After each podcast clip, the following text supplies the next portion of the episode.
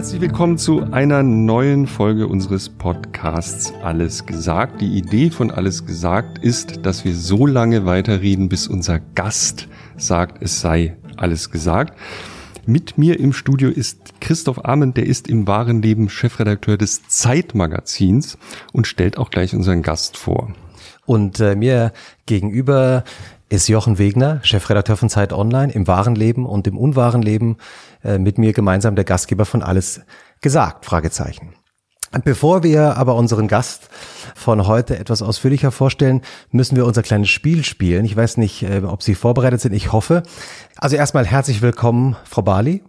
Vielen Dank. Unser Spiel, denn Sie müssen sich ein Schlusswort überlegen. Also ein Schlusswort. Wir geben Ihnen jetzt keine Hinweise, was es sein könnte. Ein Wort, das Ihnen jetzt einfällt oder dass Sie sich auch vielleicht überlegt haben und mit dem Sie dieses Gespräch irgendwann, wann auch immer Sie wollen, beenden können. Das ist wie so ein Safe Word, was man normalerweise nicht sagt. Also irgendwas Seltsames und dann, okay, dann, dann ich bricht das, ich, sofort ich das. Ja, ja. ja was? Ähm, Adler. Adler? Adler. Mhm. Warum Adler? Das ist meine Sache. oh. es, gibt einen guten Freund und ich habe ihm versprochen, dass ich irgendwann mal ähm, ihn sozusagen erwähnen in einem Interview. Und ich habe es bisher noch nie geschafft. Und unser Codewort, jetzt verrate ich es natürlich gleich, wäre Adler. Er hat das bei mir auch umgekehrt gemacht und er hat es schon geschafft und ich noch nicht. Okay. Und, ähm, und deswegen, wer ist der gute Freund? Ja, auch das verrate ich nicht. Oh, wir sind echt, wir, wir sind nicht so erfolgreich hier. mal sehen, wie lange die Sendung dauert, dann. Vielleicht verrate ich es noch, ja, mal gucken. Okay, das, das sind wir jetzt auch gespannt. ähm, unser Gast hat ja in den äh, vergangenen Jahren eine raketenartige Karriere hingelegt. Ich referiere referiere nur mal die letzten fünf Jahre ganz kurz. Also, seit 2013 im Bundestag, dann sofort Justiziarin der Fraktion. Seit 2015 Generalsekretärin ihrer Partei, der SPD. 2017 Bundesfamilienministerin. 2018 Bundesjustizministerin. Und Bundesjustizministerin. Sie haben noch eins vergessen. Also, was habe ich vergessen? Ich habe ja nach der Bundestagswahl noch das Arbeitsministerium mhm. dazu bekommen. Auch noch vergessen. Ja. Also, also nicht, ganz, nicht ganz unwesentlich. 1200 Leute. Ja, ja. Also, 2015 Generalsekretärin der SPD, 2017 Bundesfamilienministerin und ab September dann auch noch Bundesarbeitsministerin geschäftsführend, ja. Wow. Und äh, Bundesjustizministerin ist im Grunde genommen back to the roots, weil sie eigentlich Juristin ist, zuvor als Richterin und als Anwältin auch gearbeitet hat. Und ähm, ja, das ist kein Wunder, dass die Berliner Zeitung sie mal die Frau ohne Handbremse genannt hat. Das, ähm, das, lag aber auch an dem Auto, das immer erwähnt wird. Ja. Man muss dazu sagen, wir sind fürchterlich gut vorbereitet. Wir lesen immer alles, was wir äh, lesen können über unsere Gäste, was hunderte und aberhunderte Seiten Dokumentation beinhaltet. Und man sieht so Muster. Bei Ihnen ist es wirklich auffällig. Es wird immer dieser, wie heißt das Auto? Kamangia. Äh, erwähnt, äh, mit, da, bei dem mal die Handbremse kaputt war, ne? Und äh, das so alt ist, habe ich gelesen, also auch Baujahr 69. Was heißt auch? 68, ich, bin, ich bin Ende 68 ja. und ähm, das Auto ist Anfang 69. Genau, also wir sind das Auto etwa ist 69. gleich alt. Genau. Und es ist cremeweiß. Genau. Und sie hat mal gesagt, weil wir schon über so viele Aufgaben und Jobs geredet haben, die sie schon hatten und haben, wenn ich mir einen Traumjob aussuchen dürfte, dann wäre ich gerne Bundespräsidentin. Das ist ein, ein Fehlzitat eines ganz äh, liebenswerten äh, Redakteurs. Ich habe damals tatsächlich gesagt, das konnte er wahrscheinlich nicht glauben, Bundestagspräsidentin. Weil ich bin, ähm, ja, keiner jetzt kann sich vorstellen, gut, jetzt haben wir es einmal geklärt. Alle Archive genau, geklärt. wir haben es einmal geklärt, weil ich, ich habe einen totalen Fable für für Parlamentarismus, für, für Demokratie, wie das so funktioniert. Und deswegen war ich auch so happy, dass ich als ich Justiziarin wurde, sofort auch in den Ältestenrat kam. Die Justiziarin, der Justiziar ist in der Regel immer da drin.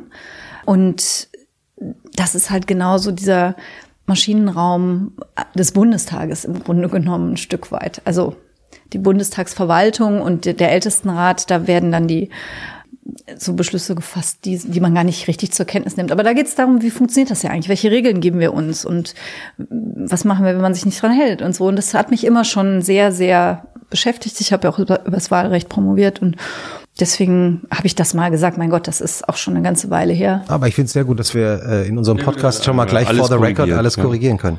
Sie lebt in Schweich an der Mosel. 7840 Einwohner. Die Fotos, die Weiter wachsend. Ja? Mhm. Weil? Ähm, das ist ein kleiner Ort, der aber in den letzten Jahren ganz, ganz stark gewachsen ist, weil er wunderschön liegt und sehr gut nach Luxemburg angebunden ist. Und in der Region, in der ich lebe, das ist die Region Trier, arbeiten viele Menschen in Luxemburg, wo man sehr gut verdient und sehr wenig Steuern zahlt. Und dann wohnt man Aber gerne in, in Deutschland, genau. In Schweich an der Mosel. Und in der Vorbereitung auf das äh, Gespräch heute haben Jochen und ich beide gemerkt, dass Sie, wenn Sie gefragt wurden, wer Sie sind, haben Sie äh, zum Beispiel Antworten gegeben wie, ich zitiere mal wörtlich, ich bin Deutsche, Britin, Europäerin, Kölnerin von Geburt und jetzt Triererin. Ähm, und in einem anderen Interview haben sie gesagt, ich bin Feministin, Sozialdemokratin, Juristin, Trierer Bundestagsabgeordnete, also Trier kommt oft vor, und Ministerin natürlich. Das liegt natürlich auch daran, dass sie einen deutschen und einen britischen Pass haben, äh, dass sie Tochter eines britischen Journalisten und einer deutschen Ärztin sind aus einer mittlerweile geschiedenen Ehe mit einem Spanier, zwei Söhne haben. Der eine niederländische Mutter hat. Und diesen Mann haben sie auch noch in Paris kennengelernt. Mhm. Äh, also das sind so viele Identitäten äh, auf einmal, dass wir gesagt haben, äh, vielleicht reden wir heute am besten über Identität. Sehr gerne, finde ich hochspannend. Ich bin natürlich noch viel mehr, aber das sind Sie ja auch. Also noch wir mehr. sind ja alle ganz viele. Ja. Und es kommt natürlich immer darauf an, in welchem Zusammenhang man gefragt wird, worum es jetzt geht. Ähm, bei mir haben immer diese Nationalitäten eine große Rolle gespielt. Internationales hat in meinem Leben immer eine große Rolle gespielt. Darüber bin ich auch echt froh. Also ich finde, das weitet den Horizont ungemein. Sowohl im Ausland mal zu sein, auch für mhm. längere Zeit, als auch mit Menschen anderer Herkunft zusammen zu sein. Bevor wir aber tiefer zu den ähm, Identitätsfragen kommen, äh, wollten wir noch ein bisschen aktuellen Journalismus machen, ähm, sozusagen als Pflicht in diesem Podcast.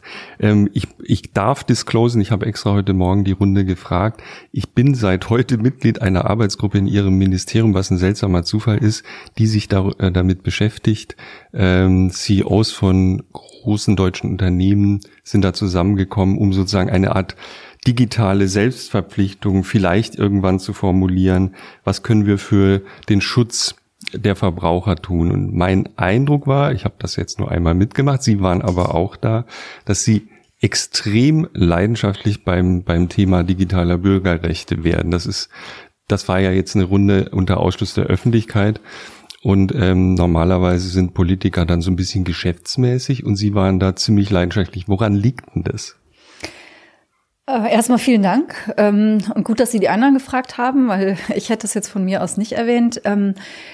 Das liegt daran, dass ich ähm, glaube, das ist die große Frage des nächsten Jahrzehnts vielleicht. Ich kann das zeitlich schlecht abschätzen, aber jedenfalls eine Frage, die, die aktuell ansteht und um die sich zu wenig gekümmert wird. Also die Digitalisierung ist super. Wir profitieren alle davon. Wir lieben das. Und die Chancen, künstliche Intelligenz und, und was wir alles für Möglichkeiten haben mit unseren, mit unseren Notepads, mit unseren, was weiß ich, was alles, ist ja alles großartig. Aber diese, diese Frage, was passiert eigentlich mit all den Informationen, die wir da preisgeben, die war lange Zeit ziemlich unterbelichtet. Und das kam jetzt durch Facebook hoch. Für mich natürlich kam das wie gerufen. Ähm, ich hätte mich so oder so damit befassen wollen, aber jetzt im Moment ist die allgemeine Aufmerksamkeit total hoch bei dem Thema. Und jetzt ist so ein Zeitfenster. Ich glaube, es geht auch wieder vorbei. Die Leute werden sich auch wieder gewöhnen und werden wieder sagen, ach Gott, kriege ich halt ein bisschen Werbung, interessiert mich doch nicht. Aber wir haben jetzt gerade so ein Zeitfenster, wo die Leute merken, jede Tätigkeit im Netz, also jeder Klick, ähm, jedes Fenster, was ich öffne, äh, sagt was über mich aus und wird irgendwo registriert, wird verknüpft. Und das ist ja, das passiert, aber dass wir als, als diejenigen, die es betrifft, auch erstens darüber Bescheid wissen und zweitens, so gut es geht, auch entscheiden können, wollen wir das eigentlich? Ähm, das ist für mich eine der Schlüsselfragen der nächsten Zeit. Mhm. Denn wir sind ja schon in einer, in einer Zeit heute bei diesem, bei diesem Gespräch, das Sie eben erwähnt haben, sagte ja einer, also wir haben Callcenter, da reden sie schon mit Maschinen und merken das gar nicht. Und die Maschinen, die haben halt Zugriff auf alle Informationen, die von ihnen irgendwo verfügbar sind. Das kriegt so schnell ein Mensch gar nicht hin, ja, das alles zu überblicken. Wir, also die Gesellschaft entwickelt sich immer weiter, das ist auch gut und, und vernünftig so. Aber wir müssen schon immer noch unsere, unsere Leitentscheidungen treffen, sowohl mhm. wir in der Politik als auch jeder Bürger und jede Bürgerin für sich selbst. Mhm. Hätten Sie, hätten Sie äh, Mark Zuckerberg eine andere Frage gestellt? Also ich ähm, hoffe, dass ich ihn auch noch mal irgendwann äh, erwische. Äh, ja, also wir hatten ja schon in der Gegend. Wir hatten ja schon einige Vertreter von von Facebook da. Ähm, wir haben jetzt auch bald wieder ein, ein hochrangiges Gespräch. Was, was Facebook macht, das kann man denen ja gar nicht vorwerfen. Die wollen Geld verdienen. Ähm, und die nutzen alle legalen Möglichkeiten dafür. So, das ist so. Und die haben auch andere Interessen, als wir haben, als Politik. Nur wir sind diejenigen, die die Regeln machen. Und den Anspruch dürfen wir auch nicht aufgeben. Es gibt halt Leute, die das tun. Ich komme gerade von einer ähm, Podiumsdiskussion, wo es auch wieder so hieß, naja, Leute, ihr müsst euch klar darüber sein, so richtig die Kontrolle habt ihr nicht mehr über alles. Hm. Was natürlich im internationalen Bereich auch stimmt, ja. Also wir können nicht verhindern, dass ähm, was weiß ich, äh, China äh, die Bodenschätze überall aufkauft derzeit oder dass es irgendwo Steueroasen in, in was weiß ich wo gibt. Aber wir können für diejenigen, die bei uns unterwegs sind, können wir Regeln machen. Wissen wir auch. Ähm, aber ähm, mal ganz klein angefangen. Nutzen Sie selber, Sie haben doch auch Kinder. Meine Kinder zum Beispiel sind nicht erreichbar außer über WhatsApp. Wie ist es bei Ihnen? Gibt es da auch so einen digitalen Ort, wo Sie sich so synchronisieren? Also ich bin nicht bei WhatsApp, äh, war ich nie, weil Aha. WhatsApp wirklich zu den ähm, zu den Unternehmen gehört, die wirklich mit Daten nicht so richtig. Aber Sie sind also bei Facebook, Sicht, oder? Ich bin bei Facebook. Aber nur öffentlich, aber, aber nur, privat ja, nee, nicht. Auch nur öffentlich. Aha, interessant. Und was, nehmen Sie Signal oder um mal ähm, nerdig zu werden? Nee, jetzt? also ich, ich müsste jetzt wirklich mal gucken, ob ich eine Alternative zu WhatsApp nehme. Da gibt's ja äh, verschiedene hm. Schweizer und, und auch andere Anbieter, die da ähm, datenschutzmäßig besser unterwegs sind, habe ich bisher noch nicht gemacht. Ich bin da ganz old-fashioned und verschicke SMS. Ah, das geht. Okay. Also meine ja, ja, Söhne ich reagieren Ich habe davon darauf. gehört, ja. Ja, mhm. ist, so ein, ist so ähnlich. Soll ich es ja. nochmal erklären? Nicht so sicher leider. Also es sieht auch fast so ähnlich aus. Ähm, funktioniert. Haben Sie eine SMS-Gruppe mit Ihren beiden Söhnen? Ich habe ja nur zwei, da geht ja. das noch. Also wenn ich jetzt sieben Kinder hätte, wie eine Kollegin von mir, dann wäre es hm. vielleicht schwieriger. Ja. Okay, dann, dann bin ich ein bisschen blank, weil ich, ich wollte natürlich auf die, die Frage hinarbeiten, es gibt ja so ein Trade-off zwischen Schutz, ich sag mal, dem Schutz meiner Daten oder dem Schutz der Privatsphäre und dem Nutzen, den ich aus etwas ziehe. Also ich, ich könnte jetzt bestimmt ohne alle möglichen ähm, Foren und so weiter Netzdienste leben. Ich will es aber gar nicht. Mhm. Also ich bin, ich muss, als, als Onliner ist man da vielleicht auch ein bisschen anders, aber ich liebe die, also früher die Produktempfehlungen, die Amazon mir gegeben hat, weil sie die ganze Zeit wussten, was ich auf ihrer Website mache. Ich habe das wirklich genossen, als das losging. Bis heute, ich finde es ganz toll, ja, ja, ja, äh, dass es selbstlernende Systeme gibt, die mir ähm, Vorschläge machen, von denen ich bis heute total begeistert bin, um ein Beispiel zu nehmen. All das ist toll. Und ich bin gerne bereit, also bitte, bitte ist ja jetzt unter Ausschluss der Öffentlichkeit hier dafür, einen Teil meiner Privatsphäre ähm, zu opfern, ja, weil ich ähm, äh, Amazon weiß, was ich kaufe. Dafür kriege ich aber Empfehlungen von Büchern, auf die wäre ich in meinem Leben nicht gekommen, gerade wenn es sehr speziell wird. Damit umzugehen ist gar nicht so einfach.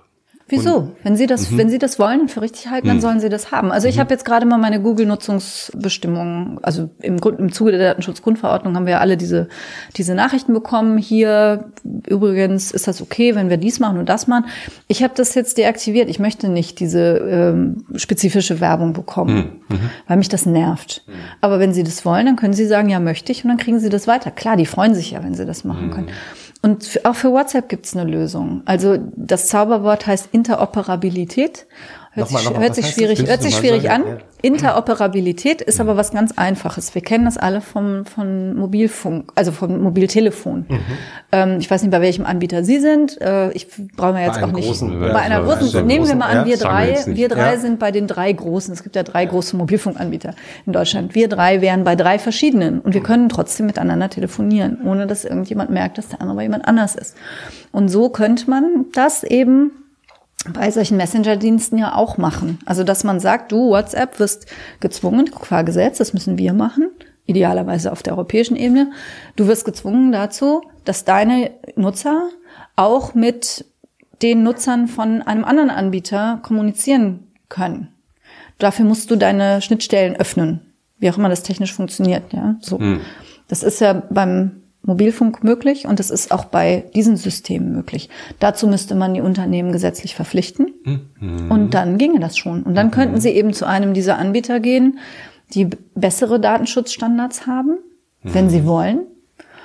Und könnten trotzdem in ihrer WhatsApp-Gruppe bleiben. Mhm.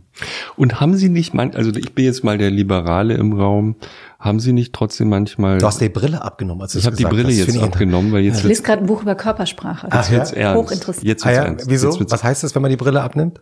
Verrate ich nachher, wenn die Mikros aus sind. Wir wollen ja niemanden diskreditieren. Alles gut, alles gut. Jochen, bitte sag, bitte sprich. Bitte, bitte. Ich setze jetzt meine Brille wieder auf. ja, ich habe hier. Kann ich eigentlich was habe ich eine ziemliche. Ja, wir, also wir haben das zu essen vorbereitet für Sie. Ähm, für alle Zuhörer, weil wir sind angehalten worden, immer zu sagen, was wir machen, wenn es rumpelt oder so. Hier steht Essen, ja. Ich habe Und äh, äh, deswegen haben wir Essen vorbereitet. Es ich mach gibt unter anderem, soll ich vielleicht doch mal so einen Moselwein aufmachen, nebenbei? Also nur mal damit der atmen Wo darf der ja. Ähm, darf ich Ihnen das mal zeigen? Sie müssen sagen, ob wir uns komplett, also ich habe jetzt nichts aus Ihren Interviews besorgt, aber Also so ein große Lage, hört sich schon mal sehr, sehr ja, gut an. aber die, der Winzer, ich denke, ausnahmsweise dürfen wir den Winzer nennen. Es ist aus meinem, es ist aus meinem Wahlkreis tatsächlich. Wirklich? Ja. Trittenheim ist, Haben wir in Berlin gekauft. Trittenheim ist tatsächlich einer der allerberühmtesten Weinorte an der Mosel. Ein sehr, sehr guter Weinort. Ich glaube, die haben, ähm, die haben mehr Betten als Einwohner, also mehr Hotel- und Fremdenzimmerbetten als Einwohner. Ist ein wunder, wunderschöner Ort. Ähm, kann ich nur sehr empfehlen. Das ist jetzt Milz, Laurentiushof, aber es gibt auch noch sehr viele andere tolle Weingüter und sehr, sehr gute Restaurants Ich gibt es dort auch. Ich meine, also das. Sie, äh, Sie haben ja mal gesagt, äh, äh, Leben ohne Wein ist möglich, aber sinnlos. Also in Maßen, ne? Und damit jetzt im gar nicht. Volksfreund oder wo war Also das? es ist tatsächlich so, dass äh, ich komme ja aus Köln ursprünglich, ne? Ich trinke sehr gerne Kölsch. Verflixt. Ähm, haben wir jetzt nicht Haben wir nicht. Ja, Tannenzäpfle, Tannenzäpfle- ist auch okay. Tanzäpfle ist halt aus meiner, aus unserer ist Heimat. auch okay. Und ich bin dann an die Mosel gezogen, ziemlich genau mein halbes Leben her.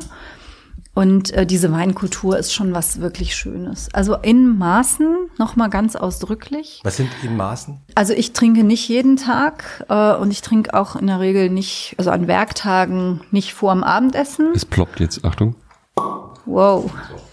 Naturkork. Ein Moseler Plop. so also ich habe die Gläser hier. Moment. Welche Gläser? Sollen wir diese kleinen nehmen?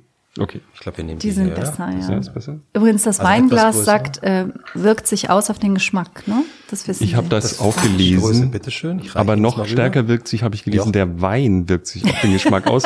Und Moselwein ist wirklich das Schlimmste, was es gibt. Ich Bitte? werde mich jetzt opfern und einen kleinen Finger Sind Sie wahnsinnig? Ja, das davon Ist, das ist nehmen. Alleine, also Banause. du trinkst keinen Wein, Doch, doch, Christian? ich wollte dir das größere Nein, danke, ich Glas nehme den. Fingerhut. Ähm, Also, das, das kann ich jetzt echt nicht so stehen lassen. Wir, wir driften jetzt etwas ab. Es tut ja, mir leid. Aber das geht mir sehr mal gar seriöser nicht. Das ist Teil Podcast hier. Das, das geht Ähm, gar nicht. Assoziatives Also, ab. Zum Wohl. Prost. Wenn Sie jetzt Moment, ich, natürlich ne, vielleicht kann, einen, muss ich mein Urteil sofort revidieren. wenn Sie jetzt natürlich Nimmst einen die Brille ab gekauft haben. Ja, ich Erst probiert, dann nehme ich vielleicht die Brille ab. Oh, der mussiert schon. Obwohl, das ist gar nicht schlecht. ist eine ist, Frechheit. ähm, ja, ist okay. Aber, Ist nicht okay, das ist echt lecker. ja? Ja. Warum So, genau? Also- Also, nur in einer Minute. Wir schneiden das dann raus. Das ist, Aber nur mal für uns jetzt. Warum ist dieser Wein? so streng sein kannst, Jochen. du, wir wollen also unter acht Trier Stunden ist bleiben, die, Trier ist die älteste Stadt Deutschlands und Jetzt ähm, kommt die Ansage. Achtung. und war mal die drittgrößte der Welt. Ja, Kaiser Konstantin hat da seine Residenz gehabt. Und die Römer haben schon Wein vor 2000 Jahren angebaut. Also wir können echt Wein. Und es gab mal einen Skandal in den, ich glaube Anfang 80er. 80er, oder so. Ähm, und seitdem gibt es Menschen, die von Wein nichts verstehen, die immer wieder das nachplappern. Nee, nee, nee. Anwesende, aber. Anwesende eingeschlossen. Du? eingeschlossen, was seit 100 Jahren nicht mehr stimmt. Die, die Moselweine räumen auf jeder Weinverkostung, national wie international, immer Ja. die Top-Preise ab. Was ist Ihr Lieblingswein? Das- Ihr, Ihr Lieblingsmosel? Also an der Mosel trinkt man in der Regel Riesling. Mhm. Und ich mag ihn, jetzt wird der Kollege wieder die Augen verdrehen, ich mag Ich ihn habe noch tatsächlich. überhaupt nie die Augen verdreht heute. Ich mag ihn tatsächlich Brille mit, abgenommen. nur die Brille abgenommen. Mit ein ganz klein bisschen Süße. Also ich mag ihn nicht total trocken. Okay. Wenn man in Berlin ist, heißt es immer, ich trinke aber weiter hab das nur gelesen, trocken. ja. Äh, weil, ja, ist auch in Ordnung. Aber versuchen Sie mal, wenn Sie einen von der Mosel nehmen, mit ein klein bisschen Hm. Feinherb oder so, weil die wachsen auf Schieferboden. Und Schiefer bringt so einen mineralischen Ton da rein. Und der harmoniert ganz toll mit einem kleinen Ticken Süße. Ich krieg so Die Leute Ärger. kommen alle, die Leute kommen alle an die Mosel und sagen, ich trinke nur trockenen Wein und fahren alle nach Hause mit Hm. dem Kofferraum voller Halbtrockner. Übrigens ist das nicht, ähm, jetzt kommen wir, jetzt, jetzt äh, völlig ungesichertes Gebiet, nicht vorbereitet.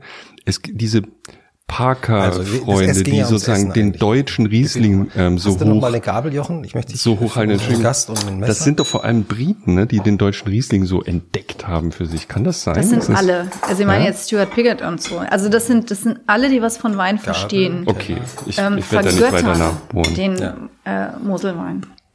Also ich mach mal hier. noch mal das Also ich stehe eher so, wenn's, wenn jetzt Weißwein gefragt wäre, so sardische, Eichen ausgebaute. Bist aber auch ein, ein was Snob, oder? Also Nee, überhaupt nicht. Nee. Sardinien ist, ist halt, Bei jedem das seine. wird halt nicht an so Berghängen angebaut, wo man so Mauern reinziehen muss, damit überhaupt was wächst. Und, Gehen gut. Sie mal, Oh ge Gott, kommen Sie mich doch mal besuchen. Ja. Jetzt mal ohne Witz. Der, der Kollege von der Berliner Zeitung war ja auch mit mir in diesem Cabrio übrigens die Moselberge ja, hab's gelesen. Ähm, wo wir die Handbremse brauchen. Ja, ja. Ähm, diese Steillagen, da können Sie auch nicht mit einer Maschine irgendwas machen. Ne, da müssen Sie mit der Hand reingehen und ähm, da, aber die, die Trauben haben dann so viel Sonne, weil die sich die nicht gegenseitig wegnehmen, ähm, dass da ein besonderer Tropfen draus wird. Und es ist auch noch wunder, wunderschön. unter Qualen hergestellt. In glaub, Italien wächst das halt einfach so. Ich habe nur jetzt das Gefühl, die, die Wiederwahl ist gesichert jetzt, oder? Die, also all- alle Menschen aus ihrem Wahlkreis werden wenn mich hassen, Aber, Aber ist du einfach stehst ja so nicht zur schön. Kandidatur an. Echt Ja. jetzt, ohne Witz. Hm. Kommen Sie mal rüber. Einladung. ist das ein akzeptables Essen, was wir, es ist Mhm. karg, aber mit Liebe eingekauft. Ich muss dazu sagen, das steht hier in Plastik. Ja, das- Schüsseln. Teller. Ich hatte gehofft, dass sie das mit dem Plastik nicht erweinen, aber es ist. Aber es Naja. ist von einem Ja. wirklich Also mit Liebe- Sie haben ja, Sie haben natürlich recht. Das wäre jetzt nicht. Aber ich bedanke mich herzlich, weil ich habe echt Hunger. Es gibt auch Guten Brot Appetit. und hier Kartoffelpuffer, Wir haben, wir haben Vollkornbrot, wir haben weißes Brot, weißes Brot. Puffer, Kartoffelpuffer, Schinken haben wir noch. Boah, das kann ich Ihnen noch was reichen? Suchen Sie Butter? Butter? Ja, ich hole mal äh, die Butter. Haben Ja. wir in den Butter noch im Ich kann Kühlschrank? auch ohne. Um Himmels Bitte? Bleiben Sie sitzen. Ich hole nein, nein, bleiben Sie kurz sitzen. auf.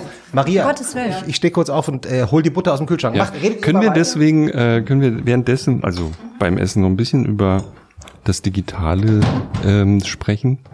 Gerne. Sie sind auch, also sozusagen, was mich auch sehr beschäftigt hat, Sie, Sie haben mehrere Plädoyers gehalten dafür, man möge sozusagen die Algorithmen stärker, ich will jetzt nicht sagen kontrollieren, reglementieren, prüfen, transparent machen. Und ich frage mich, also da spätestens angenommen, ich wäre jetzt ein, ein kleines Start-up und würd, würde gerade mal anfangen, irgendwelche Ideen zu haben, von denen ich noch gar nicht so genau weiß, in welche Richtung das geht. Oft auch ähm, aktueller Trend, den Sie selbst schon erwähnt haben, künstliche Intelligenz. Eins der Grundprinzipien scheint mir zu sein, dass ähm, vorher oft nicht so klar ist, wo man landet, wenn man ein neuronales Netz zum Beispiel trainiert und auch gar nicht da reingucken kann. Man, man sieht dann einzelne Neuronen sozusagen, wenn man so will, um in dem Bild zu bleiben, aber sie können im Grunde nicht mehr verstehen, was das Ding macht. Das ist Teil des Konzepts. Und spätestens da mache ich mir so ein bisschen Sorgen, dass wir sozusagen das erwürgen, was wir an Innovationen haben, indem wir es ein bisschen vielleicht auch aus einer zu großen Vorsicht überreglementieren. Diese Sorge scheinen Sie nicht zu haben. Nein, die habe ich nicht, weil man kann das ja sehr passgenau zuschneiden. Also wir wollen ja nicht an Startups ran und wir wollen ähm, auch nicht an, an jede Form von Algorithmus ran. So, ich bin wieder da Nur mit der Butter. Christoph ist mit der. Butter wieder da, auf einem ganz bezaubernden Teller, originellen mit Teller. einem rosa Gesicht drauf. Genau, einem Wir sind an, übrigens rosa an einem geheimen Ort in einem Wohnzimmer in Berlin. Jetzt bräuchte ich noch ein Messer, bitte.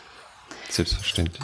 Dankeschön. Habt ihr jetzt alles Also, Digitale ähm, besprochen oder seid ihr noch? Nee, wir sind noch, wollte gerade antworten. Ja. Also bei Kommst den genau Algorithmen ist es halt so, ähm, die, die werden ja für unglaublich viele Dinge eingesetzt.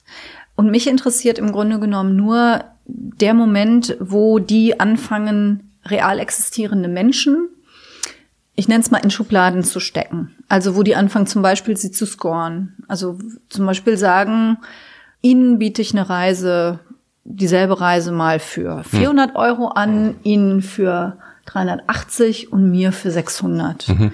Und dann sitzen wir alle hier und dann sage ich, warum eigentlich? Und dann möchte ich schon die Möglichkeit haben, fragen zu können, warum eigentlich? Weil wenn wir jetzt zu dritt zusammen sitzen, dann kann ich das. Wie kann das sein? Dann kann ich das, hera- kann ich das feststellen. Aber wenn wir nicht zusammensitzen, weiß ich ja gar nicht, dass die eigentlich anderen für weniger angeboten wird. Das ist jetzt ein harmloses Beispiel.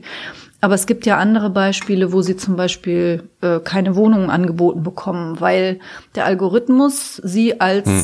gefährdet für Überschuldung einordnet oder so. Hm. Aufgrund hm. irgendwelcher Merkmale. Zum Beispiel, weil sie in der Umgebung von Menschen wohnen, die hohe Schulden haben. Sie hm. selber haben gar keine. Hm. Und dann möchte ich die Möglichkeit haben, zu wissen, warum schätzt dieser Algorithmus mich eigentlich für nicht kreditwürdig ein?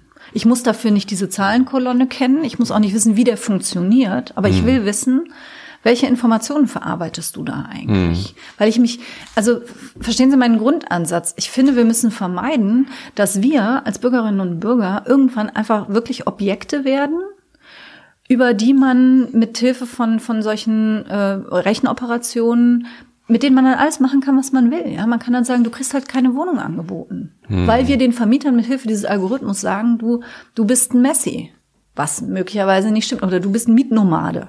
Ja, äh, wenn sie, also äh, wir wir wir dürfen unsere, unsere Rechte da nicht aufgeben. Deswegen sollen die Startups machen, was sie wollen und künstliche Intelligenz soll entwickeln können, werden können, wie sie, natürlich soll es das.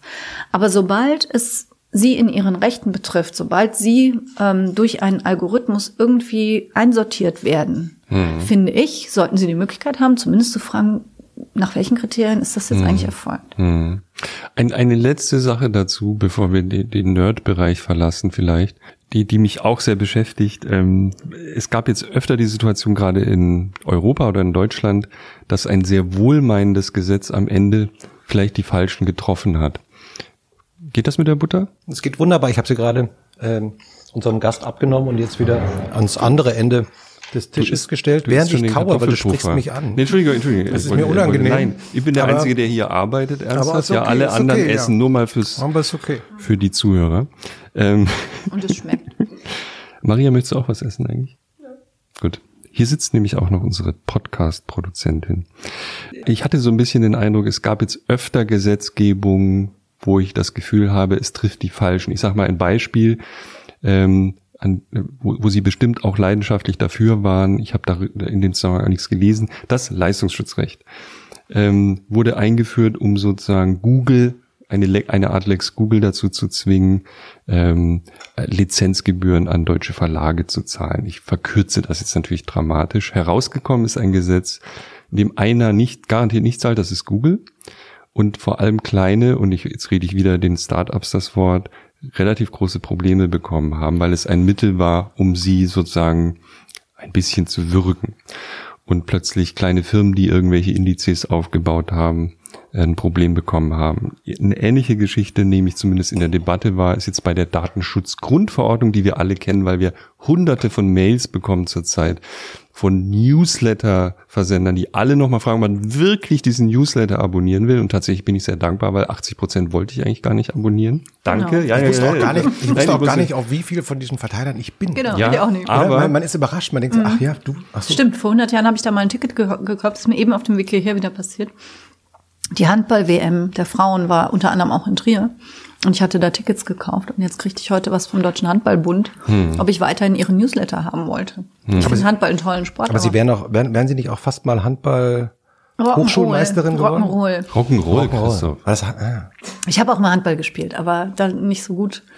Rock'n'Roll. Okay. Ja. Aber da, zu diesen ganzen privaten Dingen kommen wir gleich noch. Kann ich die Butter noch mal haben? Ja, selbstverständlich. Ich, ich reiche den Gast die Butter immer. Ja, weil hier kein Platz ja, ist. Ja, ich habe nicht so viel Platz. Äh, wenn Sie ein bisschen Entschuldigung, habe ich Brot steht Ich werde mal das Brot ein bisschen zur Seite gestellt. Dankeschön. Die große Butterfrage. Wer hätte gedacht? Was ich aber eigentlich fragen wollte.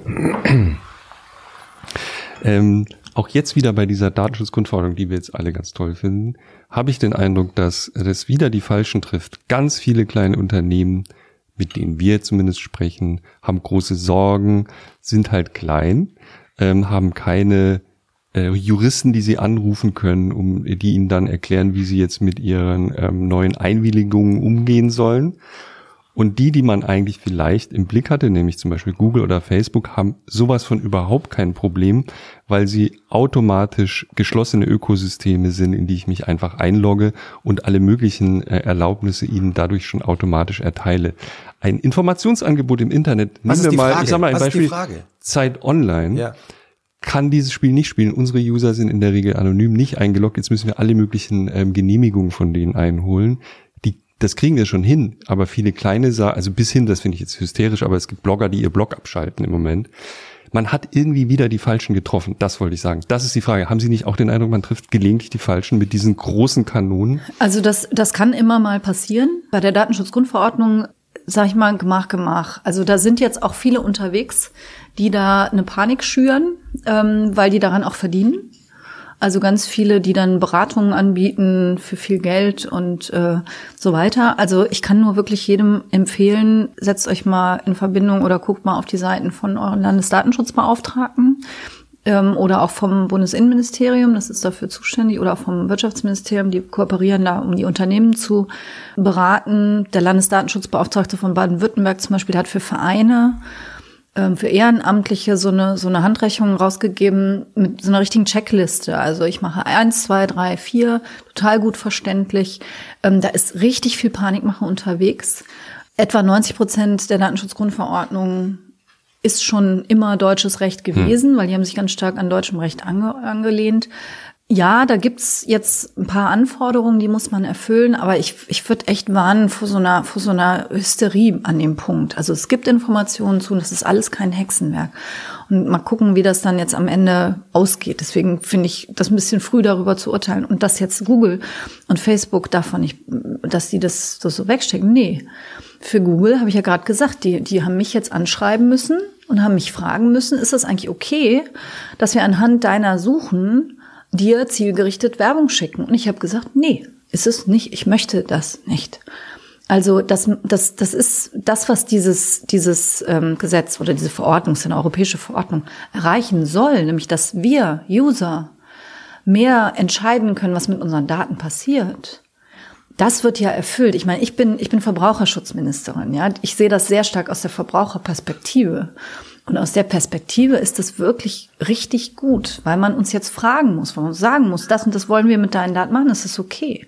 Sie finden es gut mit der Werbung, ich finde es nicht gut. Ähm, Sie haben jetzt das Recht, auch was löschen zu lassen. Also wenn, wenn Jugendliche zum Beispiel irgendwann mal in einer blöden Laune irgendwo ein Foto posten und sich darüber nachher ärgern oder sich dann bewerben, das, das war ja früher, das kriegt es ja nie wieder weg.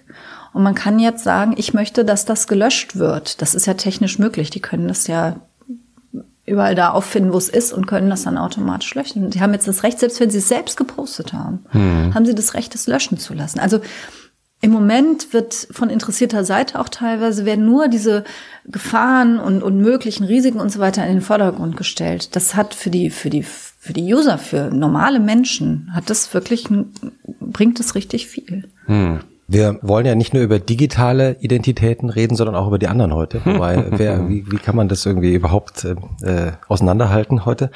Sie haben einen, einen, einen wunderbaren Essay geschrieben, Anfang letzten Jahres veröffentlicht, veröffentlicht in der Zeitschrift The European, mhm. äh, der eine unglaublich langweilige Überschrift hatte, äh, die sicher nie von Ihnen kommt, so nach dem Motto, ich, wir sind alle Europäer. Aber ich habe sie trotzdem gelesen, weil ich dachte, vielleicht steckt da doch mehr dahinter. Und in diesem Essay, den Sie da geschrieben haben, erzählen Sie auf ganz wunderbare Art und Weise ähm, von Ihren Familien. Und Sie fangen an mit der Familie Ihres Vaters aus England und wie er aufgewachsen ist. Nämlich offenbar auf einer kleinen Farm in Mittelengland. Erzählen Sie mal, aus welcher Welt kommt Ihr Vater? Ja, und das ist es im Grunde schon. Mein Vater kommt aus einem winzig kleinen Dorf. Das waren damals vier, fünf, sechs Gebäude. Mhm eine kleine Schule am Ende der Straße, ein Raum mhm. und ja, eine, eine kleine Farm, viel harte körperliche Arbeit, wo er natürlich auch mithelfen musste. Wenig Fortschritt, also fließendes Wasser kam relativ spät, Elektrizität, äh, bis er wegzog, nicht. Sehr einfache Verhältnisse. Aber mein Vater ist heute noch ein sehr, sehr kluger Mensch. Auch sehr fleißig. Wie alt ist er heute? Äh, 82. Mhm. Sehr interessiert und hat dann ja im Grunde genommen sich so klassisch hochgearbeitet. Also hat dann auf der, auf der weiterführenden Schule ein Stipendium bekommen, mit der Möglichkeit, dort zu studieren, wo er es wollte, also auch im Ausland. Er wollte eigentlich in England studieren. Ja, er wollte. Und die, die Elite-Unis haben ihn nicht angenommen. Cambridge. Genau, er wollte nach Cambridge und er hat die schriftlichen Prüfungen alle bestanden, Das waren schon einige. Und dann kam die abschließende mündliche Prüfung und alle dachten, naja gut, das ist so jetzt noch eine Formalität, die wollen dann halt mal kennenlernen oder so. Und ich weiß natürlich nicht, wie es wirklich war und das weiß ja keiner. Aber die Familienlegende, also meine Großmutter vor allen Dingen, war da der festen Überzeugung, als er, als er nicht angenommen wurde, dass das was mit seiner Herkunft eben zu tun hatte. England, Großbritannien ist, ist toll, aber ist auch sehr elitär, was Bildung angeht. Und zwar von klein auf. Also ich habe ja später in Frankreich studiert, da ist es auch elitär, aber das kommt später. Mhm. So auf dem universitären Level. Aber in Großbritannien geht das halt ganz, ganz früh los mit den Privatschulen und dem richtigen Akzent. Und das heißt, wenn man den falschen Akzent hat, ja. war das früher so, dass man einfach nicht akzeptiert wurde in Cambridge?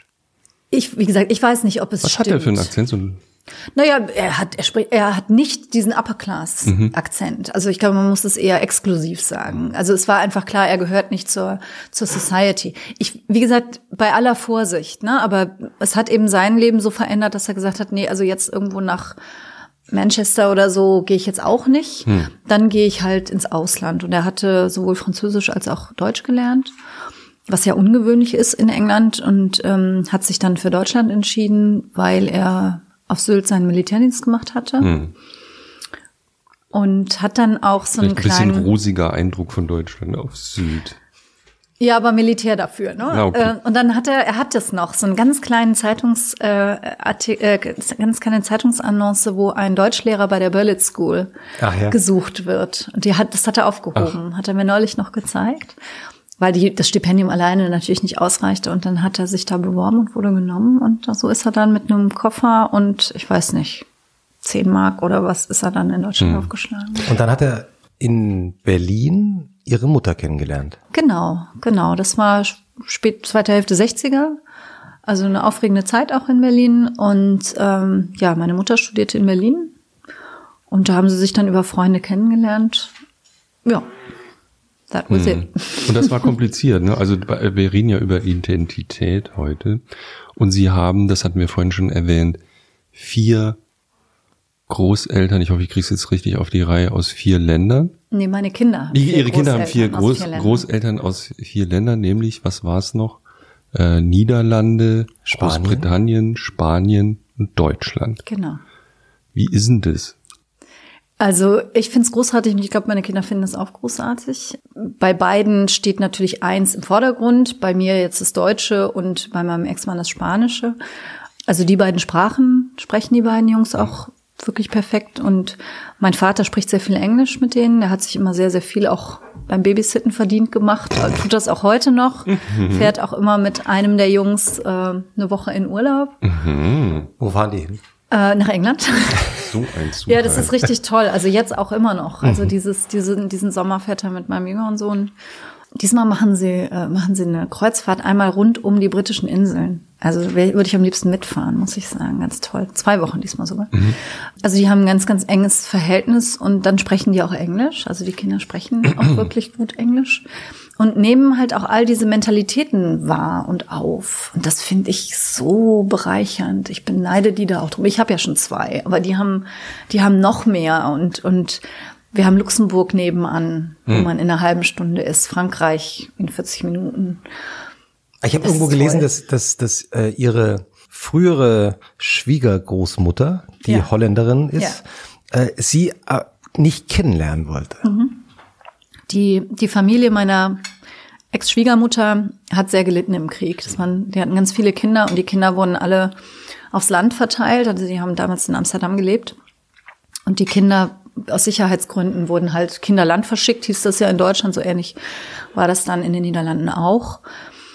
Und die war tief traumatisiert. Ähm, und erst als sie dann eben hörte, ich habe einen britischen Vater, das war ja dann wieder die gute Seite sozusagen, mhm. war das dann okay. Ähm, dass er mich heiratete. Hm. Eine, eine Sache ähm, zur Identität. Es gibt eine Szene, die Sie mal geschildert haben, ich glaube in demselben Essay, den, den Christoph erwähnt hat, dass kurz die, die Situation gab, dass nicht ganz klar war, ob Sie die deutsche Staatsbürgerschaft tatsächlich amtlich erworben oder nur ersessen hatten, was, wenn das man es einer krass. Juristin sagt, natürlich noch ein zusätzlicher Abgrund ist, ja. Hat das was mit Ihnen gemacht? ist eine blöde Frage, aber das ist ja schon komisch, ne? Man wächst in einem Land auf, man studiert, macht alles Mögliche, dann wird man eine öffentliche Person will einen Diplomatenpass und dann sagen die, ja, äh, können Sie mir mal eben nochmal Ihre Einbürgerung ähm, dokumentieren? Also eigentlich eine, entschuldigen wenn ich diese, eine Art Immigrationssituation, ne, die es heute zu hunderttausendfach gibt. Und dann, hm, wo ist eigentlich dieses Papier? Ja. Wie war das? Das, das war echt krass. Ist gut, dass Sie das ansprechen, weil das hat, das hat mit meiner ähm, Wahrnehmung meiner Identität tatsächlich was gemacht. Es war genau so, als Mitglied des Bundestages hat man einen Diplomatenpass und das wird dann beantragt und dann rief mich eine freundliche Frau vom Auswärtigen Amt an und fragte nach meiner Einbürgerungsurkunde und ich sagte, habe ich nicht, ich war immer schon deutsch. In, Im Brustton der Überzeugung, ich war fest überzeugt, ich war mein ganzes Leben lang Deutsche und Britin. Und dann sagte sie, das kann nicht sein. Äh, in ihrem Geburtsjahrgang mit einer deutschen Mutter und einem ausländischen Vater ähm, hatte man nur die ausländische Staatsangehörigkeit. Das heißt, die Frau hat Ihnen am Telefon gesagt, Sie sind keine Deutsche. Ich bin jedenfalls nicht als Deutsche geboren. Also erstens hat mich das schon mal geärgert, weil ich dachte, warum so patriarchalisch, ne? Die, die Herkunft vom Vater ist dann wichtiger als die Herkunft von der Mutter. Das, das heißt es ja. Ne?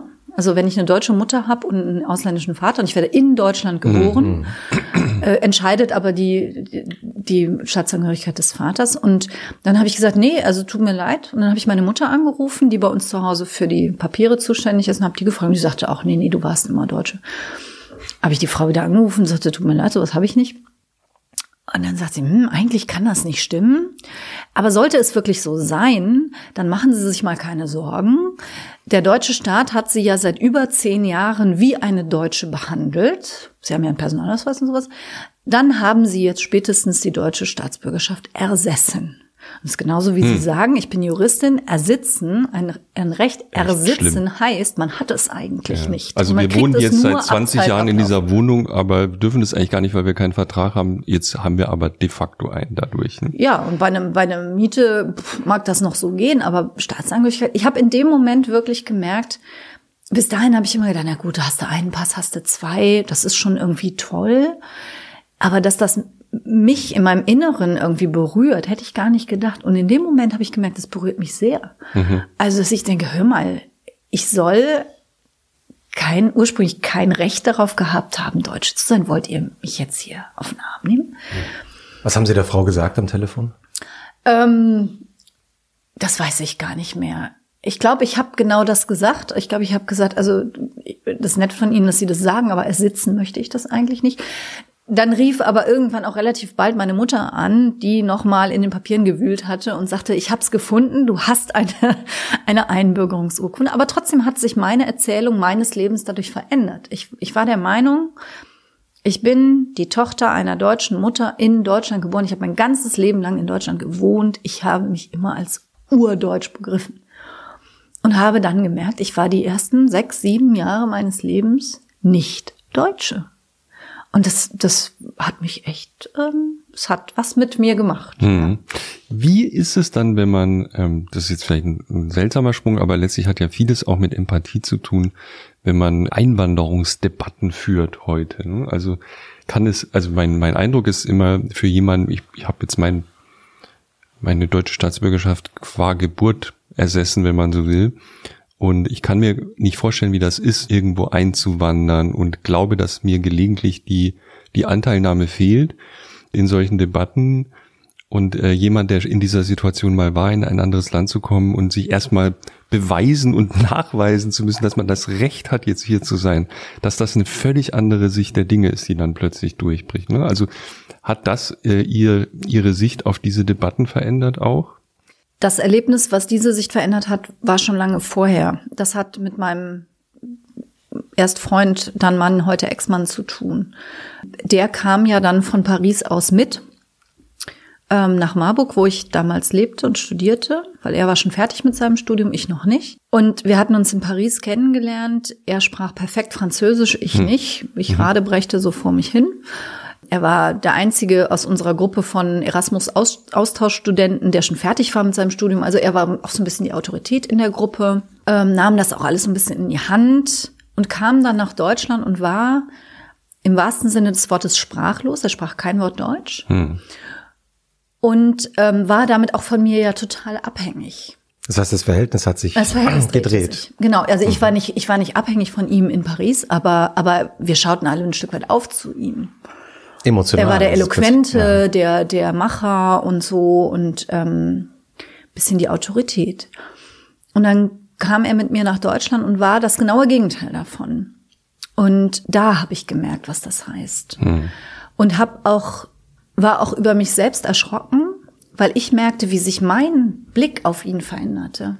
Inwiefern hat er sich verändert? Also diese, welche Rolle Sprache spielt. Und deswegen hoffe ich, dass es mir nie passiert, dass ich glaube, bloß weil sich jemand mit mir nicht gut verständigen kann, halte ich den irgendwie für doof oder ungebildet.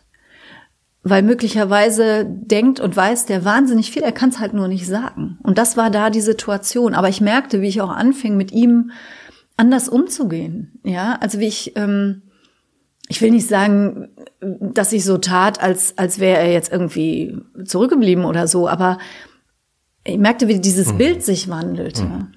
Zum Glück bin ich ja eine reflektierte Person und dann kann man gegen sowas auch ansteuern. Aber dieser Mechanismus, Haben Sie mit ihm darüber geredet?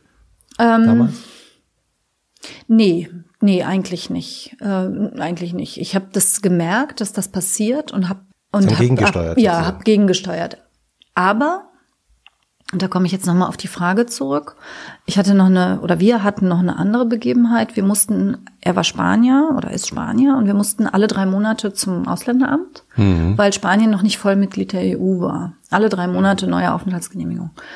Und irgendwann war das echt nervig und dann haben wir uns überlegt, hör mal, du bist doch auch, deine Mutter ist doch Holländerin, ne? Hast du nicht vielleicht auch Anspruch auf einen holländischen Pass?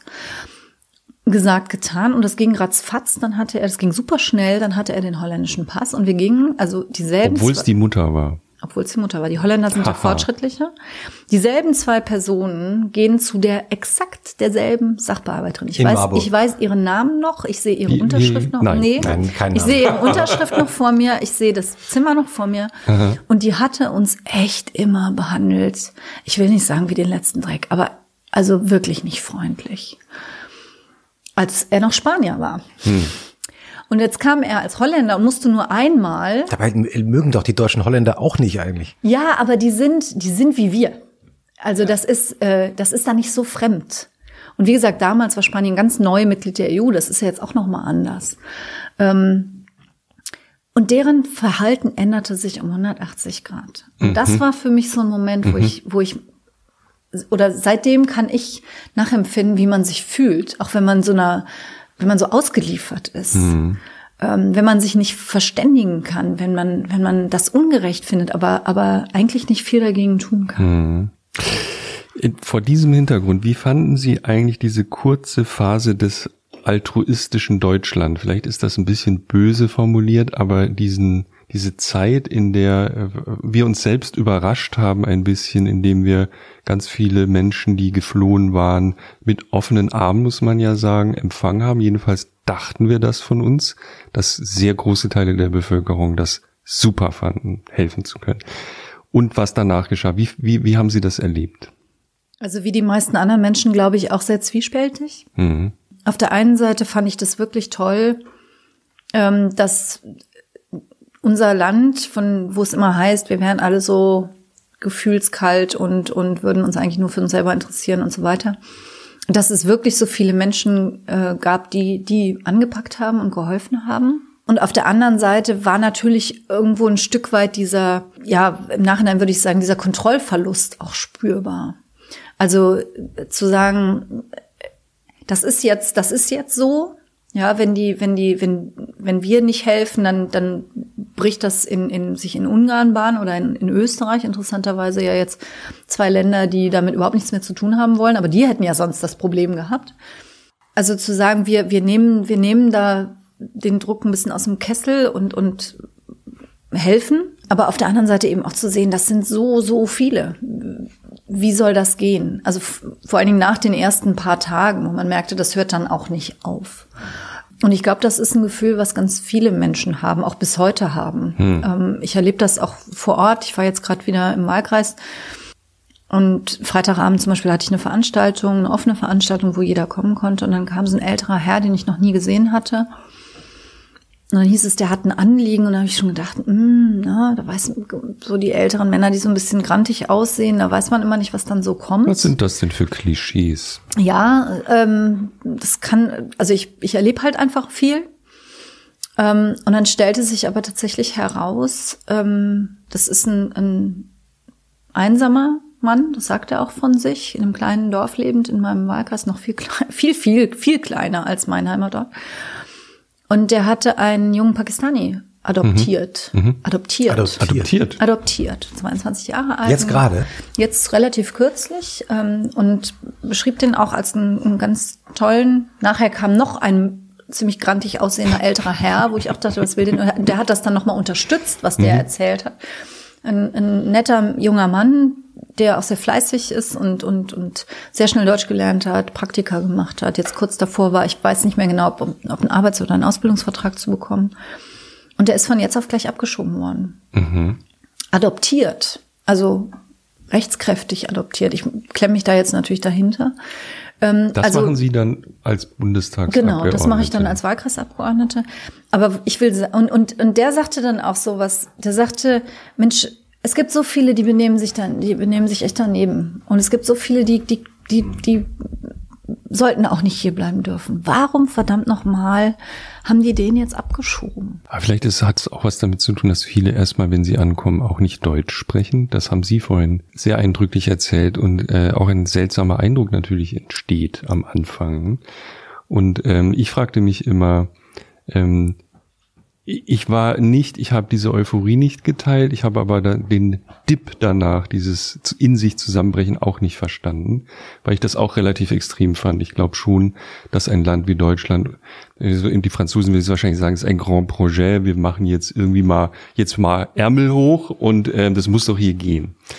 Das hätte ja auch sein können. Eine Kanzlerin hätte ja auch sagen können, nicht nur, ähm, wir schaffen das schon, sondern, ey, jetzt mal los ja, das ist ja auch das, was ich hier ein Stück weit verüble. Also nicht, dass sie das in der Situation, wo der Druck im Kessel war, gemacht hat, sondern dass da eigentlich nie was nachkam. Hm. Also jedes Mal, wenn wir versucht haben, mit Integration und so weiter ähm, vorwärts zu kommen, dass dann auch die Mittel dafür, irgendwie gerade Arbeitsmarktintegration, das war dann ja. immer sehr mühsam dafür, äh, um, um Mittel zu werben. Und ähm, also das, das reicht eben nicht, wenn man sich nur hinstellt. Gerade als, als, als Politik. Ich meine, wer hat denn, wer hat denn das gewuppt? Das haben viele Ehrenamtliche hm. gewuppt und die Leute vor Ort. Hm. Ähm, das, das muss man ja der Ehrlichkeit halber sagen. Und die hätten einfach ähm, noch mehr Unterstützung gebraucht. Ich komme jetzt aus Rheinland-Pfalz. Bei uns hat das die Landesregierung zum Teil übernommen. Also bei uns hat es auch echt gut funktioniert, mhm. auch was Registrierung betrifft und so weiter. Ähm, das hat auch zur Akzeptanz sehr stark beigetragen. Malu Dreyer hat ja ihren Landtagswahlkampf damals zum Beispiel auch mit einem durchaus flüchtlingsfreundlichen oder ich sag mal adäquaten ähm, Wahlkampf gewonnen. Die hat ja überhaupt nicht jetzt Vorurteile geschürt oder so diesen diesen Angstwahlkampf gemacht, wie das andere machen und hat damit überzeugend gewonnen. Also da, wo man das hingekriegt hat als Staat, glaube ich, kann man die Bevölkerung dann auch mitnehmen. Hm. Sie haben gerade vom Kontrollverlust gesprochen. Ich mache mein Wasser auf. Ähm, jetzt gibt's ja gerade zur Zeit, während wir hier reden, so die ersten Nachrichten, dass, dass es kurz. wieder dass es wieder, äh, dass wieder Flüchtlinge sich auf den Weg machen. Das hört man ja jetzt gerade. Es beginnt ja jetzt offenbar gerade wieder. Ähm, wie glauben Sie, wird die Kanzlerin diesmal damit umgehen? Sollte eine ähnliche Situation entstehen? Also solch eine Situation äh, wird nicht mehr entstehen. Daraus, ähm, da, da sind ja ganz viele Konsequenzen draus. Ich gebe gerade mal zu Protokoll. Ich nehme ein, ich, ich bin, ich bekenne mich schuldig, ich nehme einen zweiten Fingerhut. Ich habe wirklich das kleinste Glas. Es ist ein Zehntel so groß wie die anderen Gläser. Dieses Aber dafür ist es immer sehr voll. leicht musierenden Moselweins. Er nimmt ein zweites Glas und macht es gekühlt. ganz voll. Er ist nicht perfekt gekühlt, das stimmt. Tut mir leid. Ähm, also so eine Situation wird nicht mehr passieren. Also seitdem ist ja wahnsinnig viel verändert worden. Ne? Also es gibt ähm, in den Ländern, wo die Flüchtlinge zuerst ankommen, ganz andere Strukturen. Es gibt bei uns ganz andere Strukturen. Es gibt auch andere Regeln. Ähm, so etwas äh, passiert mit an Sicherheit grenzender Wahrscheinlichkeit nicht nochmal. Und ich denke, da sollte man den Leuten auch äh, keine Angst machen. Wie ist denn das im Moment? Letzte, letzte Frage zu dem, zu diesen ähm, ähm, Grenzfragen sind das ja.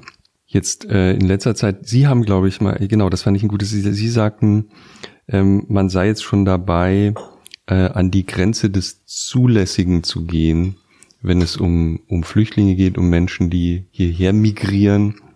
Man hat viele Dinge so weit verschärft, dass das schon an der Grenze ist. Ne? Haben naja, Sie das? Was heißt an der Grenze? Also in, wir sind ein Rechtsstaat und in einem Rechtsstaat hat man gegen jede behördliche Entscheidung die Möglichkeit, dagegen vorzugehen. Das mhm. ist so. Und das ist auch richtig so. Das gehört zu einem Rechtsstaat. Mhm. Das muss dann nicht notwendigerweise nochmal eine, noch mal eine Instanz sein. Da, da haben wir ja, wie gesagt, schon, schon mächtig, äh, sind, haben wir mächtig zurückgefahren. Aber sich einmal gegen eine staatliche Entscheidung wehren können, das gehört zu einem Rechtsstaat dazu. Mhm. Mhm. Wir reden ja über Identitäten. Und ich habe mich gerade gefragt, wie Sie als Richterin waren. Ah, in Trier. Oh, das müssten Sie natürlich andere Leute fragen. Also ich habe. Waren Sie eine nette Richterin? Ähm, was heißt nett? Also das Darf ist das eigentlich keine Kategorie. Sich, ja, ja, genau, das ist keine Kategorie. Aber ich kann Ihnen vielleicht einen Hinweis geben. Ich habe ähm, sofort von dem von der Möglichkeit Gebrauch gemacht, eine Mediationsausbildung zu machen. Also das wird oder wurde zu meiner Zeit, ist ja auch schon wieder ein paar Jahre her, aber ich glaube, es wird immer noch versucht, auch Richterinnen und Richter zu Mediatoren auszubilden, weil man eben weiß, dass es oft besser ist, wenn, wenn Menschen sich wirklich einigen, wirklich einen, einen Kompromiss finden, mit dem beide leben können, weil sonst, wenn sie was streitig entscheiden, fühlt sich immer einer zu Unrecht behandelt und die Wahrscheinlichkeit, dass sie die dann wiedersehen mit irgendeinem anderen Kram, ist relativ hoch, gerade wenn das Nachbarn sind oder Geschwister, die sich über ein Erbe streiten oder Hat, solche äh, Mieter, Fälle Vermieter. Ja, ja, natürlich. Erzählen Sie mal einen Fall. Ja. Also ich will ja nicht die gleichen Fälle immer wieder erzählen, weil ich habe äh, gerade eine Aufzeichnung für Markus Lanz hinter mir, wo ich diese Geschichte schon erzähle. Was Darf ich das, das trotzdem nochmal erzählen? Äh, was ist das? Okay, dann erzähle ich die Geschichte hier trotzdem nochmal, was einfach die schönste ist von mhm. allen, finde ich. Nämlich ein äh, Nachbarn, ein junges Paar und ein altes Paar. Und das Haus des jungen Paares steht auf der Grundstücks, also an der Grundstücksgrenze, genau. Mhm, mh. Und dann haben die irgendwann eine Regenrinne angebracht. Und die Regenrinne steht über. Ja, das ist doch ein Klischee. Nein, so, es ist die Wahrheit. gar nicht es ist Wahrheit. die Wahrheit. Ist es ist die Wahrheit. Und als das Ding bei mir auf den Tisch kam, ähm, habe ich davon bei der Kaffeepause, glaube ich, mal erzählt. Und die sagten, ach, die schon wieder. Also das war der dritte, vierte, fünfte, ähm, das dritte, vierte, fünfte Aktenzeichen dazu. Mhm. Zwischen diesen Parteien. Und ich mit meinem jugendlichen Leichtsinn und auch einem gewissen Ehrgeiz habe gesagt, so, ne, und meiner Mediationsausbildung habe gedacht, das wollen wir doch mal sehen ob wir nicht dem auf den Grund gehen können. Mhm. Und habe mir wirklich Zeit genommen für die. Habe sogar einen Ortstermin gemacht, wo meine Kollegen schon sagten, wegen der mal, Wasser geht's noch? Wegen der Regenrinne. Sache da. Angekündigter, Ortster angekündigter Ortstermin? Ja, ja, natürlich. Weil ich der festen Überzeugung war und eigentlich auch noch bin, wenn man wirklich herausfindet, worum geht's hier eigentlich und das löst, dann kommen die auch nicht mehr wieder. Und es war echt gut. Also es war danach auch eine gute mündliche Verhandlung im Anschluss an den Ortstermin. Und wir haben auch eine gute, wir haben einen Vergleich getroffen, so nennt man das, wenn man mhm. kein Urteil mhm. sprechen mhm. muss, sondern die beiden sich einigen. Und der war auch gut, der Vergleich. Wie war der? Ähm, ich weiß es wirklich nicht mehr, das ist zehn Jahre her. Also, aber so, dass wirklich beide rausgingen und sagten, ja, damit können wir gut leben. Und ich war stolz. Wir sägen die. Hälfte ab. Nein, sowas. die dürfen, also die verpflichten sich äh, ähm, nicht zur Reinigung der Dachrinne das andere Grundstück zu betreten, außer einmal im Jahr eine Absprache. Ich, irgend sowas. Ich weiß es wirklich nicht okay. mehr, aber es war okay. Und ich war stolz wie Bolle, habe das meinen, meinen Kolleginnen und Kollegen erzählt, glaube ich sogar. Und aber ich hatte mich echt überschätzt. Drei, vier Wochen später kamen die echt wieder. Mit welchem Problem ich genau? Es, auch das weiß ich nicht mehr. Ich weiß nur, dass der ältere Herr Was damals ein sagte, älterer, leicht naja, der, grumpy Herr. Und genau, und der sagte dann sowas wie, naja, sie haben uns da ja so reingezwungen beim letzten Mal. Es war wirklich mhm. nicht so. Aber man muss Sie einfach, waren eine nette Richterin. Ich war, ne?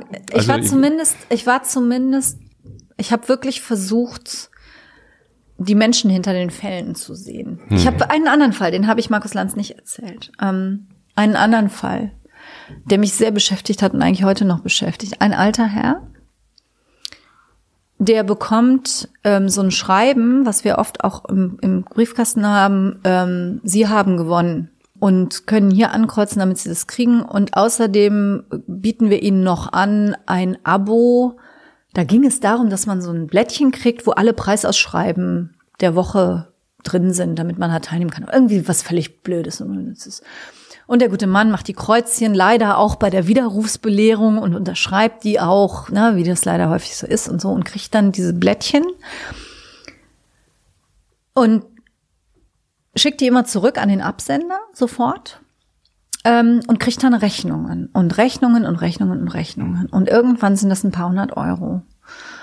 Und dann, dann schicken die dem auch noch so ein, so ein äh, Gerichtsvollzieher auf den Hals. Mhm. Also und und dann unterschreibt er ein Schuldanerkenntnis, ein notarielles. Und dann denkt er, damit ist es jetzt aber erledigt, hat aber wieder nicht so richtig gut gelesen, wie gesagt, ein älterer Herr, ein einfacher Mann. Und dann haben die den das nur für die erste Quartalsrechnung ähm, zahlen lassen. Und dann kommen weiter Rechnungen für den Rest und Mahnungen und so. Und er sagt, ich, ich zahle doch schon. Also jedenfalls von vorne bis hinten abgezockt. Und das Problem war jetzt, dass ähm, dass eine Kollegin von mir den Fall schon mal auf dem Tisch hatte, ohne mündliche Verhandlung das Ding abgelehnt hatte, weil er hatte ja nun mal unterschrieben. Und ähm, das ist halt so ein, das passiert halt, ich kann ihr das gar nicht vorwerfen, aber das passiert halt, wenn man nur auf den Fall schaut oder nur auf, nur auf die Akte schaut. Und ich finde, Richter und Richterinnen sollten immer auch auf die Menschen schauen. Und ich habe gesagt, selbst wenn der keine Erfolgsaussichten hat bei mir, ich mache zumindest mal eine mündliche Verhandlung. Ich will zumindest mal mir erklären lassen, wieso und und auch ähm, auch die andere Seite, diese diese Schweinepriester will ich auch mal laden. Waren Einfach, die dann da, die Schweinepriester? Naja, wie das dann so ist. Ich habe äh, persönliches Erscheinen angeordnet des Geschäftsführers und er hat sich dann krank gemeldet. Hm. hm. Äh, und ich konnte am Ende auch nichts für den tun. Da war dann, ich habe das dann, ich habe das dann mir schildern lassen und es war auch nicht viel zu machen. Ich habe dann hingekriegt, dass sie sich verglichen haben, immerhin. Aber auch nicht so, wie ich es gern gehabt hätte. Der Vergleich war dann, die können behalten, was sie schon bekommen haben. Das waren, wie gesagt, dreistellige Summen, aber er muss zumindest nicht noch mehr bezahlen. Das war dann der Vergleich. Das hat dem schon geholfen. Aber meinem Gerechtigkeitsempfinden hat es nicht geholfen, aber das, das ist halt im Zivilrecht ist es halt so, da ist man darauf angewiesen, was die Parteien wollen, weil das sind zwei gleichwertige Parteien und ich bin als Richterin nur dafür da, über deren Anträge, über deren Begehren zu entscheiden. Ich darf nicht selber sagen, ich finde das aber ungerecht. Anders als im Verwaltungsrecht, da kann ich selber nochmal nachforschen, zum Beispiel, ob das eigentlich so richtig ist. Aber im Zivilrecht, wo zwei Parteien sich gleichberechtigt gegenüberstehen, muss ich deren Willen respektieren als Richterin. Hm. Und das musste ich dann auch, obwohl mir das schwer gefallen ist. Aber hm. Waren Sie gerne Richter? Sehr. Es ist ein ganz, ganz toller Beruf. Wirklich ein toller Beruf. Warum haben Sie ihn aufgegeben? Ich wurde gefragt, ob ich ähm, die Bioethikkommission des Landes Rheinland-Pfalz betreuen wollte, juristisch. Und Bioethik war immer ein großes, ähm, ich habe in meiner Ausbildung schon diesen Grenzbereich von Medizin und Recht bearbeitet. Das ist immer was, was mich sehr gereizt hat. Und dann habe ich das erstmal weitergemacht und bin dann im Ministerium hängen mhm. geblieben. Was haben Sie eigentlich für ein Examen gemacht? Man muss doch so ein voll befriedigend oder besser. Also, ich war ja. mal mit einer Juristin zusammen, habe sie durch ihr erstes und zweites Staatsexamen begleitet und ich bin selber Physiker Maria, unsere Produzentin, sagt, das wir sollen ja immer vieles. aus unserem Leben auch was erzählen, deswegen sage ich das. Und deswegen weiß ich, dass voll die, befriedigend ein super Abschluss ist. Und Sie waren bestimmt so oder noch besser oder so, ne? Nein, also mein, man macht ja zwei Staatsexamina als Jurist oder Juristin. Und mein erstes habe ich tatsächlich voll befriedigend hm. gemacht. Hm. Prädikatsexamen, wie man es bei uns nennt. Und das zweite habe ich dann mit einem befriedigend abgeschlossen. So, so. Mhm. Weil ich fragte mich auch, Lebensläufe sind total spannend. Sie sind nicht sofort Staatsanwältin geworden oder Sie sind ja erstmal in eine Kanzlei gegangen, in so eine böse, weiß nicht, also juristische Kanzleien können schon eine echte schlimme Knochenmühlen sein und ne, also warum warum sind Sie nicht ähm, gleich ins Richteramt oder in die Politik gegangen? Aber Sie stellen echt genau die richtigen Fragen. Also wenn ich das jetzt von meinem Leben aus ähm, betrachten darf, weil ich wollte nie Anwältin werden ich wusste noch nicht so ganz genau, was ich machen wollte. Ich wollte gerne irgendwas mit entweder Parlament immer schon machen oder was mit Grundrechten, Menschenrechten. Ich wollte nie Anwältin werden. Und es war ein totaler Zufall. Mein damaliger Freund, späterer Mann, heute, heute Ex-Mann, arbeitete in Trier bei der Europäischen Rechtsakademie und hatte einen, einen Anwalt ähm, in einem Kurs. Und die unterhielten sich. Und es stellte sich heraus, dass dieser Anwalt Medizinrecht, also dass die Kanzlei jemanden für Medizinrecht suchte. Und ich habe halt, wie gesagt, diesen Grenzbereich von Medizin und Recht schon in der Ausbildung mir zum Schwerpunkt gemacht, also im Referendariat. Und ja, diese ganzen ethischen Fragen und so. Und ähm, dann erzählte mein damaliger Freund das. Und dann sagte er, ah, ne, hat sie promoviert? Ja. Dann brauchen wir sofort die Bewerbung, ne? Mhm. Mhm. Und dann habe ich gesagt, naja, komm, ne, Hamburg, tolle Stadt, äh, pff, Bewerbung mal hinschicken. Ich war gerade, gerade mit dem Examen fertig, ein paar Tage. Wie alt waren Sie da? Äh, sieben, 28. Mhm. 28 war ich.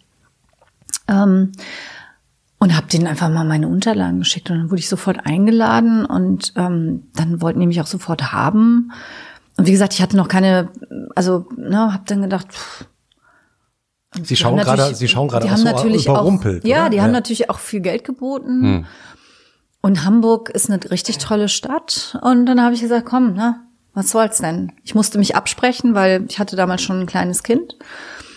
Und mein Ex-Mann, für den lagen Jobs halt nicht auf der Straße. Hm. Also der hatte auch lange suchen müssen, bis er was gefunden hat. Ähm, spanische Juristen sind jetzt, braucht man nicht überall. Und Holländische. Juristen. Er hatte aber spanisches Recht studiert. Ach so. Und dann war halt die Frage, sollen wir das wirklich machen? Und dann war die Abmachung, ich gehe da erstmal hin mhm. und guck erstmal, ob das wirklich was für mich ist und ob das trägt. Und dann kommen die Jungs halt nach. Mhm. Und nach relativ kurzer Zeit war dann für mich klar, das ist echt nicht meins. Mein Gefühl hatte mich nicht ah. getrogen, weil wir haben nur die Ärzte vertreten. Mhm. Irgendwann nur noch Chefärzte, mhm. weil die sich manchmal mit den Oberärzten noch kabbeln wegen Liquidation, also Geld. Und ich bin halt Sozialdemokratin, ne? Also ich, ich bin auch schon dann eher wahrscheinlich auf der Patientenseite zu suchen. Ja. Und das war schon für mich auch schwierig. Und dann habe ich halt, als, als ein anderes Jobangebot kam, habe ich dann. Nee, Moment, so stimmt das gar nicht. Wir schneiden alles raus und es beginnen nochmal von vorne. Das ist einfach echt lange her. Das ist 20 Jahre her, verdammt. Mhm. Ähm, nee, so war es nicht, sondern ich habe dann tatsächlich zum Ende der Probezeit gesagt, nein, das ist nicht meins. Einfach hingeschmissen. Was heißt hingeschmissen? Ich habe gesagt, das ja. ist nicht meins. Ja. Ist, ich ich fühle mich, ich bin nicht glücklich. Ja, in Berlin sagt man einfach hingeschmissen. Ja, und dann hat aber mein damaliger Chef, der ein schwieriger Chef war, ähm, mit dem ist die Leute nicht so richtig Grumpy, viel aus. Herr. Nein, nicht ein junger Mann, aber ah. sehr, sehr anspruchsvoll und sehr. Pff, durchsetzungsstark, sag ich mal. Und da hatten vorher schon alle hingeschmissen. Und der sagte, Mensch, wollen Sie nicht doch bleiben? Hm. Hat er, hat er nicht sogar zu Ihnen gesagt, du bist die Einzige, die es mit mir das war aushält? später, ja, das war später. Aber das, also, ich dachte, das, das war Sigmar Gabriel, aber dann habe ich das verwechselt. ah, da kommen wir vielleicht noch da zu. Kommen wir noch. Na, also jedenfalls, der machte mir dann das Angebot, äh, mach eine halbe Stelle, du kommst eine Woche im Monat nach Hamburg, mhm. du nimmst Arbeit mit nach Hause für eine zweite Woche und das war's. Der wollte das sie war wirklich ein cooles, das ja. war ein cooles Angebot. Der wollte sie halten. Der wollte mich halten und das habe ich dann auch gemacht. Das haben wir auch ein Jahr noch fortgesetzt, aber das ist ein, ich meine, das ist auch nicht wirklich was für die Dauer, ne, mit mit x 100 Kilometern dazwischen und so. Aber eine Woche haben wir das noch gemacht. Das, das hat er, das, den Satz hat er nachher zu mir gesagt, zwei Jahre später. Da wollte er mich noch mal zurückholen und bot mir wahnsinnige Konditionen an. Was sind eigentlich wahnsinnige Konditionen? Äh, viel Kurzer Geld, Partnerschaft. Was verdient denn so ein Superjurist in der oh, was das heute abstrakt, Wieso abstrakt, abstrakt Warum in so einer konkret? Situation? Also damals hat man als, als Berufsanfängerin in diesen Großkanzleien sechsstellige Beträge bekommen. Und das, mhm. das ist schon, und ich war gerade auf dem Sprung zum Bundesverfassungsgericht äh, und da kommt nichts drüber. Da verdient man zwar nicht viel, aber das ist das Allergrößte, was es gibt. Ja. Aber wir haben schon so viel über komplizierte, grumpy Young and Old Men äh, jetzt gesprochen. Jochen hat es ja schon mal kurz erwähnt. Von außen betrachtet hatte man so das Gefühl mit Sigmar Gabriel, äh, haben es ja auch nicht so viele ausgehalten, sie aber schon. Und Sie scheinen da so ein Händchen zu haben für so komplizierte Herren. Vielleicht können Sie ein paar Tricks äh, hier unter uns mal erzählen. Wie handelt man komplizierte Herren. Das kann der Christoph in seinem Berufsalltag sicher auch gebrauchen.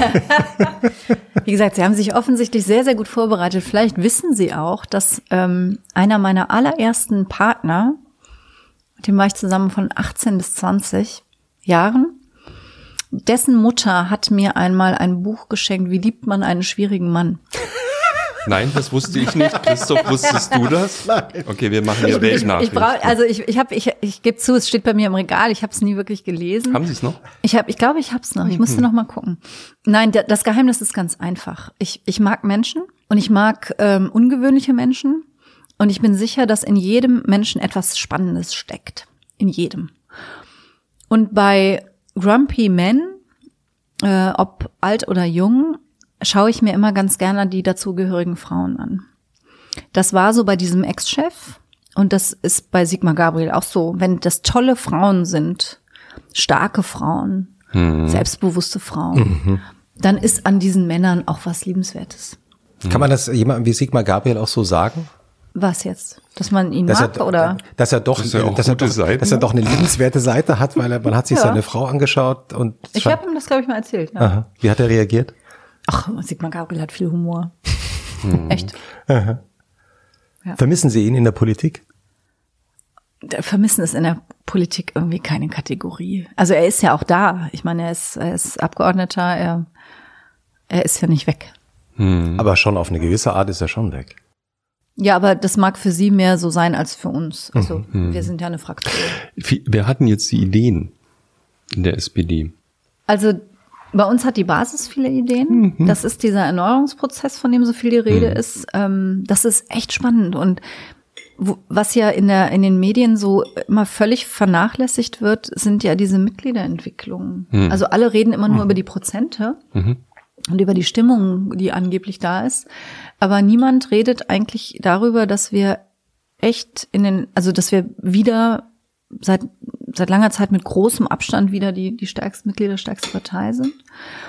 Und ich kann es jetzt nur für meinen Wahlkreis sagen, ich habe ja von der, von der Veranstaltung am Freitag erzählt, da war ein 21-jähriges Neumitglied. Ich hatte dann am Dienstag, Montag, Dienstag, weiß ich nicht mehr, Bürgersprechstunde, Montag.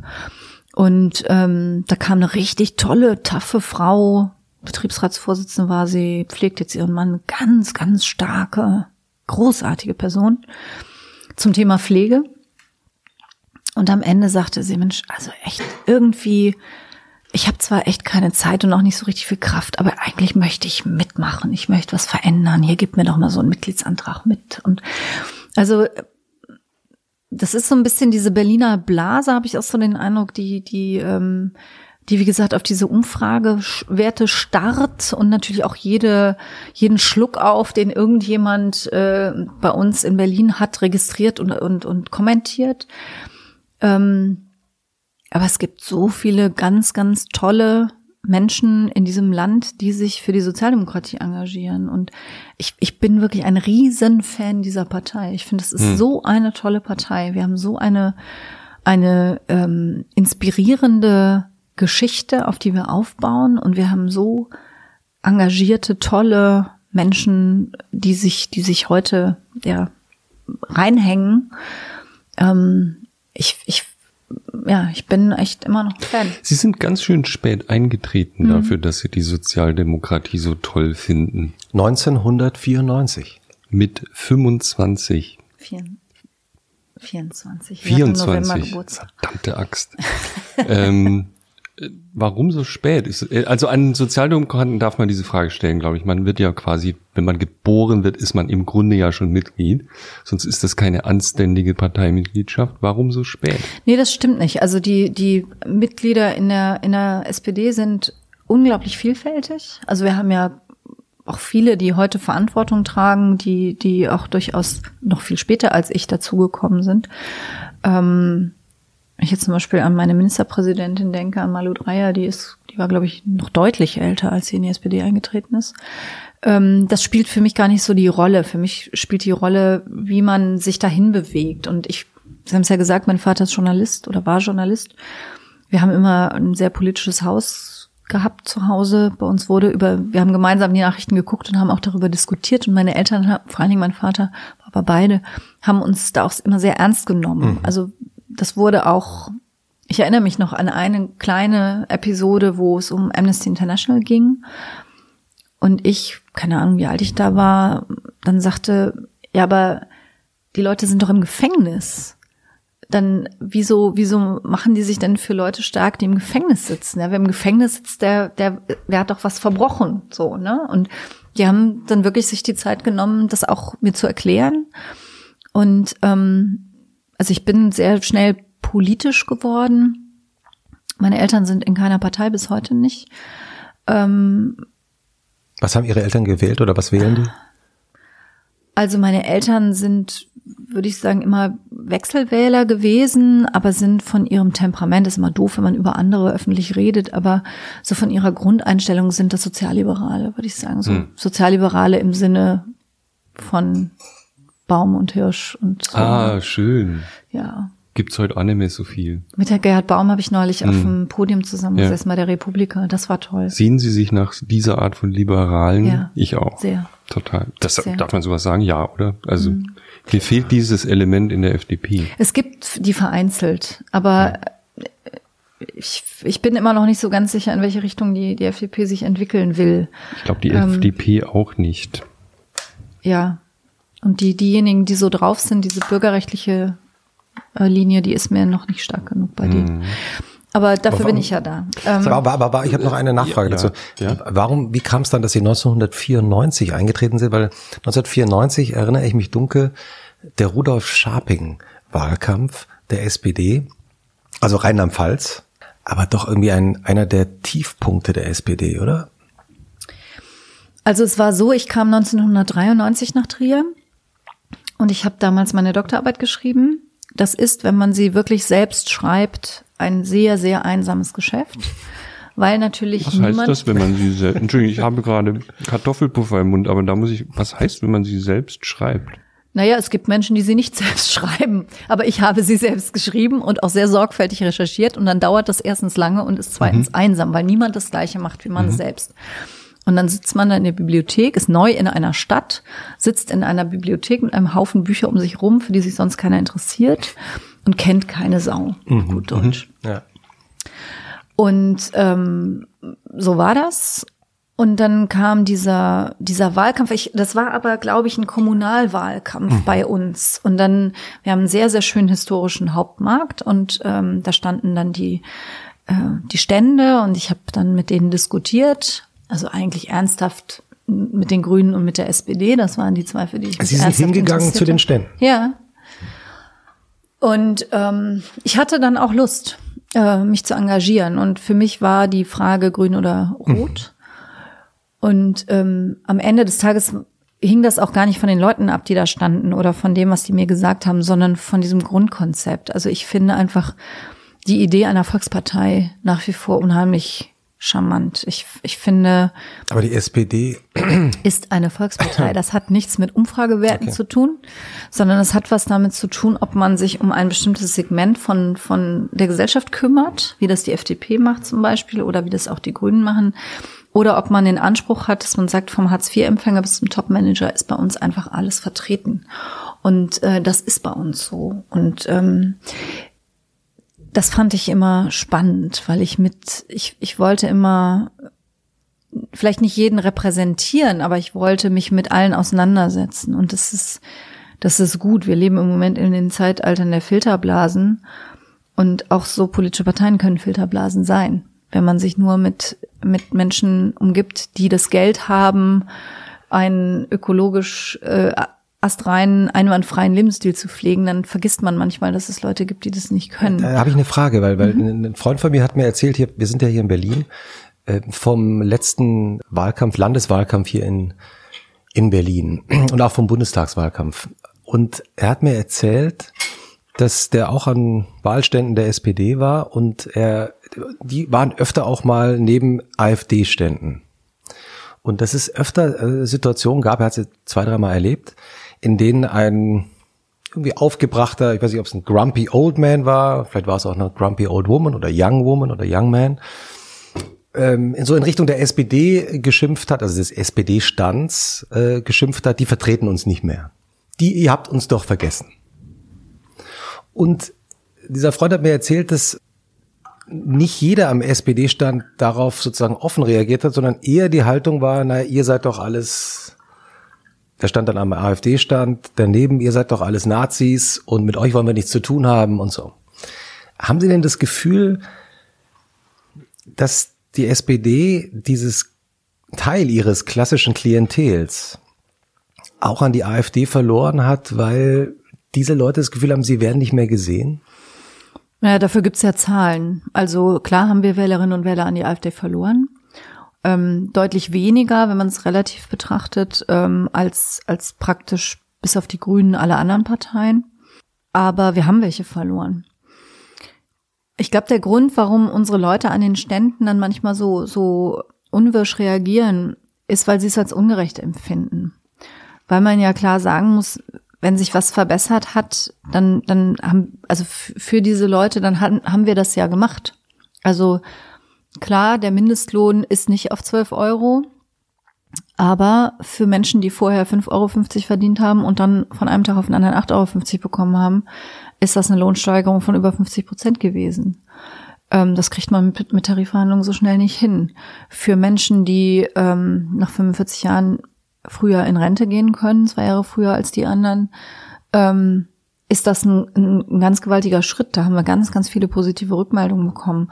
Und da gibt's ja viele, viele solcher Beispiele. Das sind so die, das ist so die, die Erzählung der, der SPD-Leute, die, mhm. die, die ich auch kenne von Freunden, die Sozialdemokraten sind, die immer sagen, die Welt versteht uns nicht. Ja, ja, das, also, das ist ja das, was ich versuche an, zu erklären, ja. ähm, dass, weshalb die, unsere Leute zum Teil dann unwirsch reagieren, mhm. weil sie das Gefühl haben, Mensch, wir machen doch alles, was geht es geht nun mal auch nicht von heute auf morgen alles. Wir haben auch nicht die absolute Mehrheit. Ähm, und es wird, es wird sozusagen ja nicht besser, wenn ihr uns nicht wählt. Es wird ja noch schlimmer. Seht ihr das denn nicht? Genau. Und das ist natürlich so. Also wenn man jetzt diese letzte Wahl nimmt, wo uns viele übel nehmen, dass wir nochmal in die große Koalition oder in eine neue Regierung mit der Union gegangen sind, dann muss man ja wirklich sagen, was wäre denn die Alternative gewesen? Dadurch, dass jetzt die anderen Parteien stärker geworden sind, auch wieder mehr Parteien im Parlament sind. Wenn wir diese Minderheitsregierung gehabt hätten, von denen viele gesprochen haben, dann hätte die Union mit der FDP was einbringen können. Die AfD hätte sich nur enthalten müssen, dann wäre das alles durchgekommen. Ob das für diese Leute eine bessere Politik gewesen wäre? Nein. Aber das, also die, die Menschen haben eine sehr, sehr hohe Erwartung an die Sozialdemokratie. Das hat auch was mit unserer Geschichte zu tun. Und das ist auch in Ordnung. Aber das ist natürlich, das ist eine höhere Erwartung, ist jedenfalls meine Wahrnehmung als an jede andere Partei. Hm. Bei den hm. Grünen war es früher mal anders, da hat man auch Wunder erwartet. Aber heute, ehrlich gesagt, wenn die Jamaika gemacht hätten, die hätten ja, ich will jetzt nicht sagen, ihre Seele verkauft, aber, aber nah dran da kräht heute kein Hahn mehr nach. Ne? Wenn man sich mal anguckt, was die, was die Grünen bereit waren, dazu unterschreiben. Liebe Leute, ja. Aber das nimmt denen irgendwie keiner übel. Bei uns, wir können neun Sachen gut machen und wir machen eine nicht gut, dann, dann ist bei uns aber echt Feuer unterm Dach. Und zwar von allen Seiten, von unseren hm. eigenen Leuten, von den Medien, von den Gegnern sowieso, das ist ja okay. Hm. Also es ist auch, wir haben wir sind im Moment wirklich in einer schwierigen Lage. Ähm, ich glaube, dass, dass wir den richtigen Kompass haben und dass wir auch im Rahmen dessen, was geht, je, je, je kleiner wir werden, umso weniger Möglichkeiten haben wir natürlich. Das ist ein Stück weit auch ein Teufelskreis. Deswegen fände ich es schön, wenn, ähm, wenn wir jetzt einfach mal ähm, auch, auch eine ehrliche Bilanz von den nächsten vier Jahren sehen würden, weil ich glaube, wir machen jetzt noch mal richtig viele gute Sachen eine ehrliche Bilanz und auch ein bisschen Vertrauensvorschuss. Warum fühlen sich Menschen nicht mehr repräsentiert in einer Demokratie? Ich setze natürlich raus, dass es so ist, aber mein Eindruck wäre, sie fühlen sich von Parteien nicht mehr repräsentiert, vielleicht auch von ihrem eigenen Land nicht mehr repräsentiert. Das scheint mir ein sehr starkes Feedback zu sein oder ein wachsendes. Warum könnte das so sein? Ähm, das gibt es, wobei ich glaube, das wird in der, in der Zahl überschätzt. Hm. Also das, das machen eben auch die sozialen Netzwerke, dass die, dass die so ein Phänomen auch, auch ähm, wie in so einem unter so einer Lupe ähm, größer erscheinen lassen, als es ist. Ich glaube, Menschen, die wirklich ernsthaft sagen, ich fühle mich von, von diesem Land im, also nicht mehr repräsentiert. Ich glaube, das sind nicht so viele. Ähm, auch da, ich hatte heute zwei Veranstaltungen, die in diese Richtung gingen, wo es um das Thema Rechtsstaat ging. Ähm, schaut euch mal um in der Welt. Also schaut mal, ihr müsst gar nicht weit gucken. Schaut mal nach Polen, schaut mal nach Hm. Ungarn, Hm. schaut mal in die USA, in die Türkei, nach Russland. Ähm, und dann schaut noch mal, dann, dann schaut noch mal zurück, wie es hier eigentlich ist. Ich muss ganz ehrlich sagen, ähm, unser Land ist nicht perfekt. Längst nicht. Und das wird es auch nie sein. Ich kenne auch keins, das perfekt ist. Ähm, aber hier läuft so viel grundsätzlich mal richtig. Wir haben die richtigen Grundwerte. Wir haben ganz breit getragen von der Bevölkerung über die Presse, über die Verwaltung, über die Politik, haben wir einen Konsens darüber, was sein darf und was nicht sein darf. Also wenn jetzt mal was total schief läuft, was, was passiert, dann haben wir durch die Bank die Reaktion, das darf aber nicht sein. Das darf man hier auch laut sagen. Und es wird dann auch geändert. Also, wie gesagt, wir haben, wir haben nicht das Paradies auf Erden. Wir, wir können derzeit nicht jedem Rentner zweieinhalbtausend Euro auszahlen und, und auch nicht jedem Menschen Arbeit verschaffen, von der er leben kann. Das ist wahr. Aber wir sind erstens, wenn man es vergleicht mit anderen Ländern und zweitens auch in dem Weg, den wir nehmen, auf einem guten Weg, finde ich. Und, und m- mein Ansatz wäre auch immer, wenn ich damit nicht zufrieden bin, verdammt nochmal, dann versuche ich auch selber es ein Stück weit besser zu machen. Das ist so ein bisschen aus der Mode gekommen, habe ich den Eindruck. Oh Mann, das ist jetzt ungerecht. Sorry. Also wir reden ja über Identitäten. Und Sie haben sich. Wenigstens Äh, einer hat hier einen roten Faden. Nee, nee, wir haben, nee, wir äh, haben die nee, beide das, gemeinsam. das Prinzip des Podcasts ist, wenn wir das kurz kleine Werbeeinblendung, kleine Erklärung, Entschuldigung. Es gibt keine rote Linie. Ähm, Keinen roten äh, Faden Keinen auch. roten Faden. Schnitt, Schnitt. Es gibt keinen. Dieser Moselwein ist hervorragend. die rote Ähm, Linie ist das Es gibt keinen roten Faden. Ähm, wir bereiten uns vor, extrem umfassend, aber wir sprechen uns zum Beispiel überhaupt nicht ab, was wir fragen. Also ich kenne, ich kenne ja. deine Fragen nicht, du kennst meine Fragen nicht, deswegen meandern wir auch und kreisen, berühren Themen, kommen darauf zurück. Und ich bin sehr gespannt, worauf Christoph, äh, in welche Richtung er jetzt abbiegt. Ja, ich wollte Du musst mal ein bisschen äh, von deinem Wein auf die. Äh, ich habe äh, zwei große Gläser getrunken, Ach, aber ich wirklich? sehe, dass dein Glas, Hab ich gar nicht mitbekommen. dein Schon kleines fast Glas leer. schon ist fast schon leer ist. zur Hälfte leer. Ich würde dir gerne nachschütten, aber Nein, es ist, danke. ist, die, ist der Wein. Haben Sie noch? Wollen Sie noch? Haben Sie noch geh mal Wünsche, den- Getränke den- wünschen? also während du Ich hatte mir überlegt, ob ich ein, ob ich ein kleines Gastgeschenk mitbringe. Ob sie ein Wenn ich noch mal, wenn ich noch mal eingeladen werden sollte, dann bringe ich einen Weinkühler mit. Ganz wichtig. Sollen wir uns in einem Und ich Jahr würde vorschlagen, verabreden? ich würde vorschlagen, dass Ja. wir vielleicht die Ja. zweite Flasche Wollen wir die aufheben? in den. Kühlschrank stellen. Nee, wir, Ja, der Kühlschrank. Ich, ich, in den nein, ich Kühlschrank mach das. Äh, stell deine komplexe Frage, die Ja. du seit Monaten dir überlegt hast. Und ich gehe mal kurz. Hol du mal den Kühlschrank. Wein. Ich stell den Wein kühl. Ja. Ähm, ist eigentlich Bali oder Ballet? Also weil ich habe natürlich, es ist ja, ich habe mir die Eselsbrücke gebaut wie Harley Davidson. Sehr gut. Aber wie spricht man jetzt eigentlich Harley richtig aus? Ist Das es ist schon gut so. Harley? Ja. Und Bob Marley kann man sich auch merken. Bob Marley ist auch gut. Bob Marley ist vielleicht sogar noch einfacher. Ähm, Frau Barley, Bob Marley. Jetzt habe ich jetzt habe ich natürlich einen Reggae-Song im Ohr. Ja? Auf Musik ich kommen wir nicht nachher auch singen, das sage ich jetzt gleich schon mal. Ja, das macht nichts, wir auch nicht, aber Tanzen. wir tun es trotzdem. Ja, tanzen ist für den Podcast natürlich irgendwie auch experimentell interessant, aber ich fürchte, wir müssen es mit dem Singen probieren, aber erst später. Also da Mhm. trinken wir noch mit noch mal. Vielleicht haben wir den Wein ja wieder kühl gestellt. Ähm, Ich so, habe, ist- hab, äh, alter da. ich habe den ins Gefrierfach getan, die offene Flasche, dann Sehr geht das schnell. Sehr gut. Nein, Sie haben sich ja bei den Identitäten, bei denen Sie sich selber äh, beschrieben haben, auch als Feministin bezeichnet. Und ähm, ich habe äh, eine Geschichte gelesen, die ich äh, sehr bewegend fand, dass Ihre Großmutter eigentlich Lehrerin war, ähm, aber nach dem Zweiten Weltkrieg von ihrem Großvater verboten bekam, Also wieder von zu meinem ar- Großvater. also von von dem Großvater, von ihrem Großvater, also von ihrem Mann, dem Mann ihrer Großmutter, verboten bekam, wieder zu arbeiten. So war das. Wie geht das? Das war damals Gesetz. Die Frauen durften damals nicht arbeiten, wenn der Mann widersprochen hat. Mein Großvater war eigentlich ein wundervoller Mann. Ich habe ihn sehr geliebt. Ähm, ganz gütiger Großvater. Der war bei, der war Ingenieur. Bei ne? VW. Ja. Und ähm, aber er war eben so einer vom alten Schlacht, der sagte, ich kann meine Familie selbst ernähren.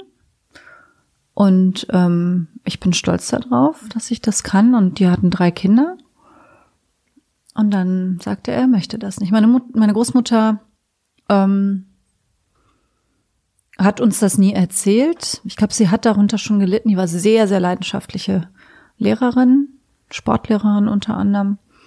Aber Sie haben auch ein bisschen drunter gelitten. Also, ja, genau. Wir haben drunter gelitten, weil wir, wir haben die Sommerferien oft bei denen verbracht und wir mussten dann immer echt Diktate schreiben und sogar die Briefe, die Briefe, die wir schrieben an meine Großeltern von zu Hause aus, bekamen wir korrigiert Hm, zurück. Nein. Doch. Mit, mit roter, Mit roter, mit roter Tinte. Und dann, wir hatten aber Spardosen und für, ne, je nachdem, wie viel, wie wenig Fehler wir machten, kriegten wir dann auch Münzen in dieses, äh, in dieses Spar, äh, in diese Spardose. Ja. Das heißt, so war ihre, das. das heißt, ihre Mutter äh, hat dann für sich beschlossen, ich mache genau das Gegenteil. Die ist ja erfolgreiche Ärztin geworden, hat auch gearbeitet, Kinder bekommen, weitergearbeitet. Ja, genau. Also meine, meine Mutter hat sehr klar ähm, ein anderes Modell gewählt, sehr bewusst, sich auch sehr stark abgegrenzt zu ihrer Mutter, auch sonst.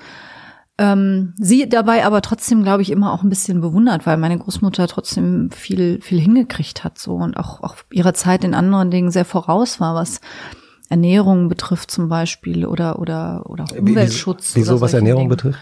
Naja, die hat sich sehr früh ähm, ähm, dafür interessiert, wie man vitaminschonend äh, was was zubereitet oder so oder also hat sich einfach für für Ernährungsfragen interessiert, war fortschrittlicher als das ihrem ihrem ihrer Zeit eigentlich entsprach und ähm, also ein paar Sachen fand meine Mutter glaube ich auch gut an meiner Großmutter, aber ansonsten waren die schon auch gegensätzlich ähm, und meine meine Mutter hat hat echt, also ich habe ganz, ganz hohen Respekt. Ich habe auch hohen Respekt vor meiner Großmutter, aber also meine Mutter, muss ich echt sagen, die hat immer sehr viel gearbeitet in ihrem Leben. Die arbeitet auch heute noch.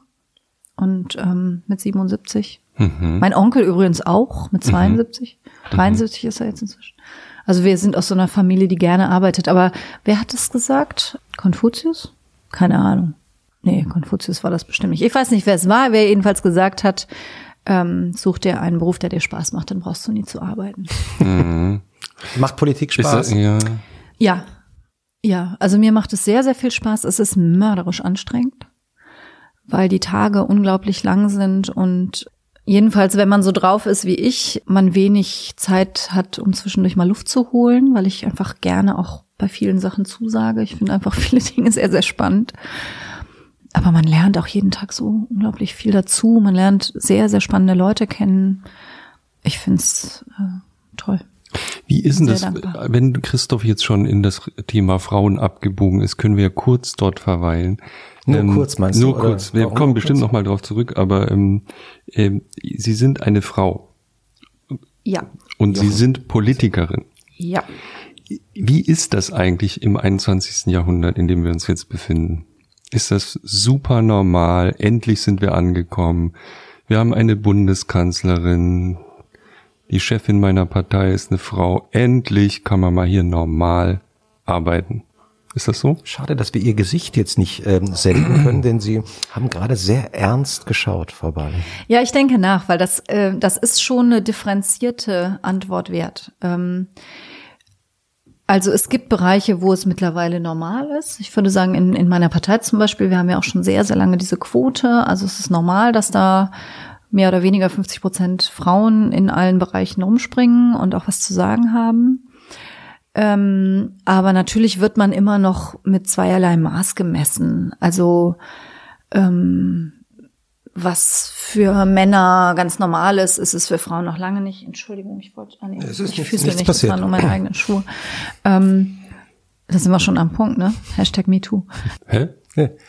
Hat Jochen jetzt nicht mitbekommen. Ähm, aber sie haben ihre Füße ausgestreckt. Ich habe es gar nicht äh, gespürt, weil, aber sie haben an ihren eigenen Schuhen, glaube Also, ich. Genau, Das waren ich an bin ihren an Sie haben meiner- ja, muss man dazu sagen, für unsere Zuhörerinnen und Zuhörer zu Hause, die das nicht sehen können, ihre Schuhe ausgezogen. In unserem Wohnzimmer, was in nur, Marias den, Wohnzimmer. was nur den Grund hat, dass dieser Tisch ein, ein Metallgestell hat und ich nicht äh, Lärm machen wollte, wenn ich jedes Mal mit meinen Schuhen gegen dieses Nein. Metallgestell stoße. Das ist sehr das aufmerksam. Oh, ich äh, steigert ein die. Audioqualität. Unsere Produzentin Ah, ein schickt mir eine- ja. Ich, ich gebe zu, ich ziehe auch im Büro immer wieder die Schuhe aus. Aber wenn wir, jetzt schon mal den, wenn wir jetzt schon mal den Klamotten sind und der Moselwein lockert ja die Zunge. Mhm. Böse Strategie. Also ein Punkt ist, ähm, ich trage wahnsinnig gern Kleider. Ich finde es einfach schön. Ich bin eine relativ große Frau. Und das hat den Nachteil, ich bin relativ schmal ähm, und äh, Designer von Frauenklamotten scheinen zu glauben, dass schmale Frauen klein sind. Das geht anscheinend nur so im Design. ähm, was zur Folge hat, dass bei mir jetzt Kleider, die bei kleinen Frauen bis zum Knie oder drüber gehen, bei mir manchmal ein bisschen drüber enden. Ähm, ich gucke mir schon an, ob ich das für vertretbar halte, ehe ich dann so ein Kleid kaufe. Da habe ich auch schon ein bisschen die Schere im Kopf. Aber äh, ja, ist halt so. Und ähm, also zum Beispiel nach meiner Vereidigung gab es in einer Berliner Zeitung tatsächlich einen Kommentar darüber, dass mein Kleid kurz, überraschend kurz gewesen sei. Was nicht stimmt, ne? Also die anderen Ministerinnen, eine zumindest hatte so ziemlich den gleichen Abstand von von äh, Rock zu Knie, die hatte nur dunkle Strumpfhosen an, da, sah, da sah, fiel das nicht so auf. Aber allein die Tatsache, und die kriegten allerdings dann online so einen Shitstorm, dass sie das relativ schnell wieder von der Seite genommen haben und sich auch dafür entschuldigt haben. Also das ist schon so, wenn man ähm, Man wird dann- anders angesehen oder sie ja, werden, und man kriegt Frauen natürlich immer unterstellt irgendwie, ja, dass man da jetzt äh, irgendwie, ne, das, das, das dürfe man doch nicht machen in, in so einer Position, dass man äh, mehr als bis zum Knie äh, ein, ein Bein zeigt. Ich sehe das anders ähm, und stehe da auch zu, aber allein diese Diskussion geht mir ehrlich gesagt schon ein bisschen auf die Nerven. Also Ist es ich gerade würde ja nicht bauchfrei oder Ihr Outfit wird, also wie, wie, wir haben ja ähm, diese 500 Seiten Archiv gelesen, 600 Seiten Archiv gelesen. Ihr Outfit wird relativ oft beschrieben. Das ist ein Topos, natürlich, ja. Also weibliche Politikerinnen haben ein Aussehen und bei den Männern ist es oft nicht so. Das wird mal erwähnt. die haben aber, auch ein Aussehen. Ja, aber es wird nicht, es wird nicht so erwähnt, wie es bei Frauen erwähnt wird. Das stimmt. Aber gut, ich meine, also gerade mein Vorgänger hatte damit ja auch zu arbeiten, ne? Also dessen Kleidung Heiko wurde Maas. ja, genau, Heiko Maas, der wurde ja auch öfter kommentiert. Ähm, das gibt's schon auch bei Männern, aber bei Frauen hat's hat's immer so eine so eine komische Konnotation. Sie haben ja auch, als die äh, MeToo-Debatte losging, äh, in Interviews erzählt, dass Sie auch, auch direkten Gesprächen oder Begegnungen mit Männern da einiges erlebt haben. Ja, wobei, also im Vergleich zu anderen Frauen, muss ich echt sagen, geht das noch, weil irgendwann, wenn man jetzt so eine Position erreicht, dann trauen sich die Männer auch nicht mehr. Das muss man auch klar sagen. Gibt es auch Gegenbeispiele? Ich glaube, aus Schweden gab es ja auch Ministerinnen oder auch aus Großbritannien, die sich da anders geäußert haben. Da muss ich jetzt sagen, das ist bei mir, ich habe den Eindruck, ähm, jetzt in dem Rang ist mir das, soweit ich mich erinnern kann, jedenfalls jetzt nicht, nicht mehr passiert. Aber als junge Frau, ähm, da habe ich Sachen erlebt. Also da wusste man ja nicht echt nicht, ob man lachen oder heulen sollte. Also meine, meine Lieblings, meine Lieblingsgeschichte ist, weil wir es eben von älteren Männern hatten, ähm, als ich dann aus der Hamburger Zeit die Kanzlei verlassen hatte und nach Mainz gegangen war, ähm, besuchte mich dann jemand aus dieser Hamburger Zeit, ein älterer Mann, mit dem ich mich gut verstanden hatte dort, aber nie mit dem irgendwie Kaffee trinken war oder sonst was oder Beruflich gut verstanden beruflich in gut der verstanden, Kanzlei, ganz genau, ja. beruflich gut verstanden in der Kanzlei. Und ähm, der kam dann, weil er in der Nähe zu tun hatte, und wir gingen essen. Und dann habe ich irgendwann gefragt, sag mal, ähm, wann geht denn dein Flieger zurück? Und dann guckte der mich an und sagte, wie Flieger zurück? Ich dachte, ich bleib bei dir. Und ich habe ich hab spontan laut losgelacht.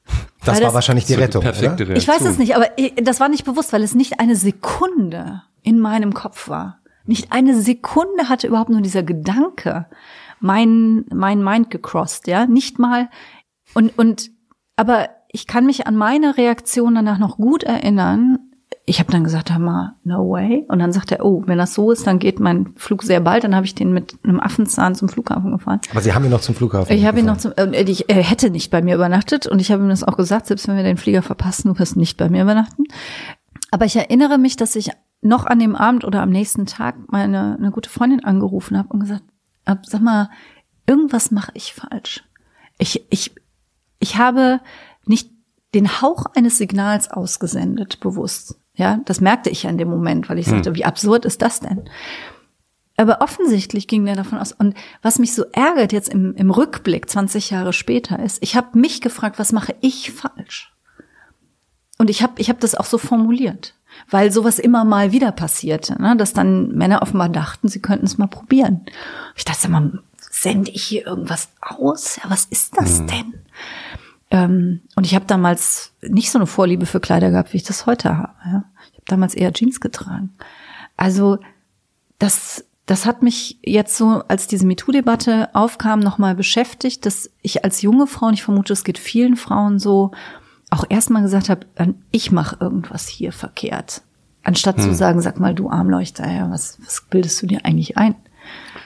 Ähm, zu dem Verkehrtmachen gehört auch, ähm, ich habe ein Zitat, Oh, oh. äh, nee, nee, überhaupt nicht, äh, nur zum Thema Frau sein in der Politik. Ich habe, ich zitiere jetzt mal die Süddeutsche Zeitung. Ich glaube, das Zitat aus der SZ stammt aus der Zeit, als sie nicht mehr Generalsekretärin waren, sondern Ministerin. Da steht, Bali muss weglächeln, was ihr selbst passiert ist, dass Frauen abserviert werden. Ist es so, dass Frauen abserviert werden in der Politik Im- und Männer nicht, Nicht so? mehr und nicht weniger als Männer. Also das würde ich so nicht sehen. Es stimmte auch bei dem, in dem konkreten Fall ja nicht. Also Martin Schulz und ich, wir haben uns, als das, als das anfing, nicht gut zu laufen im Wahlkampf, haben wir uns natürlich darüber auch unterhalten und wir haben beide uns wechselseitig gesagt, wir ziehen das durch. Hm. Also hier werden jetzt nicht noch irgendwelche Pferde gewechselt. Und dann passierte aber nun mal das Tragische, dass Erwin Sellering in, in Mecklenburg-Vorpommern Krebs bekam und von einem Tag auf den anderen zurücktrat. Klar war, dass Manuela Schwesig dahin geht. Das war ja immer so geplant gewesen, nur eben für später. Und die Frage sich stellte, wer wird Familienministerin? Und ähm, Manuela Schwesig ganz klar sagte, ich soll das machen. Sie wollten erst nicht so richtig, Das oder? stimmt nicht. Es wurde mal, wurde, Ah, wurde, wurde das in der Zeitung ist, gelesen? ja, ja, das ist, das ist immer so spannend, wenn man dann hört, wer alles weiß, was in einem selber vorgegangen ist. ja, wir können es ja heute richtig stellen. Also Ja, wir haben also, ja auch den äh, Bundestagspräsidenten ich habe schon nicht korrigiert. sofort, ich habe nicht sofort ja gesagt, weil ähm, klar war das vom Zeitpunkt her schwierig. Auf der anderen Seite war es aber auch so, dass, dass wie gesagt, es war klar, dass Manuela Schwesig irgendwann darüber gehen würde und ähm, dass sie mich vorgeschlagen hat, war ja kein Zufall. Ne? Also wir waren immer schon im Parteivorstand, auch diejenigen oder im Präsidium, diejenigen, die sich da in den frauenpolitischen Themen auch ein bisschen die Bälle zugespielt haben und so. Und für mich war halt die Frage, mache ich das jetzt? Das ist ein blöder Zeitpunkt. Ich wusste ja, was geschrieben werden würde. Ähm, oder machst du es nicht? Und dann ist es aber auch weg. Ja, dann ist die Chance aber auch weg. Und ähm, Stimmt es denn, dass Sie Ihren Lebensgefährten, den heutigen Lebensgefährten, Ihren Partner äh, gefragt haben, ob Sie das machen sollen? Und dann Nee, das- hat er, oder war das eine andere das war Entscheidung? bei der Also- Generalsekretärs. Ah, äh, Und da hat er nicht sofort reagiert? Das war bei der Frage, ob ich Generalsekretärin werden Mhm. wollte. Ich war damals in den USA auf einer Delegationsreise, interessanterweise zu Facebook und Google und Amazon und solchen Fragen. Da ging es um Digitales und Datenschutz. Und es kam für mich völlig überraschend. Völlig. In welcher Situation waren Sie da in dem Hotel oder wie haben Nee, Sie wir waren gerade auf der, auf der Rückreise. am Flughafen? Oder? Ah, nee, Moment, der erste Anruf kam, der erste Anruf kam, da waren wir gerade bei IBM. Und dann hat er diesen raus. berühmten Satz gesagt, du bist die Einzige, die es mit mir, also Sigmar Gabriel. Nein, ist Sigmar Gabriel hat diesen Satz nie Hat er, gesagt. schade eigentlich. Sigmar Gabriel Aber hat gemeint hat er es schon ein bisschen. Das müssen Sie ihn fragen, das weiß Ja, ich gut. wirklich nicht. Ähm, Also Sie waren bei IBM? genau, dann bin ich rausgegangen, habe mir das zum ersten Mal angehört und dann ähm, waren wir nachher, dann habe ich äh, meinen Lebensgefährten angerufen und ähm, der war natürlich pff, mindestens genauso überrascht wie ich und, und kennt ja, kannte die, die Umstände und, und die Möglichkeiten ja noch viel weniger als ich. Ich habe mir dann schon erstmal ein paar Stunden auch ausbedungen. Und ähm, weil Generalsekretärin der, das Klischee davon eben auch nicht das ist, was meinem Temperament so entspricht. Wir haben eben von Richterin gesprochen, von Ausgleichen, von hm. Menschen mögen, von Zusammenführen.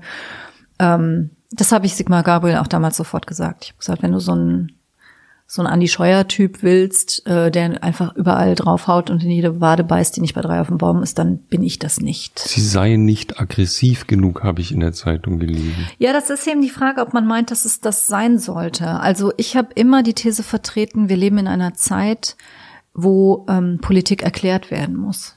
Also wo man, wo man Politik verständlich machen sollte. Und ich finde, auch sympathisch machen sollte. Ich finde hm. dieses, dieses grumpy, bärbeißige, aggressive, ohne Grund, ähm, ich halte das für überholt, hm. ganz ehrlich.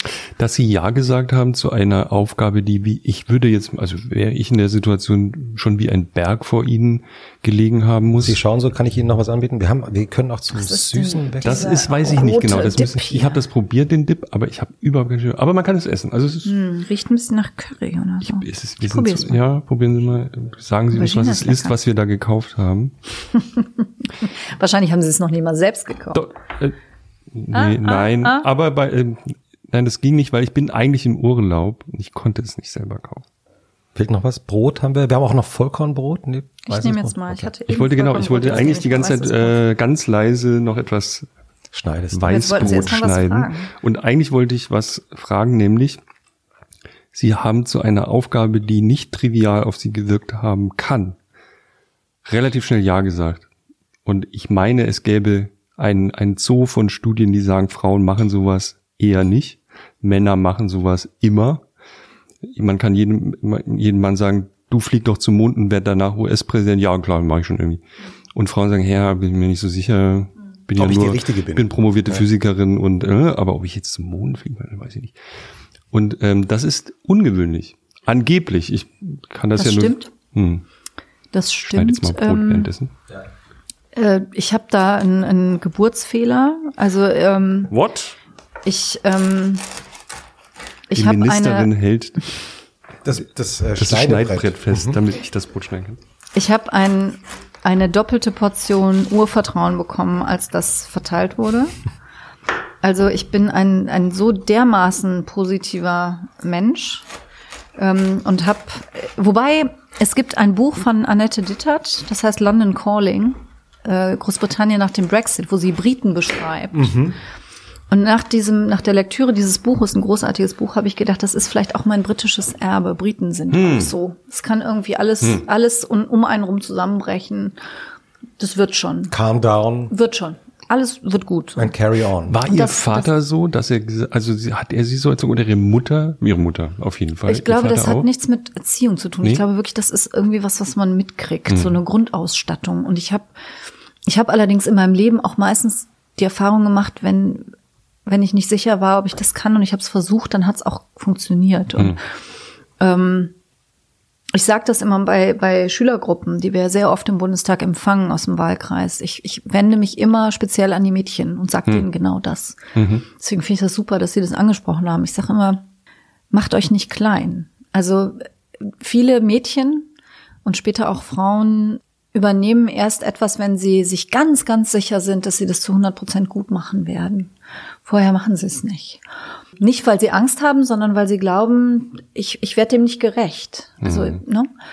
Und ähm, die, die Jungs sind da anders drauf. Also die, die ist genau wie Sie sagen, die, die haben teilweise nicht so viel Ahnung und probieren es einfach. Hm. Das ist jetzt sehr, sehr vereinfacht und Es gibt Studien, ich kann es, aber ich es kann ist, es belegen. Es ist tendenziell richtig und ähm, deswegen sage ich den Mädchen immer, probiert es. Hm. Und mein, mein politisches Leben hat ja so begonnen, dass ich ähm, eine völlig aussichtslose Kandidatur übernommen habe.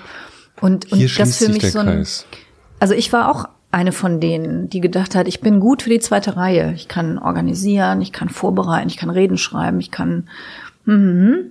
Aber so diejenige mit dem Mikro in der Hand vor 200 Leuten, ach nee, ne, lass das mal lieber jemand anders machen. Mhm. Und dann kam so eine kommunale Kandidatur mhm.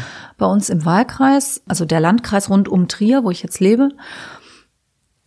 Die SPD hatte nicht einen Hauch einer Chance. Weil traditionell konservativ, weil tief schwarz, ja. genau. Mhm. Und es war auch schon klar, wer das wird, mhm. nämlich der, der es heute ist, mhm. weil dessen Vater war schon Präsident des Bauern- und Winzerverbandes und Bundestagsabgeordneter und der hieß auch noch genauso Vorname und Nachname wie der Vater und war auch schon Verbandsbürgermeister in einer der Verbandsgemeinden im Landkreis. Also es war klar, der wird es. Und deswegen, das war einer der Gründe, weshalb ich dann gesagt habe, mein Gott, probier's doch mal aus. Hm. Ja, du hast doch eigentlich nichts zu verlieren. Und das war so großartig. Das hat so viel Spaß gemacht. Meine Partei hat mich auf Händen getragen. Die hatten mhm. selber auch Spaß für drei. Und ich hatte am Ende, ich kann es nicht mehr genau sagen, weil es auch sehr, sehr lange her ist. Es war sowas wie 44,6 Prozent oder so. Also, und mir begegnen heute noch Leute, die sagen, hätten wir noch acht Wochen gehabt, wir hätten es noch gedreht. Ja. Und wenn ich diese Geschichte den Mädchen da erzähle, ich erzähle es natürlich allen, aber den Mädchen besonders, dann sage ich immer, und wenn ich damals gewonnen hätte, wäre ich jetzt Landrätin von Trier-Saarburg und nicht Justizministerin. Also es ist manchmal auch gut, gut mhm. zu verlieren. Das ist dann auch in Ordnung. Ja, mhm. also du lernst was, Du machst eine Erfahrung, du lernst Leute kennen. Selbst wenn du am Ende verlierst, ist das nicht schlimm. Mhm. Und das ist eine, eine Lebenserfahrung von mir. Und, und als ich diese Anfrage bekam, ich hatte einen Heidenrespekt. Einen Heidenrespekt. Und ich war mir überhaupt nicht sicher. Mit wem haben Sie sich als erstes beraten? Mit meinem Lebensgefährten. War das der Spanier? Nein, nein, nein, nein. Das ist ja mein Ex-Mann. Also genau, also das war jetzt, Sie meinen jetzt, ob Sie ob ich das machen soll. Ja. Ob ich das machen soll. Ich überlege jetzt, habe ich jemanden aus der Partei angerufen? Ich glaube nicht. Mhm.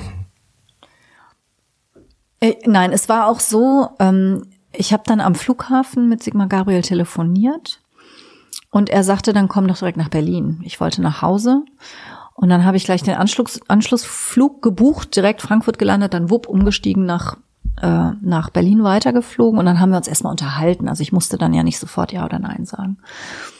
Und dann habe ich mit ihm gesprochen. Das war ein wirklich sehr, sehr gutes Gespräch, wo er auch sehr klar war und mir auch die aus seiner Sicht ähm, Stolperfallen sehr realistisch geschildert hat. Und ich hatte aber ein gutes Gefühl und habe gesagt, das machen wir. Und ich habe es überhaupt nicht bereut. Hm. Ich habe ich hab in dem, im, im, im Willst du direkt dazu was sagen, Jochen? Mhm. Oder? Ähm, ich habe nur ein, ein Zitat gelesen aus den Anfängen ihrer, also ihrer ersten Wahlkämpfe äh, 2005. Das war die Landratswahl, von der Sie gerade, glaube ich, gerade auch äh, gesprochen haben. Und da hat ihr damaliger Kreisvorsitzender Manfred Nink mhm. über Sie gesagt, und ich wollte Sie fragen, ob er das als Kompliment gemeint hat oder wie er das gemeint hat. Ich zitiere Manfred Nink. Katharina ist geradezu anstrengend. geradezu anstrengend ist natürlich auch vernichtend, ja. Das weiß ich nicht, wie er das gemeint hat. Ähm, Aber Sie lachen, das heißt, Sie kennen ihn ja, wir, wir haben ihn nicht ja, vor Augen. Ähm, ich ich habe keine Ahnung, wie er das gemeint hat. Ähm, anstrengend. Also ich war in dem Wahlkampf mit Sicherheit anstrengend, weil ich, wenn ich sowas mache, dann mache ich das echt volle Pulle. Und wir hatten nicht viel Zeit. Wir haben uns im Dezember dazu entschlossen. Wir haben das Mitte Januar bekannt gegeben und Anfang Juni war die Wahl. Und ich habe jeden Tag fünf, sechs, sieben, acht Termine gemacht. Und, und das meint er, glaube ich, mit geradezu das kann, Das kann, kann gut das sein? sein. Und ich, wenn ich sowas mache, dann will ich es auch gut machen. Dann will ich auch, ne, das ist dann auch, glaube ich, so eine weibliche Eigenschaft, ne, so ein, so ein leichter Hang zum Perfektionismus. Ja, und ich, ich war bestimmt für manche Leute anstrengend in der Zeit. Ja, ich halte mich sonst eigentlich nicht für einen anstrengenden Menschen. Ist es schlimm, so fremdbestimmt zu sein? Ja. Also von morgens bis abends in so eine. Ja. Das ist das Unangenehmste an der ganzen Geschichte. Äh, dieses Fremdbestimmte, also man, man gibt oder ich habe, nein, es gilt für alle, wir, wir geben die Hoheit über unsere Kalender mhm. völlig ab. Mhm. Ähm, Gibt es Momente, wo Sie sagen, ich, ich also jetzt aus meinem Leben äh, berichtet, es gibt so Tage, wo ich einfach nicht mehr will und dann sage ich so, jetzt reicht's. ich will jetzt nicht äh, auch noch diesen und jenen und diesen Termin ich muss auch mal nachdenken oder ich will meine Ruhe oder ich will auch mal um sechs nach Hause die Familie sehen oder so. Haben Sie sowas, dass Sie so sagen, jetzt reicht's, Protokoll weg? Also ich bin ein sehr disziplinierter Mensch. Mhm. Äh, besagte Großmutter war Ostpreußin und das, da ist ein bisschen was bei mir hängen geblieben. Also dass ich am Ende irgendwas schmeiße, irgendwelche Termine nicht mache, das gibt's nicht. Echt? Nein, das gibt's nicht. Ähm, dass ich sage, ich habe jetzt mal nicht so viel Bock, gibt's mhm. schon. Aber ähm,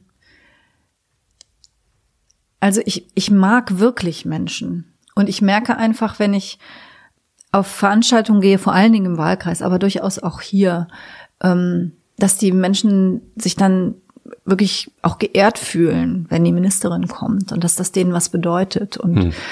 ähm,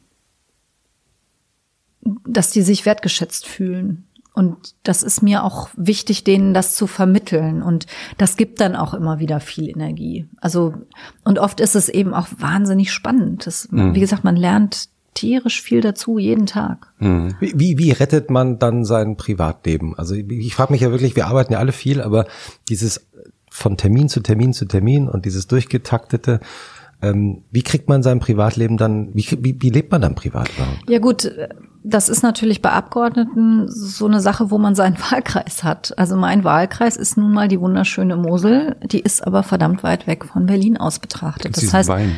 ich habe, der ist lecker, ne? Hast du noch was, Jochen? Oder? Ja, der ist ja im Kühlschrank, er kann ja gar nicht nachschauen. Ah ja, das war der Hinweis, das war der. Guck mal hier, unser Gast hat uns schon so im Griff, dass sie praktisch indirekte Kommunikation, das ich hm, verstehe, das ist, auch das sehr Führung, weiblich, ja. Führungsqualität. Genau. Na, ist eine Führungsqualität. Ja. Ähm, wo waren wir stehen geblieben? Ähm, bei, bei, äh, bei dass der Wahlkreis weit weg ja. ist. So und das heißt also für mich, ich habe eine klare Trennung zwischen der Berliner Arbeit und meinem Privatleben. Ich, ich kann hier kein Privatleben haben. Wenn ich hier bin, kann ich arbeiten bis zum Umfallen, jedenfalls. Schick mal den, den warmen. Nee, nee, nee, nee. Schicken Sie ein bisschen, ein bisschen kalten dazu, dann ist gut. Ja. ja. Ähm, Dankeschön. Der ist echt lecker. Ähm, Ach. Hm. Nils Laurentiushof 2005. Und was wichtig ist, hier oben. Große Lage, GG, Lage im Alleinbesitz deutscher Qualität sein. Sie greifen jetzt gerade an die, hier an die oben, Flasche das ist wichtig, was VDP. Das ist die Vereinigung Deutscher Prädikatsweingüter. Ach. Das ist eine Vereinigung, wo auch Günther Jauch übrigens Mitglied Wirklich? ist. Wirklich? Ja, dann muss es ja ganz toll sein. Ja, also das war, da, die waren aber schon vorher, bevor er das Weingut übernommen okay. Das ist übrigens auch mein Wahlkreis. Der hat bei Aldi verkauft, ich gehe ja öfter zu Aldi einkaufen, der noch verkauft andere, jetzt bei Aldi Wein. andere Supermärkte noch. Das wusste ich Lidl. Ich habe es bei Aldi gesehen. Spar. Das ist aber ein echt guter Wein. Dieser Wein kommt nicht von Aldi, nicht das hier. Weingut. Ähm, also jedenfalls mein, meine Heimat ist so weit weg, dass ich das nicht mischen kann in dem Sinne. Wenn ich in Berlin bin, dann bin ich in Berlin und eben ohne Privatleben. Das hat auch seine Vorteile. Das heißt, man kann dann auch arbeiten bis in die Nacht und keiner wartet auf einen. Dann enttäuscht man auch niemanden. Aber zu Hause ist es natürlich schwieriger. Denn wenn man im Wahlkreis ist, da ist ja auch Arbeit. Also ich, ich repräsentiere diesen Wahlkreis in Berlin und ähm, ich bekomme da auch viele Einladungen und die nehme ich auch sehr gerne wahr. Aber da muss ich mir natürlich auch Zeit frei blocken und will das auch für die Familie.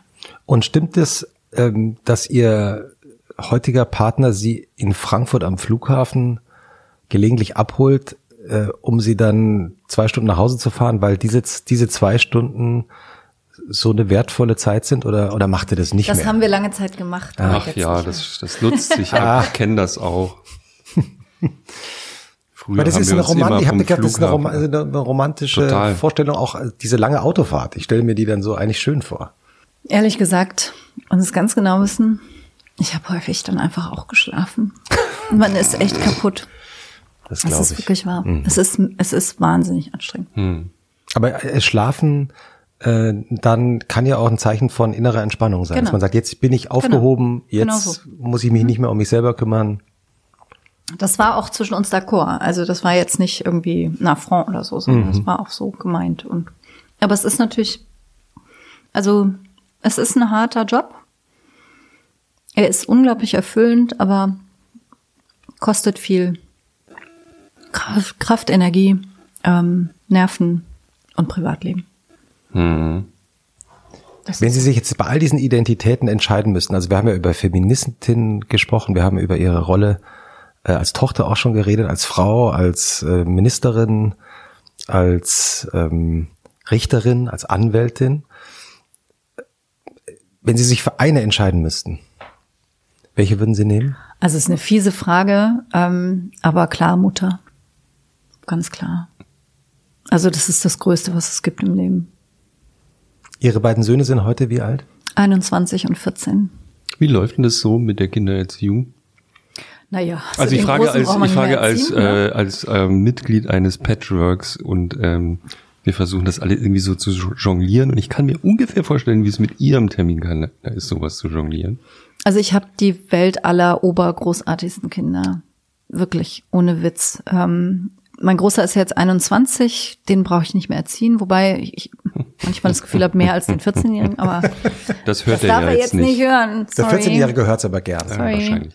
Nein, die sind einfach sehr, in mancherlei Hinsicht sehr, sehr ähnlich, in anderer völlig verschieden. Und ähm, der Kleine ist eigentlich der, ist bei uns so der, der Manager und der, der alles im Griff hat und auch sehr, sehr organisiert, strukturiert ist. Äh, der Einzige, der bei uns ohne Probleme früh aufsteht. Also wenn ich den Flug morgens 7.05 Uhr ab Luxemburg nehme, dann steht der mit auf. Und das heißt halb sechs. Ne? Also, Und zwar ohne Probleme. Ist der Einzige, der dann gut gelaunt ist. Auch. ähm, nee, das sind tolle Kinder und die, die tragen das total mit. Und das ist auch sehr, sehr wichtig. Ja. Wel- Welcher der beiden Söhne hat äh, mal gesagt, dass er sich nicht vorstellen konnte, dass Frauen Chefinnen sind? Oh Mann, ey, man darf echt nichts sagen. Das Alles im Archiv. Ja, alles alles, im im Archiv. Nee, aber stimmt die- also können ja auch dementieren, Die Geschichte also, stimmt. Ähm, und ich war echt schockiert. Und es war tatsächlich der Kleine. Er war auch sehr, sehr klein damals. Vier, fünf, Der Manager.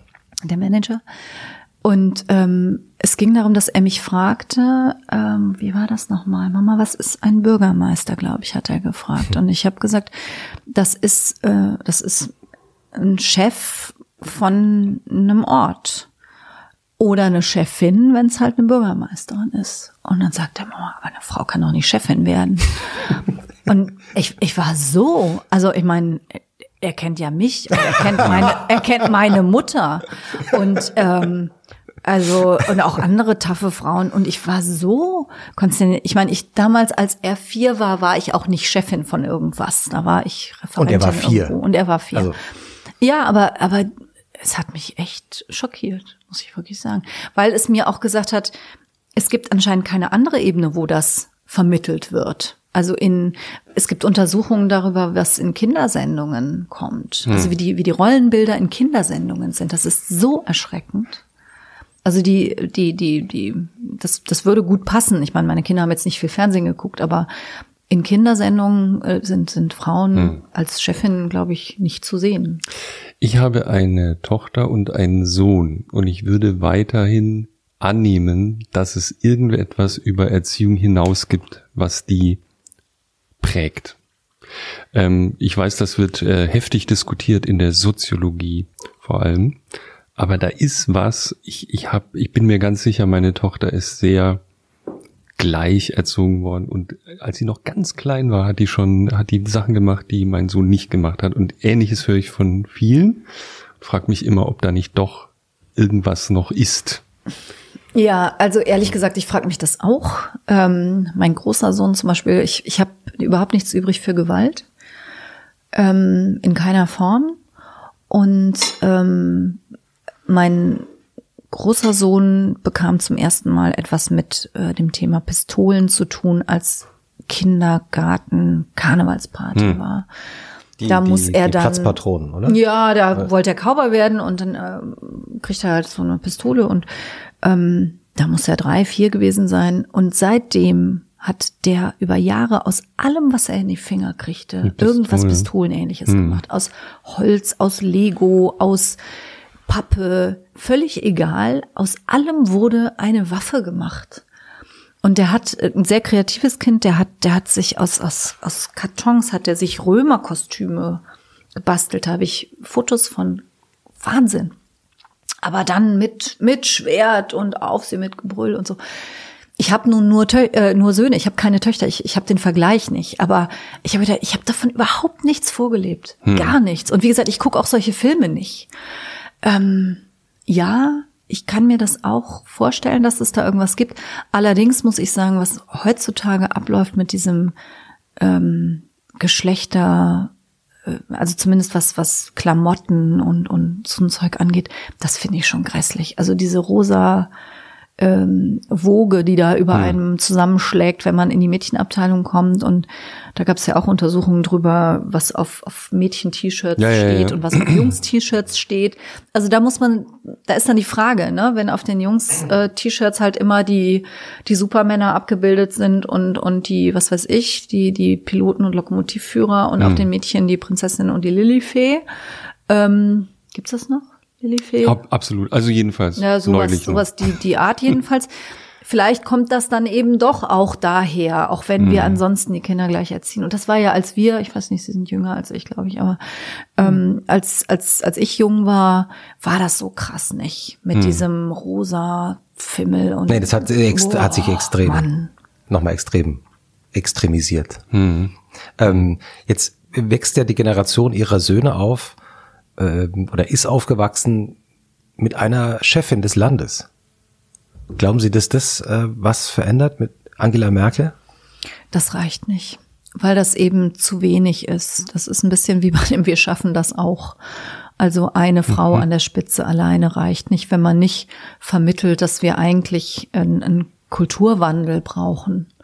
Und der, von dem sind wir noch ziemlich weit entfernt. Ich habe ja als Frauenministerin immer diese Diskussion geführt über den Lohnunterschied. Und allein schon die Art, wie diese Diskussion geführt wird, zeigt mir, dass wir noch lange nicht so weit sind. Sie haben es ja, glaube ich, auch äh, an sich selber gemerkt, oder? Als Sie das erste Mal in einem Bewerbungsgespräch gefragt wurden, wie viel Geld Sie verdienen wollen. Ja, und ich gebe zu, ich hatte mir über alles große Gedanken gemacht, darüber nicht so besonders. Ähm, das stimmt. Frau. Mm, Ja, also ein Stück weit äh, ist das auch gesichert, dass Frauen beim Verhandeln nicht so tough sind, wie das, wie das Männer sind. Ich will aber eigentlich auf was anderes hinaus. Ähm, wir haben diesen, wir nennen das Gender Pay Gap, also die Lohnlücke zwischen Männern und Frauen. Und die variiert manchmal so ein bisschen. Wir sind jetzt so bei grob 21 Prozent. Das ist einfach mal ein Fakt. Und dann gibt es eben Leute, die das bestreiten. Mit dem Argument, wenn du genau dieselbe Tätigkeit hast, genau dieselbe Biografie, nur einer ist Mann, eine ist Frau, dann sind es doch nur sechs Prozent. Also erstens, sechs Prozent finde ich auch schon mal irgendwie nicht wirklich nachvollziehbar. Bei 2000 Euro sind das 120 Euro. Warum? Ja, sehe ich schon mal nicht ein. Aber es dabei dann bewenden zu lassen und sich diese übrigen 15 Prozent gar nicht anzugucken und zu fragen, woraus kommt das denn?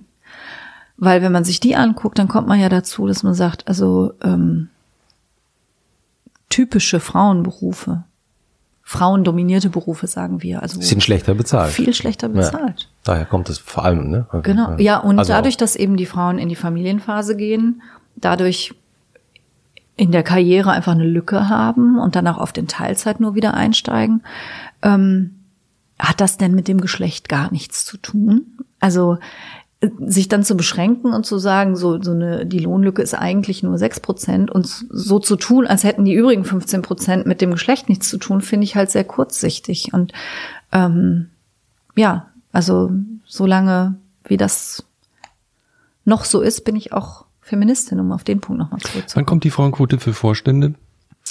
Äh, Wir nicht, müssen kurz eine ist nicht Nachrichtenagentur hier etwas, produzieren. ja, es ist nicht etwas, was es in den Koalitionsvertrag geschafft Mhm. hat, leider. Wir haben dafür richtig, richtig vehement gekämpft. Ähm, es war an vielen Punkten auch was zu machen mit der Union. Beim Thema Gleichstellung war es echt schwer. Und an dem Punkt war, war Beton. Also, deren Argument war halt, wir haben in der, Lex in der letzten Legislatur so viel gemacht und das muss alles erstmal wirken und dann müssen wir erstmal gucken und so evaluieren. Ähm, mal sehen. Also die kommt irgendwann, weil sich da auch nichts tut. Ja. Warum gibt es eigentlich keine Frauenquote für den öffentlichen Bereich? Also Ministerien und so.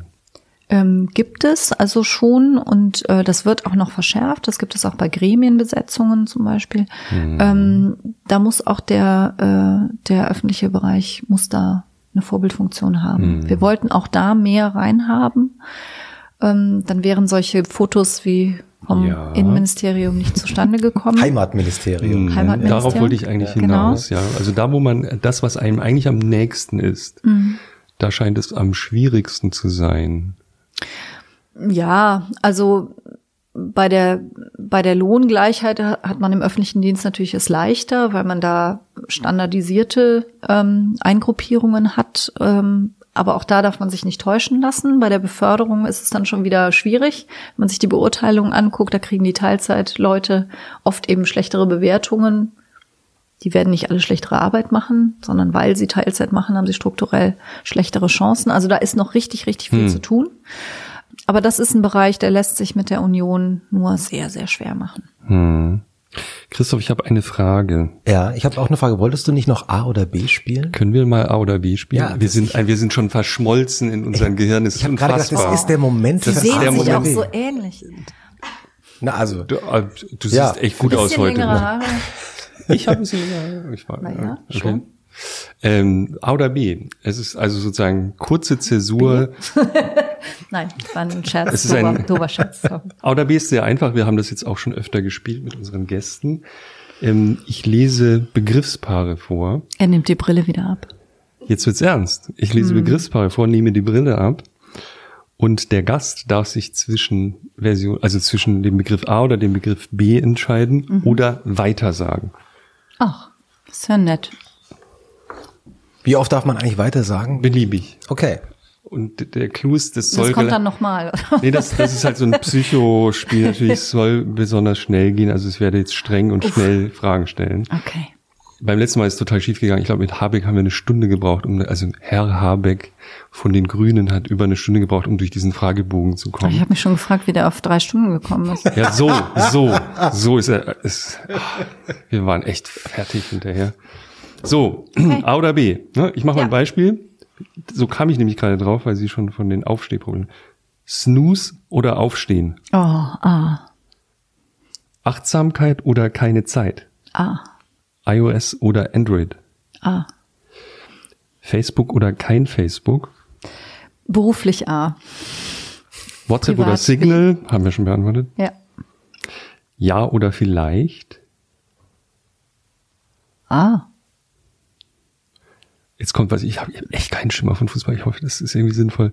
FC oder FCB? Ah. Danke. Jetzt, kommt, jetzt geht's weiter. FC oder TUS Mosella Schweich? Das ist gemein, das wurde ich schon mal gefragt, da muss ich beides sagen. Das Nein, äh, A oder B oder weiter? Oh Gott. Weiter. Das ist Gut. blöd. Okay, jetzt, jetzt wird's krass. Achtung.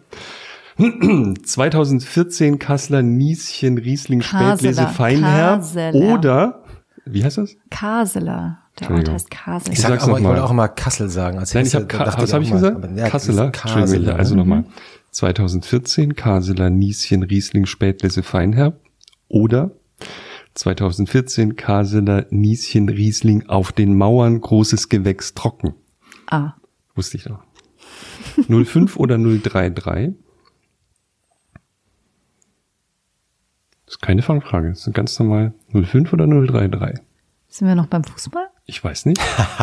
Verdammt nochmal. Das ist- das ist, das ist Das ist sehr eine gute. Antwort. Das, Ob wir noch beim Fußball sind. 05 oder 033. Das heißt, ich, ich kann es mal so zusammenfassen, Sie trinken kein Bier. ähm, außer Kölsch nicht, ne? interessant. Ach so, ach, jetzt verstehe ich, was Sie meinen. Oh Mann. Kölsch ist Null- 02. 033. Das ist Kölsch oder was? 02, oder? 02. Ja, okay. 02. Okay. Ist ein- Nein, also ist sonst B. So, jetzt wird's nochmal. Jetzt wird's Ey, hart. Stand ich echt auf dem Schlauch. Charles oder William? Äh, B. Hm. Harry oder Meghan? B. Hillary oder Bernie? Oh. Oh. Ah, uff. B. Trump oder Putin? Weiter. Danke, das war's. Warum haben Sie bei, bei äh, Hillary und Bernie erst überlegt und sich dann für Bernie entschieden? Weil Bernie vertritt ja im Grunde genommen Positionen, Ja, ich hab's, die ja ich hab's wesentlich von, radikaler ich sind hab's, als Die Frau ist doch links. Ich habe Ja, mir überlegt, aber so, der ist ja linker. von heute. Der ist ja Sozialist. ausgesehen. Ja, aber ich habe es von heute aus gesehen. Ich habe äh, damals gut gefunden oder ich hätte es damals gut gefunden, wenn wenn sie gewonnen hätte, natürlich. Aber ich finde im Moment gut, was äh, Sanders macht. Also, dass er nicht, nicht aufgibt, nicht locker lässt und auch wirklich die entscheidenden Punkte bearbeitet. Der macht das eigentlich sehr gut, weil er sich auf ein paar Punkte konzentriert. Das ist diese Krankenversicherungsgeschichte. Jeden Tag, also ich verfolge es ja im Wesentlichen auf Facebook, ähm, jeden Tag vier, fünf, sechs äh, Posts zu dem Thema. Da bleibt er wirklich dran. Ähm, und halt auch diese Geschichte jetzt mit den, mit der Waffenlobby. Äh, das sind so die, die wesentlichen Punkte, die ich verfolge. Ich finde es einfach gut, dass, dass der den Trump jetzt auch nicht in Ruhe lässt. Hillary hat ja, was man vielleicht auch verstehen kann, jetzt so ein bisschen die Segel gestrichen. Hm. Wie diese Frage ist um und um diskutiert worden, aber Ihre Meinung würde mich interessieren. Wie wichtig war es, dass sie eine Frau war? Es war ganz entscheidend. Hm. Mit ihr wäre nicht so umgegangen worden, weder von, von Trump selbst noch von den Medien, ähm, noch von Wählerinnen und Wählern, glaube ich, wenn sie ein Mann gewesen wäre. Hm. Man sagt natürlich auch, äh, äh, also jetzt in, im Nachhinein sind ja alle sehr schlau, dass sie die ein Teil der einfachen Wähler in dem im Rust Belt sozusagen ja auch nicht gesehen hat ne? und auch nicht angesprochen hat. Ja gut, sie war natürlich Teil des Establishments, das ist so, Teil der Clinton-Dynastie. Ähm, naja, was ist Dynastie? Aber Folge ihres Mannes dann die zweite und die wurden so wahrgenommen und das war sie natürlich auch, das stimmt ja. Ich habe ja Teile des Wahlkampfes auch vor Ort verfolgt und ähm, die haben das eigentlich ziemlich geschickt versucht aufzubrechen, indem sie die Geschichte von ihr, von ihren frühen Jahren erzählt haben wo sie sich wohl sehr, sehr früh schon zum Beispiel für benachteiligte Kinder eingesetzt hat, lange bevor sie, bevor auch Bill Clinton ähm, erfolgreich war. Also wo es wirklich glaubhaft war, auch also für Benachteiligte, für Behinderte, was weiß ich, äh, also jedenfalls wo vermittelt werden sollte, sie hat das Herz am rechten Fleck und sie macht das ehrlich und nicht aus Karrieregeilheit. Und das ist aber, das ist nicht gelungen, muss man ehrlich sagen. Ich habe sie zweimal äh, interviewt. Einmal kurz nach der Lewinsky-Affäre, relativ kurz danach. Und einmal hier, als sie in Deutschland war. Und das war so, glaube ich, anderthalb Jahre bevor der Wahlkampf losging. Und da war sie so entspannt mhm. und bei sich. Und ähm, die Leute haben ihr zugejubelt. Klar, Berlin natürlich mhm. in Deutschland, weit weg von Amerika. Es waren viele Expats hier. Und man hatte wirklich das Gefühl, sie war selbstironisch, sie hat lustige Geschichten erzählt, emotionale Geschichten erzählt, die hat die Leute erreicht. Was, pass was ist da passiert? Dass sie dann plötzlich das alles. Also sie hat es falsch eingeschätzt. Äh, sie war sich der Sache zu sicher. Ähm, was erstmal gar nicht schlecht ist, weil ich glaube, wenn man sich sicher ist, dann ist man auch entspannt und dann ist man souverän. Ähm, aber in dem Moment, wo sie merkte, dass das kann hier doch schiefgehen, und das hat auch was Irrationales, diese ganze E-Mail-Geschichte, das war ja, das nahm ja wirklich absurde Züge an. Ähm, da hat sie, glaube ich, verspannt, also, oder da hat sie, da ist sie so ein Stück weit verhärtet und, und hat das schlug dann ins Gegenteil um. Sie war auf, auf diesen Fall nicht gefasst und ähm, hatte dafür auch kein Rezept und auch keine innere Einstellung, glaube ich. Und dann, wie gesagt, als Frau gegenüber jemandem wie Trump, die Männer haben es ja auch nicht geschafft, muss man auch sagen. Er hat die Männer ähm, in den Vorwahlen ja auch aus dem Feld geschlagen, aber gegenüber einer Frau kommt da noch mal so ein so ein Spin rein, gegen den man sich ganz, ganz schwer wehren kann, glaube ich. Und da hatte sie kein Rezept. Überhaupt nicht. Hm. Würden Sie sich eigentlich so den großen Wahlkampf zutrauen? Also den Bundestagswahlkampf als Kanzlerkandidatin? Wir produzieren jetzt Agenturnachrichten kein, in diesem kein Podcast. Kein Kommentar. Oh. Egal, was ich dazu sage, das ja. wird eine Agenturmeldung. Ja, ich ich, ich habe es nur deshalb gefragt, weil ich, wenn Sie jetzt davon erzählen, äh, wie sie, wie, ich vermute mal, wie sie mit ihrer Perspektive auf einen Wahlkampf wie den von Hillary Clinton schauen. Das ist natürlich ein extremer Wahlkampf in Amerika, der dauert auch viel länger als unserer, dass man doch, dass ich mir vorstellen könnte, dass man sich, dass sie sich selber fragen, würde ich das durchstehen? Nee, habe ich mich nicht gefragt. Ähm, also das politische Geschäft ist wahnsinnig hart. Wahlkämpfe sind mega hart. Und ähm, ich habe ganz, ganz hohen Respekt vor allen, die da als Spitzenkandidaten reingehen. Das sage ich wirklich mit dem Brustton der Überzeugung. Das ist, ähm, wenn man sich die, äh, die Abläufe ansieht, äh, zwei Großveranstaltungen pro Tag. Man, man sagt ja immer mehr oder weniger dasselbe. Das finde ich im politischen Geschäft mit das Schwierigste. Also mein Hirn hm. signalisiert mir dann immer, das hast du doch schon hm. gesagt. Ja, hm. und Textbausteine. Ja, es ist unheimlich schwer, das jedes Mal mit derselben Überzeugungskraft auch rüberzubringen, hm. weil man selber hat es eben hm. schon hundertmal gesagt und damit auch hundertmal selbst schon gehört. Ich habe da einen, einen Mordsrespekt, ganz ehrlich. Es gibt ja eine, eine noch Nachfrage, weil Jochen äh, schon so eingeatmet hat, noch zu fragen. Ich habe noch eine Frage zum Wahlkampf. Ein und aus. Ähm, ähm, also besonders konzentriert. Ähm, äh, es gibt ja die Politiker, von denen man sagt, die, die blühen im Wahlkampf auf. Also ich habe mal ein, ein langes Gespräch gemacht mit äh, Peter Radunski, der lange Helmut Kohl ähm, Wahlkämpfe gemanagt hat und der hat mir erzählt von dem vorletzten Bundestagswahlkampf von Helmut Kohl, an dem er schon, das war, muss 94 gewesen sein, als sie in die SPD eingetreten sind, in dem er schon ziemlich müde war, Kohl, und abgekämpft und eigentlich auch mit relativ wenig Lust in diesen Wahlkampf hineingegangen ist. Und je länger der Wahlkampf dauerte, so erzählte das Radunski, desto lebendiger wurde der. Mhm. Desto wacher, desto energetischer. Mhm. Die, die, den Typ Politiker gibt's. Ne? Ja, den gibt's. Also ich sage mal Zirkuspferd gehen. Also wenn die Scheinwerfer angehen, dann ist die Müdigkeit weg und dann legen die richtig los. Ähm, ja, die gibt's und das sind häufig diejenigen, die eben auch sehr früh sich entschlossen haben, in die Politik zu gehen. Das ist meine Wahrnehmung jedenfalls. Aber ähm, am Ende ist das, ist es, glaube ich, auch schon davon abhängig, was man für Reaktionen bekommt und auch wie die Entwicklung insgesamt ist. Also wenn man merkt, und das wird immer krasser, also man merkt ja irgendwann, worauf es hinausläuft. Also dass, dass bis zum Ende, bis zum letzten Tag nicht klar ist, geht's jetzt, wie geht's jetzt aus? Das haben wir ja kaum noch. Diese elende Demoskopie-Gläubigkeit, ne, dass jeden im, im, im Abstand von, von zwölf Stunden neue Umfragen rauskommen, das hat ja einen, einen, einen sich selbst verstärkenden, das ist ein sich selbst verstärkender Prozess. Ähm, wenn die Leute, die Leute wollen am Ende auf der Gewinnerseite stehen.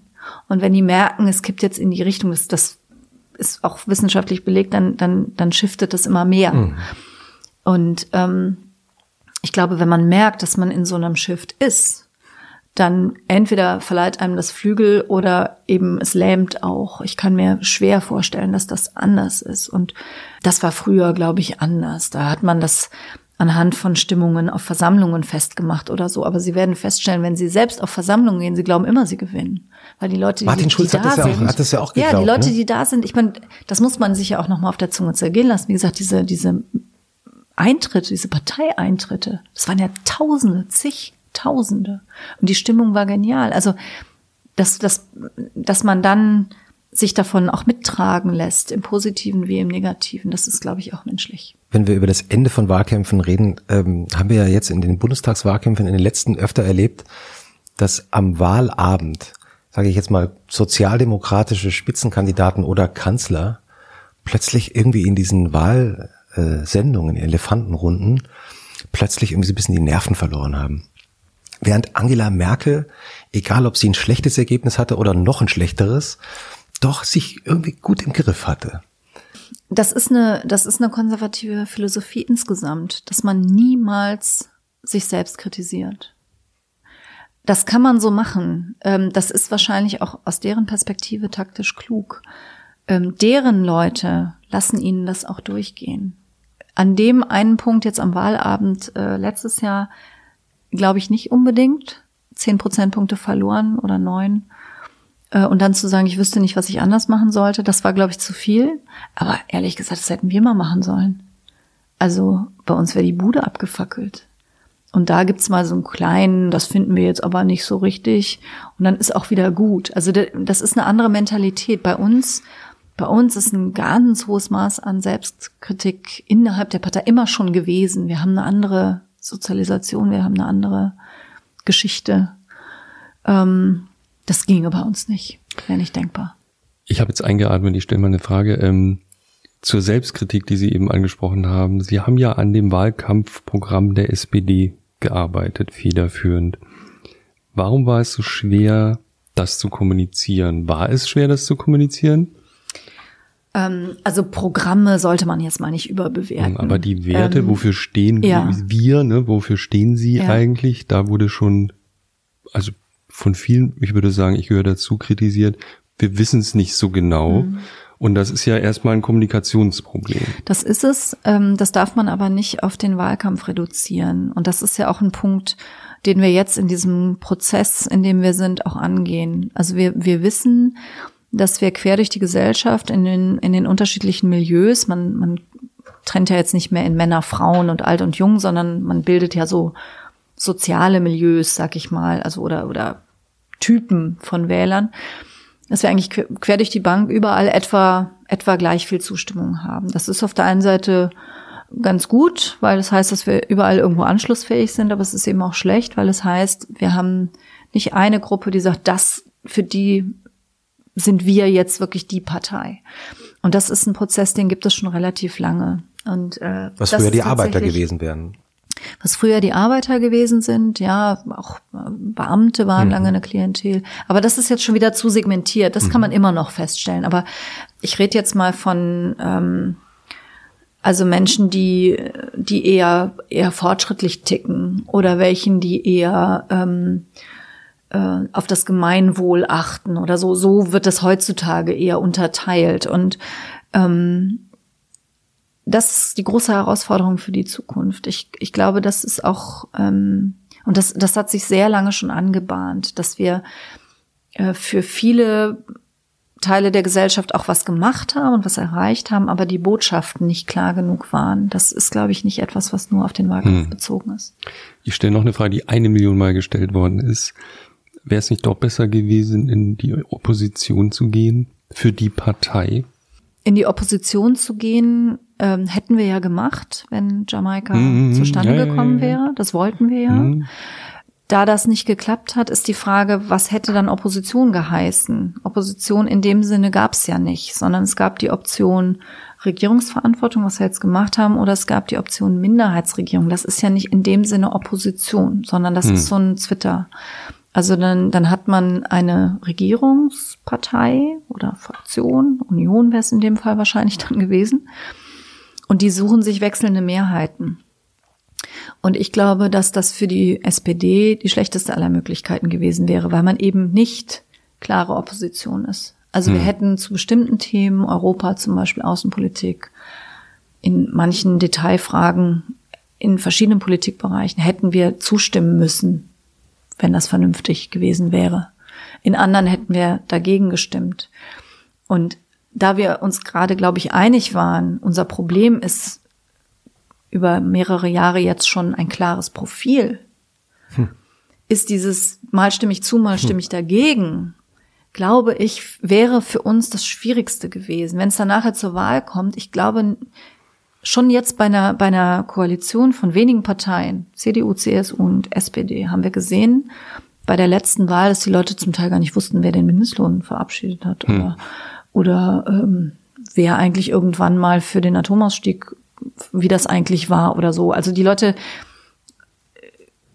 ich habe ich hab nicht die Fantasie, mir vorzustellen, dass in einem System wechselnder Mehrheiten am Ende des, der vier Jahre einem jemand sagen kann, da habt ihr ja zugestimmt und da habt ihr dagegen gestimmt.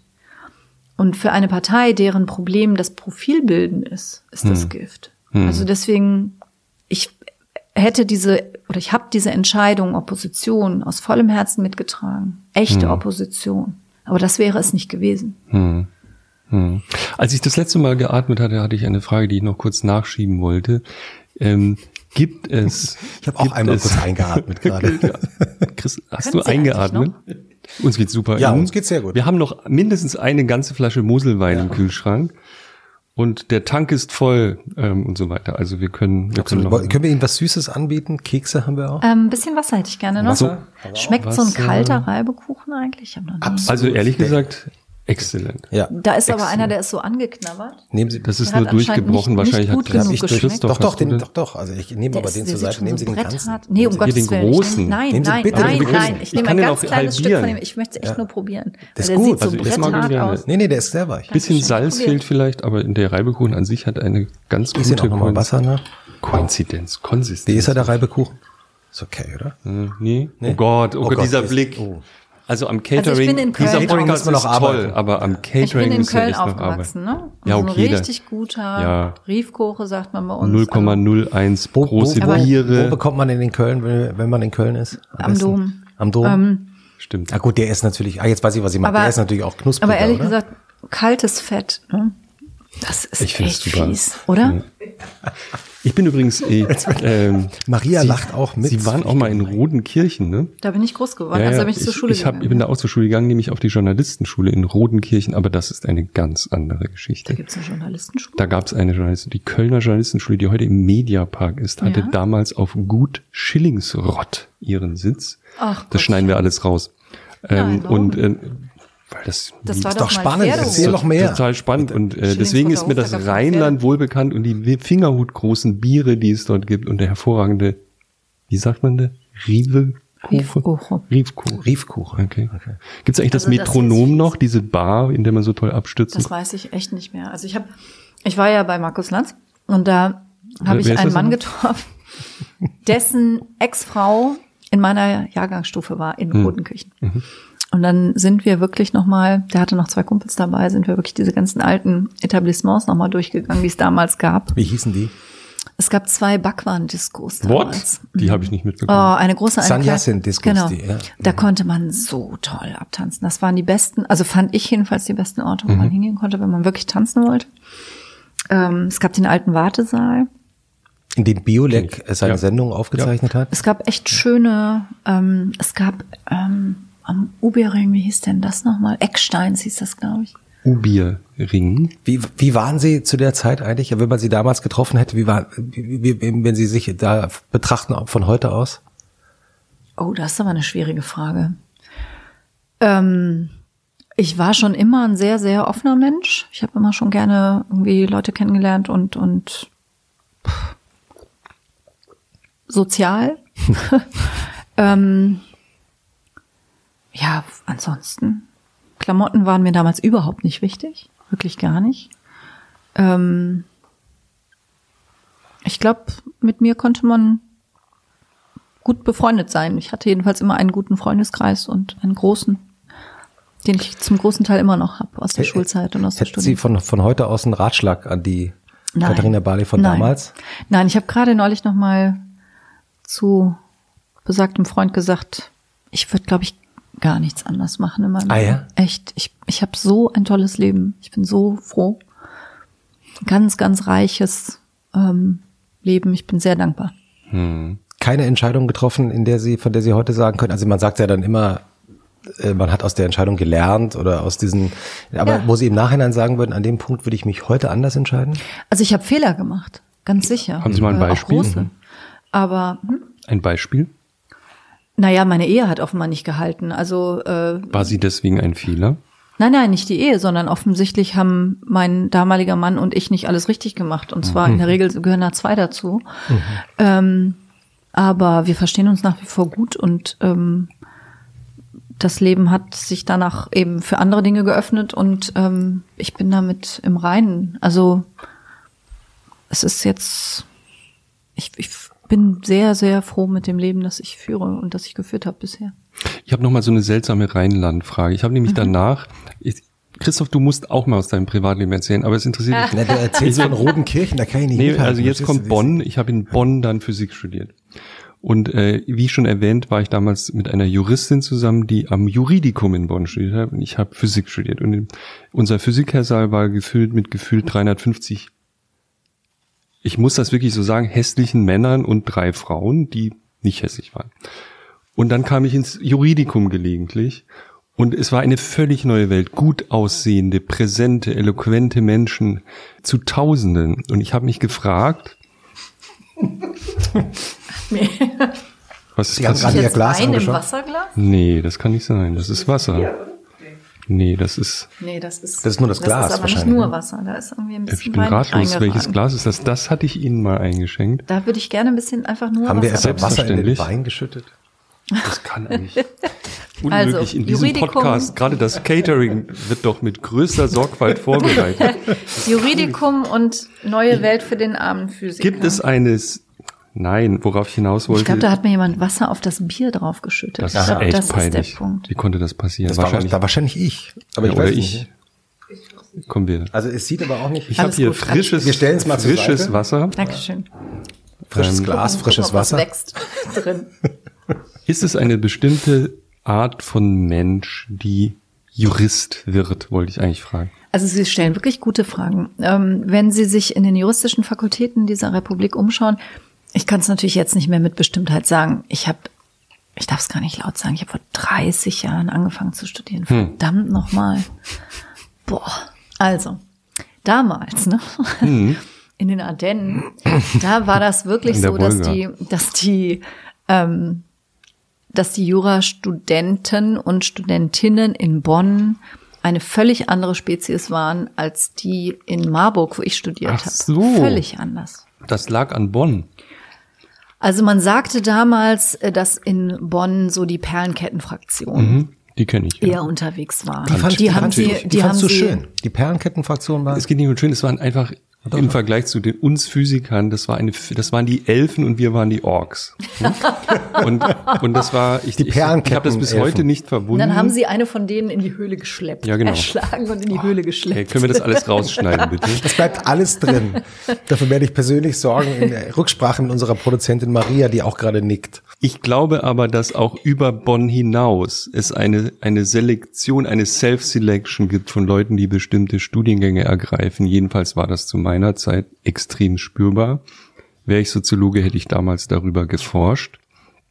Was ist das? Wie sind Juristen? Sie, Sie sagen, das ist, stimmt gar nicht. Bei uns waren die ganz anders und da Nee, gab es auch so Zottel und Es gab auch Zottel. Also Marburg war halt äh, die linke Uni. Hm. Aber man suchte dis- sich das ja auch nicht zwangsläufig aus. Es gab diese ZVS, Zentralstelle zur Vergabe von Studienplätzen und die schickte einen dann halt irgendwo hin. Landete eben in Marburg. Aber ähm, In Marburg, in Marburg äh, habe ich, bei, ich habe beim, äh, ich habe in Gießen studiert, habe für den Express geschrieben. endlich Hm. erzählt Der er lag, mal was aus seinem Leben. Der, guck mal hier, der Express. Ja, Express ist ja diese linke Stadtmagazin. Boulevardseite. nein, nein, Nein, nein, das nein, ist nein, das Köln. ist in Köln. Ach, das ist verdammt. was ganz anderes. Aber es gab ein tolles äh, Stadtmagazin. kostenloses Blatt. Ach, jede so. Woche erschienen. aber wirklich mit echt hoher Qualität, sowohl vom, vom, also von der Wertigkeit des Papiers als auch vom, vom Inhalt. Das war wirklich gut. Ähm, das, ja, der Express. Die Kontaktanzeigen im Express Mhm. waren legendär. Was stand da so? Pre-Internet, muss man sagen. Also das war Ja, ja, tatsächlich, ja, ja. Gruß und Kuss hießen die. Da habe ich mal für, äh, für zwei Freundinnen geholfen, eine aufzugeben. Ah ja? Mhm. Hat's funktioniert? Wie, wie, wie ging die ungefähr? Ähm, oh Gott, oh Gott, jetzt erzähle ich echt schlimme Noch Moselwein? Der, Mo der Moselwein. Oh Gott. Ähm, zwei meiner Freundinnen waren schon ziemlich lange solo und wir haben einfach gedacht, wir wollen das auch mal ausprobieren. Und dann haben wir zu dritt diese Anzeige ähm, formuliert.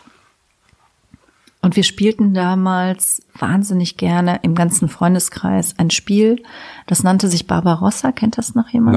Nein. Hm, Okay, so ein Brettspiel. Können Sie es kurz um Ja, es Minute? hört, sich, es hört sich jetzt furchtbar kindisch an, aber es ist echt, es macht echt Spaß. Also basiert auf Knete.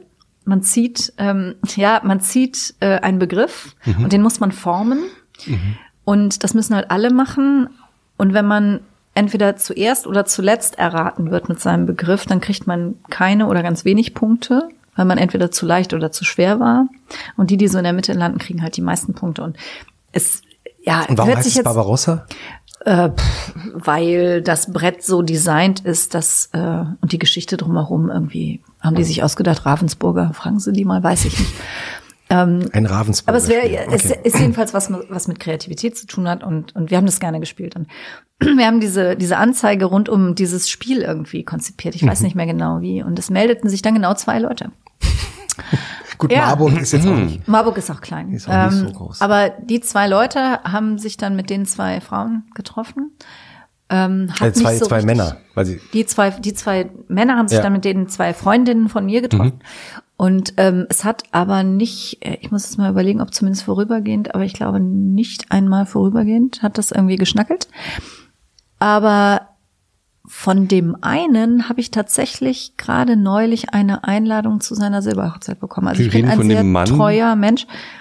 Von dem einen der beiden Männer, genau, der sich damals gemeldet hat. Also wir haben uns dann Sie mit dem, noch? ja, ich habe echt noch viele Kontakte aus ja- Schule und aber, Studium. aber die Männer, die sich auf die Kontakt... Äh, Moment, ich, ich hab, vielleicht konnte mit, kurz den, nicht mit folgen. den Freundinnen habe ich auch noch Kontakt. ja, aber die Männer... Von den Männern nur der eine. Das hatte sich, das hielt sich dann irgendwie noch eine Weile. Und wir waren dann alle drei bei dem auf der Hochzeit. das wäre mit, einer Tinder nicht Frau. passiert.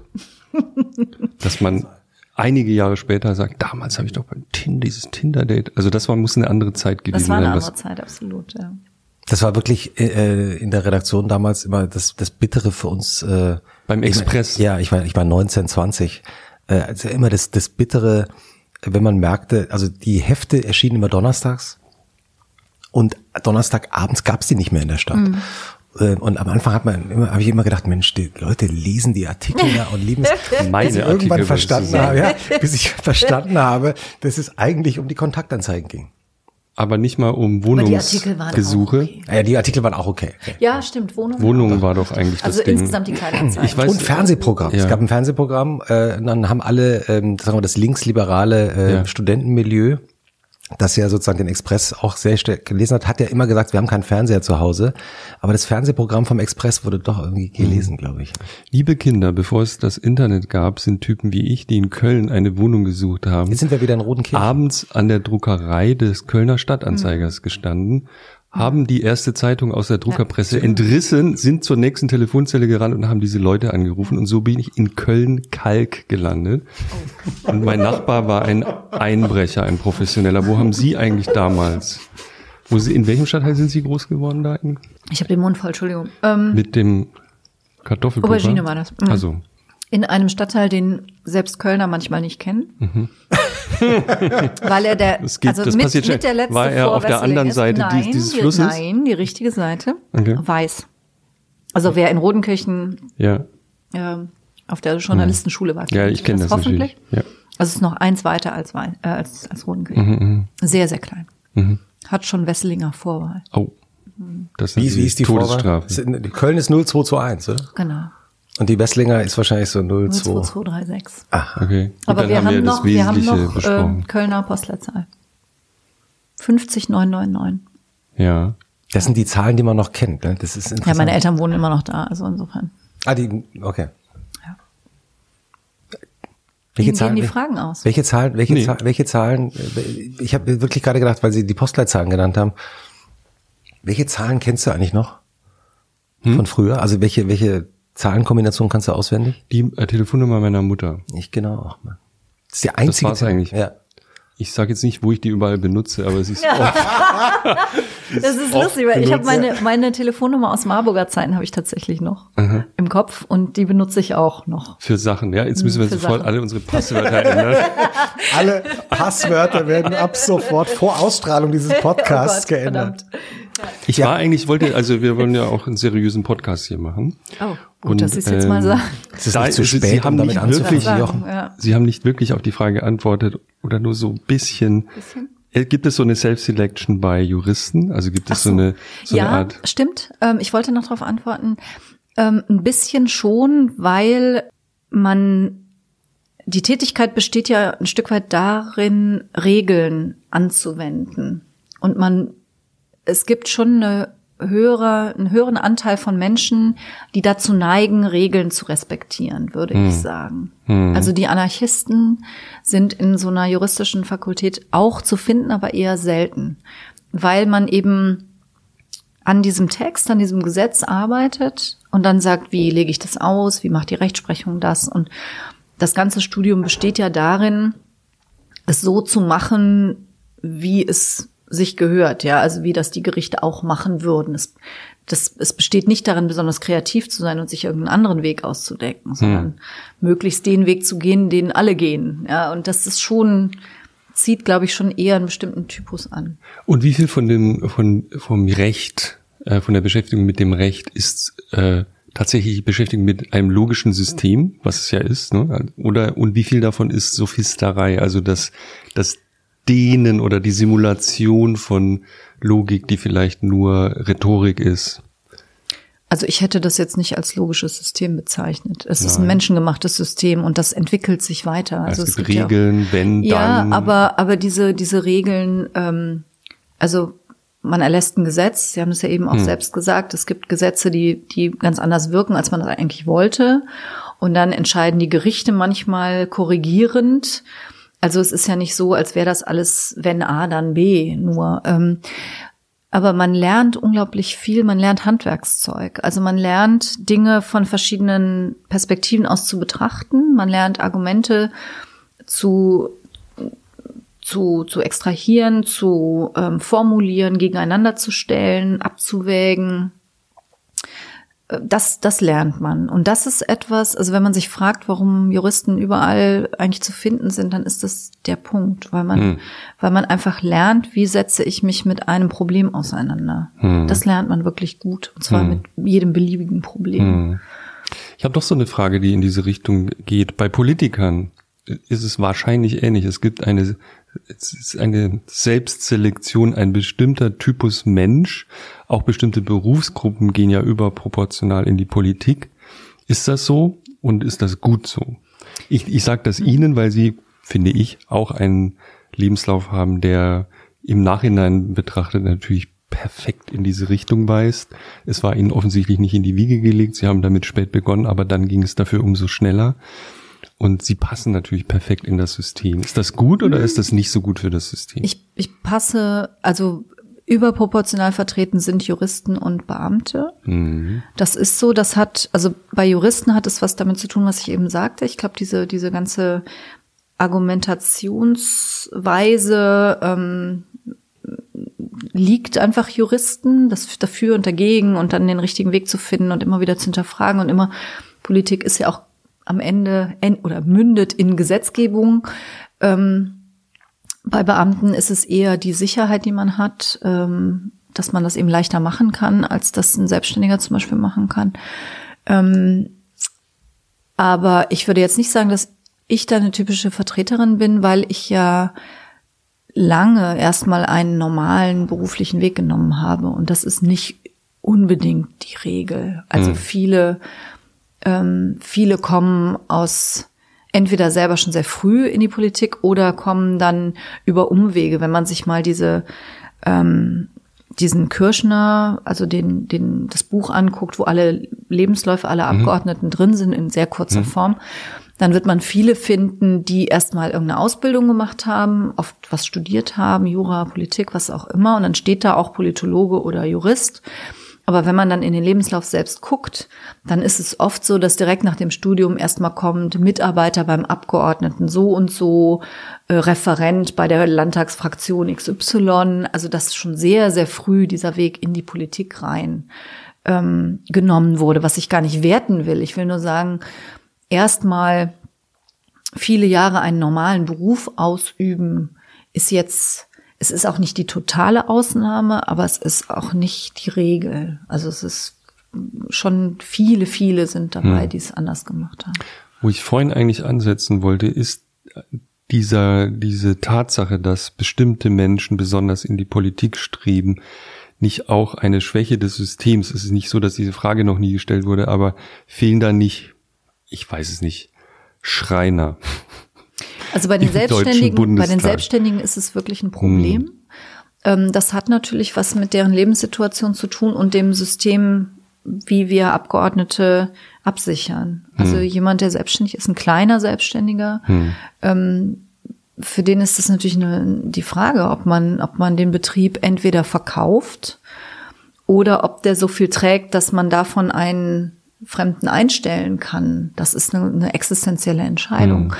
weil ich meine, wenn man sich das anguckt, ich kenne jetzt ganz, ganz viele, die mit mir angefangen haben, die sind jetzt wieder raus, also nach vier mhm. Jahren. Und von denen haben auch viele keinen Job im Moment. Also ja. Also das ist schon auch eine Frage von Existenz. Ähm, die Diversität ist größer, als man manchmal meint. Also in meiner Fraktion gibt es einen Lokomotivführer, eine Altenpflegerin, eine Hausfrau, äh, eine oder zwei Ärzte. Wie groß ähm, ist die Fraktion? Sagen Sie es nochmal. Ähm, 146. Wir haben, äh, wir haben einen Handwerksmeister tatsächlich, Düsseldorf leider.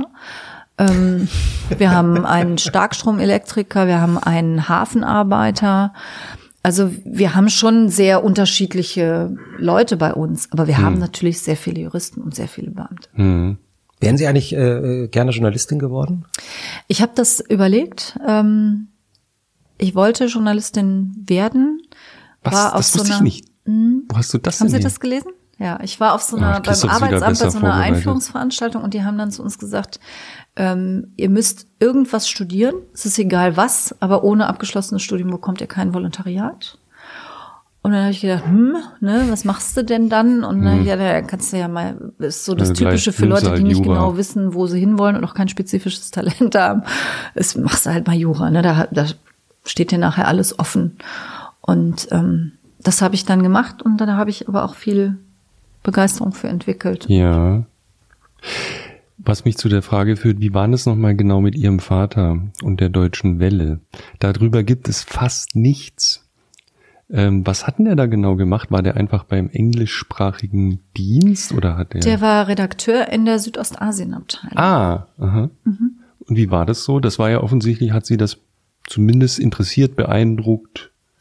Gut, ich habe von seiner Arbeit so viel nicht mitbekommen, weil er immer die Frühschicht gemacht hat, jedenfalls Mhm. so lange wie ich mich erinnern kann. Und das hieß wirklich 4 Uhr, ähm, weil meine Mutter ja auch berufstätig war. Mhm. Also er war dann auch sehr zeitig wieder zu Hause. Hm. Ähm, und dadurch, dass das Südostasien-Redaktion war, haben wir ja auch keine, nichts von ihm gehört. Ich glaube, ich habe ihn noch nie im Radio gehört. Ah ja. Haben, haben Sie ihn äh, als Journalist nicht. gar nicht erlebt?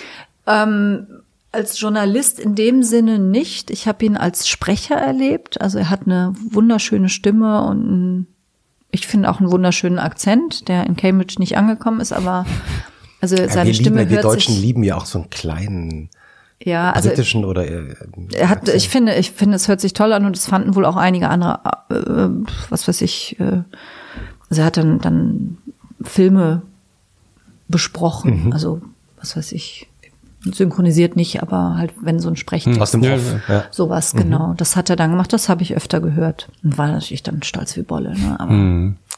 Er hat Sie aber nicht oder Ihre Eltern haben Sie nicht in eine bestimmte Richtung gar nicht. gedrängt oder ihnen nahegelegt, Kind, mach was. Nein. Also bei mir war so, mach was rechts, ne? geh, geh zur Bank oder so. Gab's Gar nicht. nicht. Also meine Eltern generell haben, haben mir sehr viel Freiheiten gelassen überhaupt. Also erst als ich selber Kinder hatte, konnte ich das so richtig schätzen.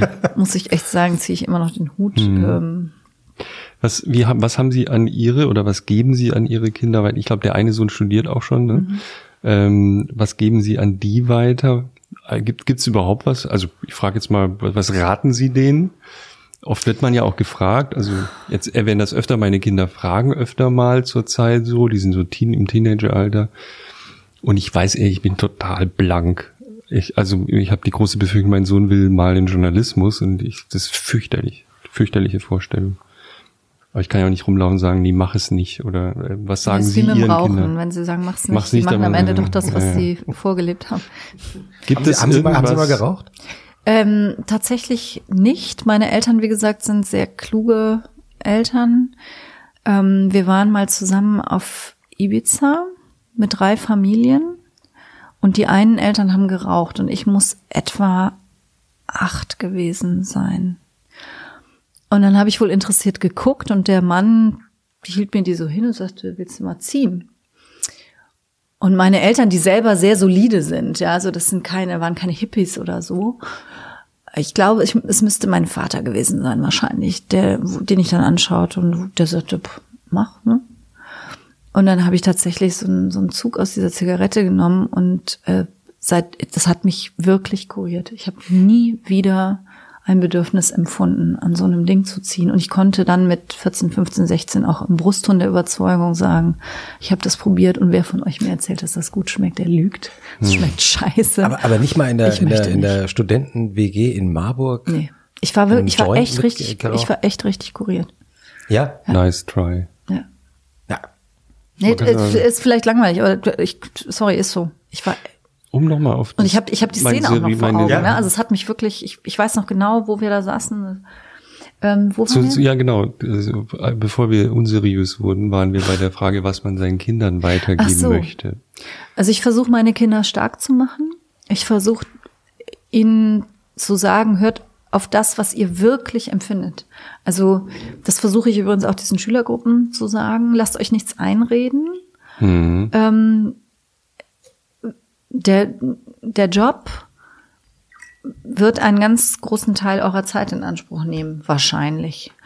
Ähm, und es ist wichtig, dass das etwas ist, was euch Spaß macht. Wir Ist das ja nicht, ich, ja ich, das sage ich auch und sozusagen, ich komme selber aus Verhältnissen, in denen es auch dazu gehört, dass man fakes Geld verdient, so schnell wie möglich. Und ich, ich habe das immer als einen sehr, also damals als einen sehr luxuriösen Ratschlag empfunden, zu sagen, mach doch, was dich wirklich interessiert. Ähm, das ist ein sehr einfacher Ratschlag, wenn man aus einem Elternhaus kommt, wo es auch erstmal fünf Jahre wurscht ist, was man macht. Also man hat ja oft nicht nur eine Sache, die man, wo man sagt, also wenn, wenn ein Kind ganz sicher weiß, das ist das, was ich machen will, dann würde ich diesem Kind immer den Rat geben, dann versuche es auch zu tun. Mhm. Auch wenn es, auch wenn du aus einfachen Verhältnissen kommst und das heißt, dass du ein langes Studium hinter dich bringen mhm. musst. Wir haben, da sind wir wieder bei unserem Land. Ich meine, es viele Menschen, die jetzt älter sind in der SPD, sagen mir, sie sind in die SPD eingetreten, weil die das Schüler-BAföG erfunden hat. Mhm. Ähm, wir haben BAföG, wir haben Stipendien auch, aber vor allen Dingen haben wir eben auch ein staatliches System, was es ermöglicht, das zu tun.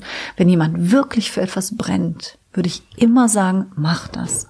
Also wenn das auch nicht nur was Vorübergehendes ist, sondern wenn man merkt, über Jahre bleibt da jemand dran und will das wirklich, ähm, würde ich das immer empfehlen. Und, und leider ist es so, das flackert auch bei meinen Söhnen und in deren Umgebung manchmal auf, dass heutzutage viele einfach sagen, ich will viel Geld verdienen. Mhm. Und dann sage ich immer, du wirst viel Geld verdienen, wenn du richtig gut bist in dem, was du tust. Und ich dachte, wirst, das war aber in unserer Generation. Und du wirst also, richtig gut sein in dem, ja. was du tust, wenn du davon überzeugt bist, wenn du ja. dafür brennst. Also ja. wenn du viel Geld verdienen willst, dann ist dann, dann guck nicht, in welchem Beruf wird viel Geld verdient, sondern dann guck, wofür du wirklich stehst. Das ist natürlich ein bisschen so, ne, wenn ich, aber es gibt Menschen, die, die einfach wahnsinnig gerne ähm, pflegen dann kann man, dann können Sie jetzt sagen, ja, da wird aber erstmal gar nicht viel Geld verdient. Aber mhm. wenn man in der Pflege ist, dann kann man sich weiterbilden, dann kann man sich selbstständig machen, dann kann man, ähm, dann kann man einen eigenen Pflegedienst irgendwann auch aufbauen. Also es, es schließt sich ja nicht aus. Es gibt diese Berufe, wo das wirklich schwierig ist. Das sind auch diese klassischen Frauenberufe leider, also diese Helferberufe. MTA oder so heißt es ja heute zum Teil, also medizinisch, also alles, was so Assistenz ist, da kann man nicht sich irgendwie nachher selbst ständig machen zum Beispiel. Aber wenn Sie Friseur, die vielen, die sagen, ich, ich mache das für mein Leben gern, mhm. dass ich mich mit, mit Haaren, mit Verschönern beschäftige. Ja, dann sollen Sie es machen. Dann, dann werden Sie vielleicht irgendwann sich selbstständig machen und sehr, sehr erfolgreich werden. Ich habe noch mal eine ketzerische, ketzerische Frage zur SPD. Weil war denn. Oh, darf ich, darf ich noch eins sagen ja? dazu? Ja. Weil ich glaube, dass ich, ich finde, es ist wichtig, dass man versucht, die Kinder zu ermutigen, etwas zu tun, womit sie glücklich werden. Ich glaube, ja. das ist das Wichtigste und dass man sie ein bisschen wegbringt von diesem Geld macht glücklich. Ich habe mal einmal aus und aus und Jochen hat auch eine direkte Nachfrage. Ja, ich wollte nämlich jetzt, der Kulminationspunkt ist, heute ist es ja gar nicht mehr so sicher. Also wenn eine Debatte groß wird im Moment, dann die, dass Software unsere Jobs macht in einem vielleicht ganz, also ähm, als sicher gelten, ich zitiere jetzt nur Studien, eben eher Bereiche wie ähm, Pflege, die Sie genannt hatten, weil ähm, es wird wahrscheinlich immer so sein, dass man gerne von einem Menschen gepflegt wird. Man wird wahrscheinlich auch gern von einem Menschen unterrichtet. Bestimmte Tätigkeiten wie Ärzte, auch wenn es äh, künstliche Intelligenzen gibt, die Diagnosen stellen, ich will mit einem Arzt reden. Andere Bereiche werden komplett implodieren. Ähm, es ist gar nicht mehr so klar, was man denen raten soll. Das ist zum Beispiel ein Teil meines Problems. Ich weiß gar nicht, was ich denen noch sagen soll. Also definitiv nicht Kind studier Physik oder so. Oder ich glaube selbst, ähm, was, was heute ähm, oft geraten wird, ja, mach doch was mit Softwareentwicklung. Ich bin mir nicht sicher, ob wir die noch brauchen, die Softwareentwicklung in 15 Jahren. Gab es nicht auch schon vor 20, mhm. 30 Jahren mit genau ja. die gleichen Sätze, dass ja, Leute ja, gesagt haben, soll ich das machen oder das machen?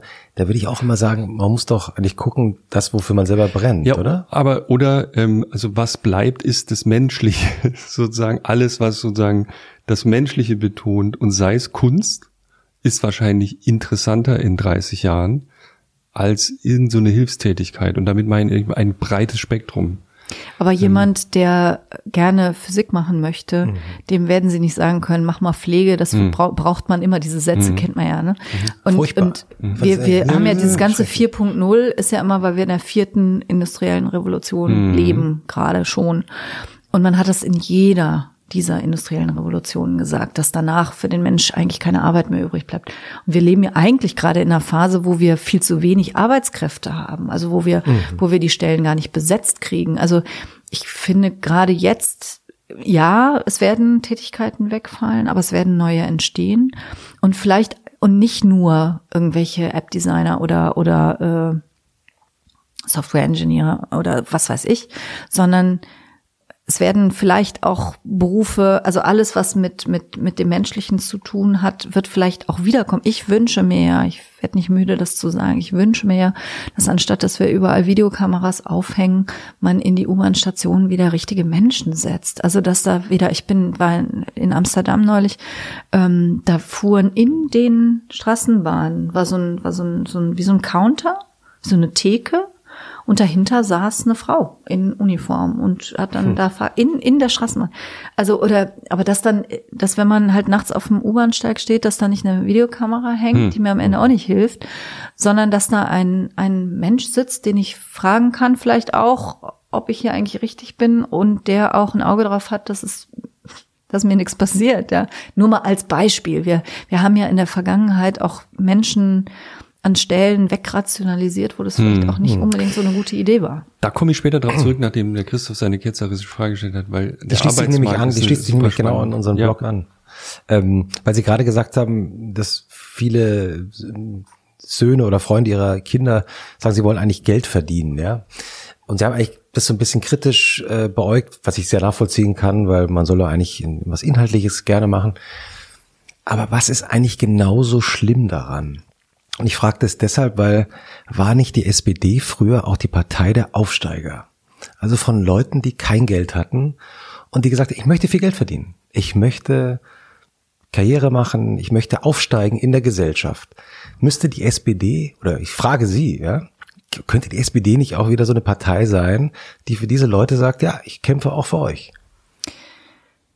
Ähm, ja, die Partei ähm, des sozialen Aufstiegs, das ist, ist die SPD auch immer noch. Also diese, diese, jedes Kind soll auch die gleichen Bildungschancen haben. Das ist ja was, was uns immer noch wichtig ist, weil wir das auch immer noch nicht haben. Es hängt ja immer noch von der, von der Herkunft ab, welchen Bildungserfolg man hat. Ähm, mir geht's eher darum, dass ich das Gefühl habe, viel zu viele Menschen unterwerfen sich diesem, ähm, diesem Konsum Gedanken, unterwerfen auch ihr Leben teilweise diesem Konsumgedanken. Und ähm, ich habe das neulich mal in einem Interview bei Schülerinnen und Schülern zum Karl-Marx-Jahr. Ich komme ja aus Trier, ne? 200 Jahre Karl Marx, 5.5.1818. Sie waren auf dem Marktplatz. Ich war auf dem Marktplatz, ähm, als die Statue enthüllt wurde, ja. Ähm, den habe ich in so einem Interview gesagt, also wenn, wenn, wenn man jetzt jemanden fragt, was ist dein großes Ziel im Leben? Und er sagt dann das neueste iPhone, dann denke ich immer, ne, mhm. also es ist mir einfach Geld um des Geldes willen. Ist, ist jetzt, sage ich jetzt mal aus meiner Sicht, ähm, ich finde, das ist so ein bisschen degeneriert. Also äh, klar wollen wir alle Geld haben, weil es Sicherheit gibt. Ich oder die allermeisten Menschen, ich auch. Also ich habe auch nicht immer viel Geld gehabt in meinem Leben und ich bin aber ich bin vielleicht auch ein ganz gutes Beispiel. Wir haben von meinem beruflichen Weg gesprochen. Mhm. Ich habe angefangen in dieser Großkanzlei und wenn mhm. ich wirklich hätte reich werden wollen, dann wäre ich mal besser da geblieben. Aber ich war nicht glücklich da. Ich war wirklich nicht glücklich. Und ich habe denen das auch so erklärt, die haben das überhaupt nicht verstanden, vor allen Dingen nicht meine jungen Kollegen. Die haben mir zum Abschied, weil ich eben in den öffentlichen Dienst wechselte, so ein BAT hieß das damals noch, Bundesangestellten-Tarif, ne? Jetzt würde das TVÖD heißen, so als, als Taschenbuch mit, nur als, als Spaß, ne? Die haben natürlich noch andere Abschiedsgeschenke ja. gemacht, aber das war auch dabei, weil die es nicht nachvollziehen konnten. Aber ich habe gesagt, ich, klar, ich bin dann hier mit 40 stinkend reich, aber ich habe ein Magengeschwür. Was soll das? Und ähm, das ist das, was, was mir wichtig ist. Wenn jemand das tut, wofür er brennt und wird damit reich, super. Ich meine ja nur deshalb, Aber wenn jemand ja. sich, sich, also eigentlich gerne in die Pflege gehen würde, dafür auch eigentlich brennt, aber sich sagt, also das ist mir nicht genug Geld und deswegen mache ich jetzt eine Banklehre und ist da kreuzunglücklich. Hm. Ich habe nur gedacht, weil, ja. also würde ein junger Typ wie Gerhard Schröder heute noch in die SPD eintreten? Ja, ich glaube schon. Ich glaube schon. Also die Partei äh, hat ihm ja auch äh, eine erfolgreiche Karriere ähm, ermöglicht. Aber gut, das ist jetzt rückblickend betrachtet. Aber jemand, der, jemand, der aufstreben will, was kann der denn für eine politische Heimat finden wollen? Der muss sich eine Partei suchen, die sagt, ich hab's von den, von den Startbedingungen her nicht so gut wie die anderen. Aber ich bin ehrgeizig und ich bin klug und ich will. Dann ist aus meiner Sicht, also wir sind die Partei, die eben sagt, man soll nicht äh, Stadtteile gentrifizieren. Ja, man soll nicht, es soll nicht so sein, wie es ja hier in, in, oder in Großstädten oft ist, dass man, dass man in bestimmten Vierteln halt gar keine Ausländer hat zum Beispiel und in bestimmten Schulen dann 90 Prozent. Das ist keine gute Idee. Ähm, oder ähnliches. Ne? Das, und, und dass wir sagen, kleinere Klassen, äh, Ganztagsbetreuung, ganz, ganz wichtig. Das ist ein sozialdemokratisches, äh, sozialdemokratisches Projekt, war für die Konservativen immer der Untergang des Abendlandes. Jetzt wollen es, jetzt wollen sie es alle haben, jetzt wollen sie auch alle die Erfinder sein. Das ist unser Projekt immer gewesen, weil wir gesagt haben, es macht halt einen Unterschied, ob nachmittags mit dir jemand lernt, der dir auch noch was vermitteln kann, auch noch in der sechsten, siebten, achten Klasse oder eben nicht. Kurt Beck hat es immer gesagt, Rheinland-Pfalz. Der hat immer gesagt, ich konnte mit meinem Sohn ich konnte denen keine Französisch-Vokabeln abhören, weil ich selber kein Französisch gelernt hatte. Der hat eine Elektrikerlehre gemacht. Ähm, das konnte ich einfach nicht. Und diese ungleichen Chancen auszugleichen, denen, denen, die es nicht so leicht haben, die Unterstützung zu geben, die sie brauchen, das ist ursozialdemokratisch, auch heute noch. Gebührenfreie Kitas, damit auch wirklich die, diejenigen, bei denen, die so knapp drüber sind, bei denen das einen Unterschied macht dass die trotzdem ihre Kinder in die Kita geben können, was ein Bildungsort ist. Sie, Sie, Sie brennen ja jetzt so für die Sozialdemokratie und das finde ich, finde ich toll. Also äh, äh, mir ging so gerade durch den Kopf, äh, wenn man so die Länder um Deutschland herum anschaut, wo überall die Sozialdemokratie komplett verschwunden ist. Ja, die gibt ähm, es. Geht, es geht, gibt geht auch Ihnen das andere. auch manchmal, ja. es gibt auch andere, ich weiß, es gibt erfolgreiche Gegenbeispiele, aber geht ja. Ihnen das manchmal durch den Kopf? Weil ich, ich, ich kann es mir eigentlich gar nicht vorstellen, dass wir in einem Land leben ohne SPD, ohne mhm. Sozialdemokratie. Aber wenn man sich das anschaut in anderen Ländern, hier um uns herum, es ist ja möglich. Ne? Ja, äh, nichts ist nichts ist unmöglich. Ich bin manchmal überrascht, wenn ich wenn ich Artikel lese. Es ist jetzt wieder ein bisschen besser geworden, aber es gab so eine Zeit, wo ich das Gefühl hatte, das, das, das wünschen sich manche fast herbei. Ja, da wurden ja das letzte Gefecht und was da alles getitelt wurde. Ähm, ich möchte mir dieses Land nicht ohne Sozialdemokratie vorstellen, ganz ehrlich. Ich meine, wir waren echt immer das, auch das Bollwerk gegen, gegen rechten Nationalismus und so. Ähm, wir waren immer diejenigen, die realistischerweise für Menschen eingestanden sind, die, die es etwas schwerer haben im Anfang. Klar, wir haben die Linkspartei, aber ähm, das ist eben, ne, ich Freibier für alle, das, das wird's nicht bringen. Ähm, und also ich bin zutiefst davon überzeugt, dass dieses Land Sozialdemokratie braucht, also dass diesem Land Sozialdemokratie sehr, sehr gut tut. Und ähm, wir haben das in anderen Ländern, wir sehen das in anderen Ländern und das ist erschreckend. Wir haben auch Rise and Fall, ja, wir haben, wir haben Wellenbewegungen, wo es mal aufwärts und mal abwärts geht.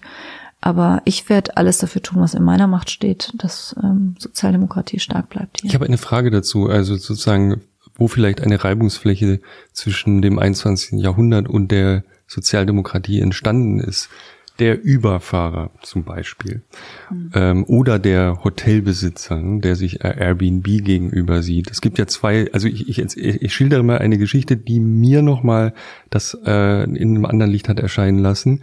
Ich bin in den USA in einer kleinen Stadt zum Flughafen gefahren, habe äh, zum ersten Mal in meinem Leben, sehr nie vergessen, ein Uber genommen, was es hier noch nicht gab. Und dann kam so eine Dame mit einem Pickup-Truck und hinten drauf war noch so Landwirtschafts Gerümpel. Und dann bin ich mit der zum Flughafen gefahren. Ich so, was machen Sie hier so? Ja, ich bin Bäuerin, wir haben hier so eine Farm und ich verdiene mir einfach, das ist ganz gut, ich verdiene mir ein bisschen was dazu und deswegen können wir uns die Farm noch leisten. Ich, aha, ist ja toll. So, das ist doch super. Das ist im Grunde genommen super, wenn sie nicht dadurch ähm, andere verdrängt, die Steuern und Sozialversicherungsabgaben zahlen für im Grunde genommen die gleiche Tätigkeit.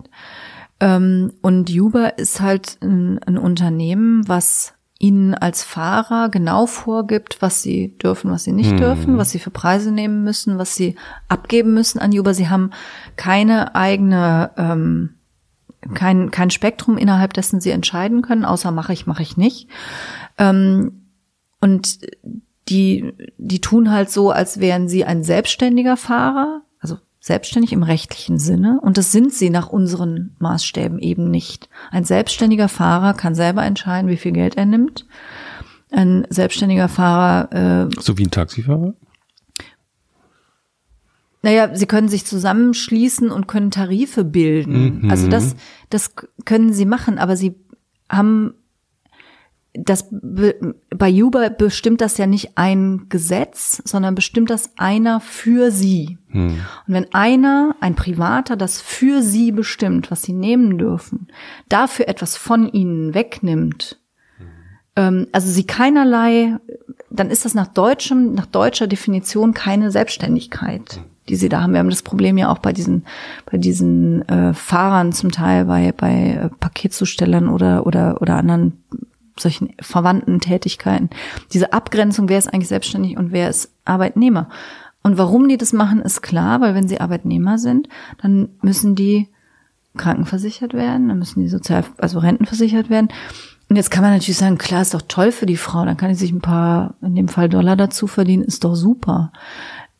Aber erstens, sie nimmt die Fahrt eben jemandem weg, der diese soziale Absicherung hat. Und sie hat sie eben nicht. Wenn hm. sie dann drei Wochen krank ist, wenn ihr Pickup kaputt ist, dann kriegt sie eben auch Zero. Hm. Und es ist aber auch, also so. Dann, äh, ja, man, man, man, man, man bringt eine Spirale nach unten in Gang. Mhm. Und das muss man sich überlegen, ob man das will. Das ist natürlich, äh, das ist alles richtig, was Sie sagen. Nur es gibt diese, ich wollte nur werben, es gibt auch eine zweite Sicht auf alle diese Dinge, mhm. die sehr, aus meiner Sicht jedenfalls sehr positiv ist. In USA zum Beispiel das Taxisystem ist eine Art, ein wirklich seltsames System, ein völlig überkommenes System, in dem Taxilizenzen für absurde Summen weiterverkauft werden. Das hat Uber alles gekillt. Mhm. Also sozusagen zumindest in Frage gestellt. Auch in Deutschland ist es so, das ist jetzt nicht die, die demokratischste Veranstaltung der Welt, äh, der deutsche Taxifahrer. Und der nimmt auch nicht irgendwas äh, auf dem freien Markt, sondern es ist streng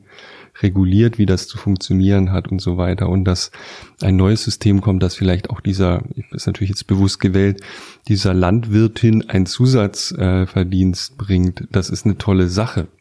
Ähm, es hat mein Reisen komplett verändert, dass ich jetzt bei anderen Leuten in deren Wohnung wohnen kann. Ich, ich wüsste gar nicht, wie ich andere Länder äh, so toll bereisen könnte, wenn es das nicht gäbe das Atom von Airbnb in dem Fall ist fantastisch. Das ist also der, die Kernidee ist super. Ja, es gibt immer zwei Seiten. Wie gesagt, die andere Seite ist halt, gerade in Berlin hatten wir die Zustände, dass man hm. Straßenzüge hat, die wo im Grunde genommen keiner mehr wohnt, äh, sondern nur pro forma und die dann eigentlich Airbnb-Wohnungen sind. Ähm, also ich finde, man muss immer noch ein bisschen weiterdenken als die eigene Nasenspitze. Also das ist jedenfalls Aufgabe von Politik, das müssen Sie nicht. Aber wir müssen das. Also wir müssen uns überlegen, wenn das, wenn das jetzt nicht nur einer macht, für sie ist das toll, aber wenn das eben ein System ist, ist, ist das insgesamt mit seinen Vorteilen und seinen Nachteilen etwas, wo wir sagen, okay, es, es bringt uns weiter?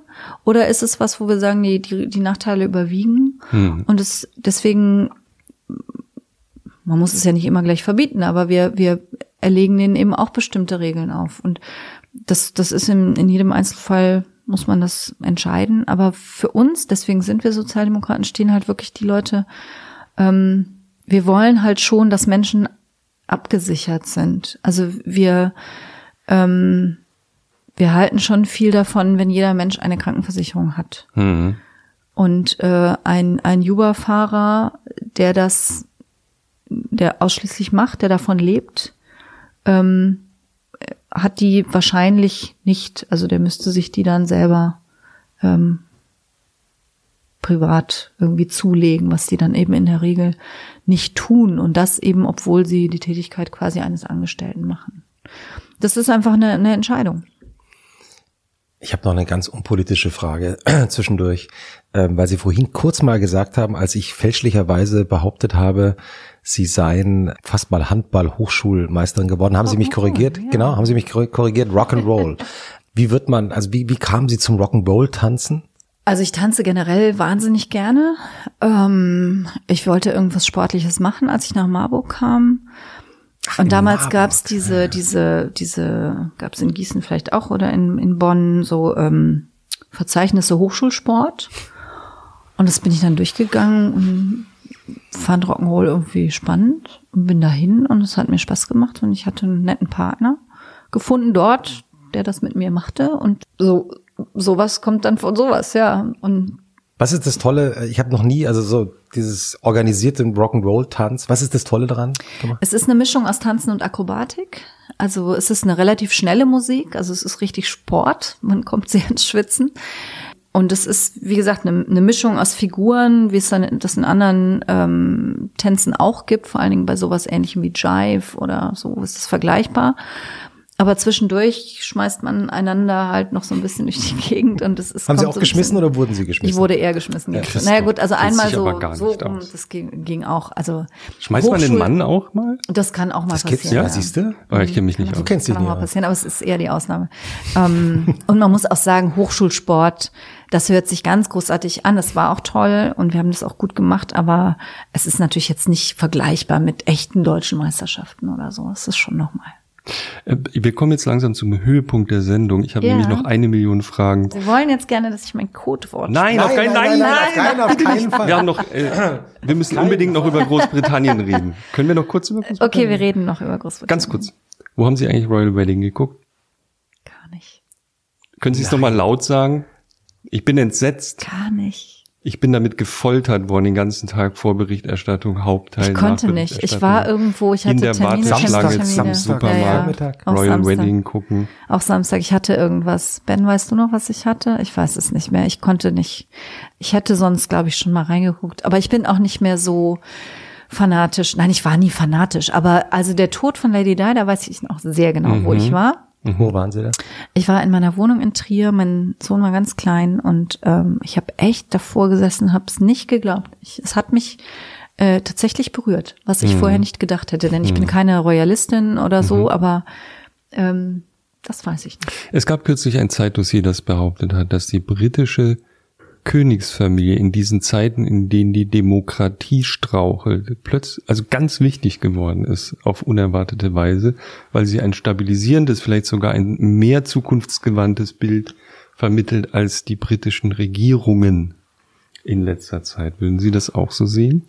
Also wie gesagt, ich bin keine Royalistin, aber äh, wenn es einen Sinn gibt äh, eines Königshauses, ganz generell gesprochen, dann ist es das. Dann ist es Kontinuität, Vorhersehbarkeit, ähm, Stabilität und äh, das kann ich mir schon vorstellen, dass äh, so eine Funktion ähm, dann auch in so einer Situation wie wie wie die in der sich Großbritannien gerade befindet auch auch zutage tritt ähm, zumal die Queen natürlich eine sehr sehr beeindruckende Persönlichkeit ist die das auch hervorragend äh, macht und repräsentiert ob das in den folgenden Generationen noch genauso weitergehen wird das weiß ja auch kein Mensch Aber, aber fandet ihr nicht? Also ich war total überrascht. Ich habe das äh, hatte mich vorher auch nicht so intensiv mit dem Thema beschäftigt und sah dann samstags vormittags äh, auf Twitter plötzlich Leute, die irgendwie schrieben, Michael Curry diese Predigt Ja, und ja. machte äh, den Livestream an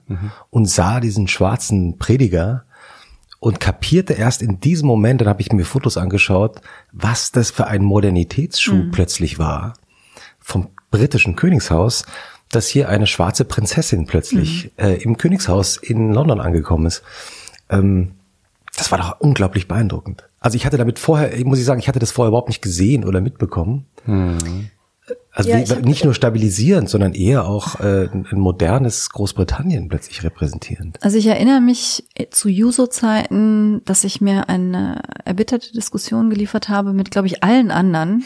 Ich muss nochmal darauf zurückkommen über die Rolle von Lady Di, weil ich auch fand, dass sie zu ihrer Zeit Wirkungen hatte. Ich habe damals gesagt, wenn ich mich recht entsinne, da können wir 100.000 Demos machen und x-mal Flyer verteilen und so. Und die geht einmal in so, mit so einer Weste durch so ein ehemaliges Minenfeld und dann hat die viel mehr für die, für das Verbot von Landminen getan, als wir jemals erreichen werden. Das kann man jetzt beklagen, das kann man blöd finden, aber es ist einfach ein Fakt. Mhm.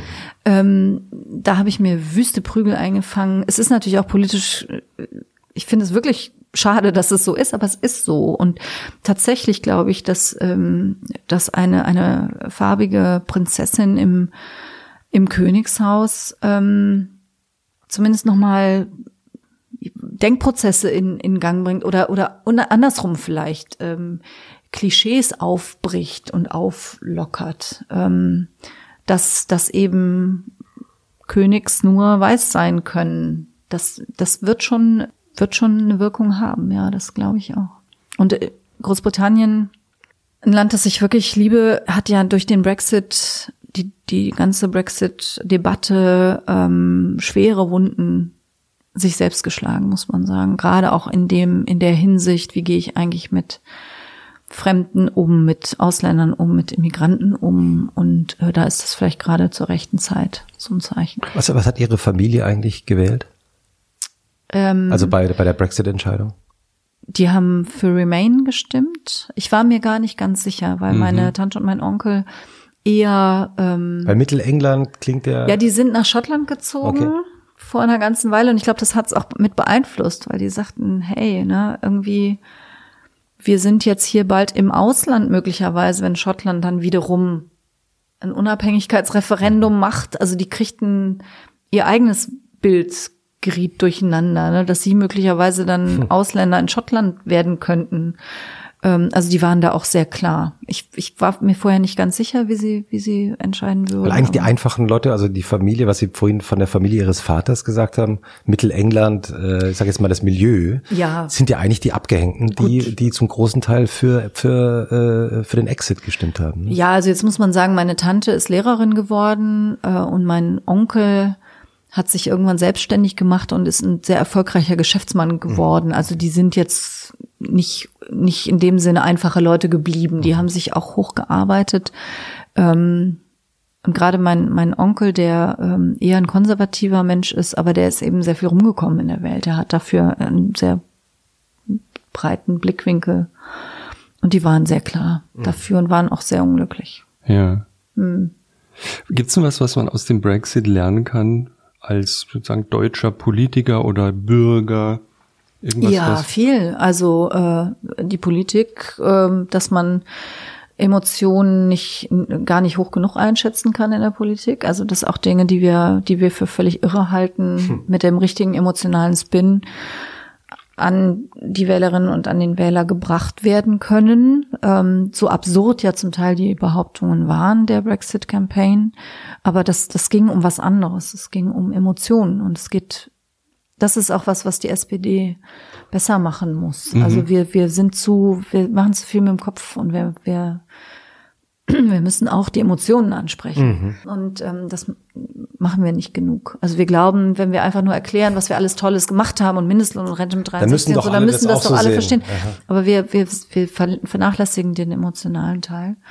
Ähm, und für Bürgerinnen und Bürger, gerade für junge Leute, ist einfach klar, die Botschaft, ähm, glaub nicht, dass es irgendjemand für dich tut wenn du was willst, dann musst du schon selber hingehen. Also die jungen Leute, die zu 75 Prozent, glaube ich, dafür waren, aber nur zu einem Drittel überhaupt zur Wahl gegangen sind, die hätten es entschieden, die hätten es entscheiden können. Und ähm, das ist, das hat ja auch was mit dieser Pulse of Europe Bewegung zu tun, die danach entstanden ist, gerade bei den jungen Leuten. Hm. Ja, ich war auf eine Idee. Ich habe auch eine Idee. Es Sag du erst deine. Aber die Gastgeberin sie hat auch schon ganz kleine Augen. Nee, nee, Nein, das ist. Aber es ist, es, ich, wir, wir, kennen das ja mittlerweile, Chris und ich. ich das muss ist, morgen um sieben Uhr in Radio Genau, das ist die höfliche Art unserer Gäste. Die würden nie sagen, jetzt reicht's langsam. Ähm, ich habe, oh, ich hab's hier.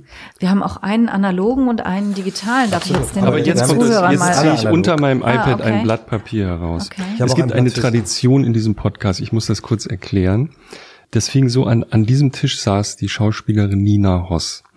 Und die hat ihre Bühnenkarriere begann, hat sie uns erzählt, mit fünf Und da sprang sie plötzlich beim 50. Geburtstag ihres Vaters, wenn ich es richtig erinnere, auf die Bühne mit fünf und sang vor versammelter Runde, sag mir, wo die Blumen sind. Nein, wir werden nicht singen. Das kann ich Ihnen fest versprechen. Mit Habeck haben wir ein ähm, dänisches Kinderlied Sie wollen das gesungen. nicht wirklich. Jetzt gibt es ein Lied, das Sie als Ihr Lieblingslied, ähm, es ist wirklich grauenhaftes Lied, aber wir singen es gerne für Sie. Sie, also Sie haben es selbst, Sie haben es selbst mal als Ihr Lieblingslied bezeichnet. Also ich habe verschiedene Lieblingslieder. Nein, nein, Das- nein, nein, nein, nein. Das aber, oh Gott, denken Sie an das Schlimmste, jetzt? das Ihnen Ja, einfällt. ich weiß. Das war das Interview mit Cherno Jobatai Poison. Ja. Yeah. Genau. So, wir sind Ich exzellent gedacht, ich vorbereitet. habe gedacht, mit was rechnen die jetzt gar nicht? Und es ist wirklich ein tolles Lied. Also es ist Poison aber von ich, Alice Cooper. Ja. ich bin seit Tagen aufgeregt, weil ich Aber ich immer singe wieder nicht, Sie singen. Wir müssen alle gemeinsam, das Prinzip dieses Singens ist, dass man, dass wir Nein, uns alle ich, gemeinsam ich würde alles für Sie blamieren. tun, aber ich werde nicht singen. Nein, nein. Ich habe auch das Playback dabei. Wir, Ja, wir, bereite doch du mal das Liebe Playback GEMA, wir würden unheimlich gerne GEMA-Gebühren für das zahlen, was jetzt kommt. Ja. Es ist total schwer, euch zu erreichen. Grüße. Schickt einfach eine Ich, Rechnung. ihn, lese, ich habe Ihnen den Text auch mal hingelegt. Also äh, Ich kenne You're cruel. Die, kennen Sie den Text auswendig? Also wir singen, ich, ich mache jetzt Playback, ne? okay. Warte. Playback Ja, an. okay. Ich hoffe, es geht. Ist es korrekt? Das ist der Anfang, oder? Sie haben was, ge das, Sie können jetzt nicht. So, das ist Karaoke.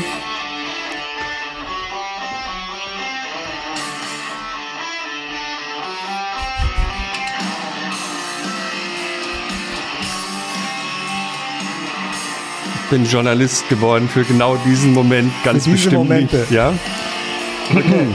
Immerhin eine swingende Ministerin hier im Raum. So.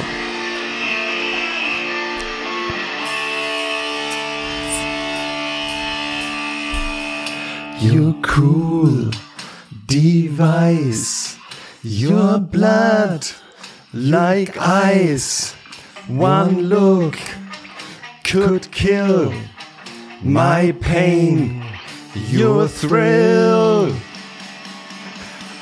I wanna love you, but I better not touch. Don't touch. I wanna hold you, but my senses tell me to stop. I wanna kiss you, but I want it too much. I wanna taste you, but your lips are venomous poison. You're poison. Okay. Christoph, wir haben es nicht geschafft. Oh, nee, mehr davon. Sie hat, seid nicht, gut. sie hat nicht gesungen. Super. Nein, ich, ich also Nur wir haben uns blamiert. Das war einmal Aber das ist das Konzept dieser Sendung, ja. bravo, bravo. Ich bin schwer beeindruckt. Ganz toll. Was ist die, was ist die, was ist die Geschichte, was ist Ihre Geschichte zu Poison? Ähm, mein Gott, zu viel Moselwein. Ich sollte das nicht erzählen. Also ähm, los. Es ist, ähm, ich tanze wahnsinnig gern.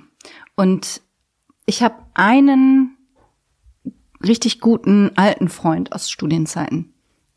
Und wir sehen uns einmal im Jahr und es gibt immer einen Tanz, den wir dann tanzen. Und das, ist, das sind ganz unterschiedliche, ähm, das wissen wir auch nicht vorher, aber es gibt immer so einen Moment und dann tanzen wir einmal. Und einmal haben wir zu dem Lied getanzt und das hat so Spaß gemacht, das war so schön.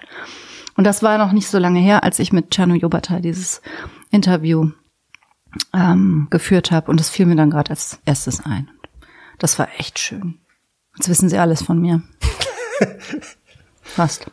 Die Fast. also Moment, ich habe letzte Frage. Also ich, ich habe ich hab das im Gefühl, dass Sie jetzt jetzt irgendwann sagen. dieses Ich hab- Wort, ich hab's dieses verpasst. Wort, was Sie gleich sagen werden, Ja. wo dann Nein, sofort nein, nein, die Sendung nein, nein. abbricht. Ja. Das A-Wort. Ähm, was ist die Geschichte dazu? Nee, die, die erzähle ich wirklich. ich habe hier noch ähm, so Macron-artige Kekse entdeckt. also da könnte ich noch die ein. sind, ach gut, nee, die es sind keine, es ist so, was anderes. Aber ich werde jetzt wirklich mich von diesem A-Wort gleich ähm, abholen lassen und mich auf den Schwingen des Adlers.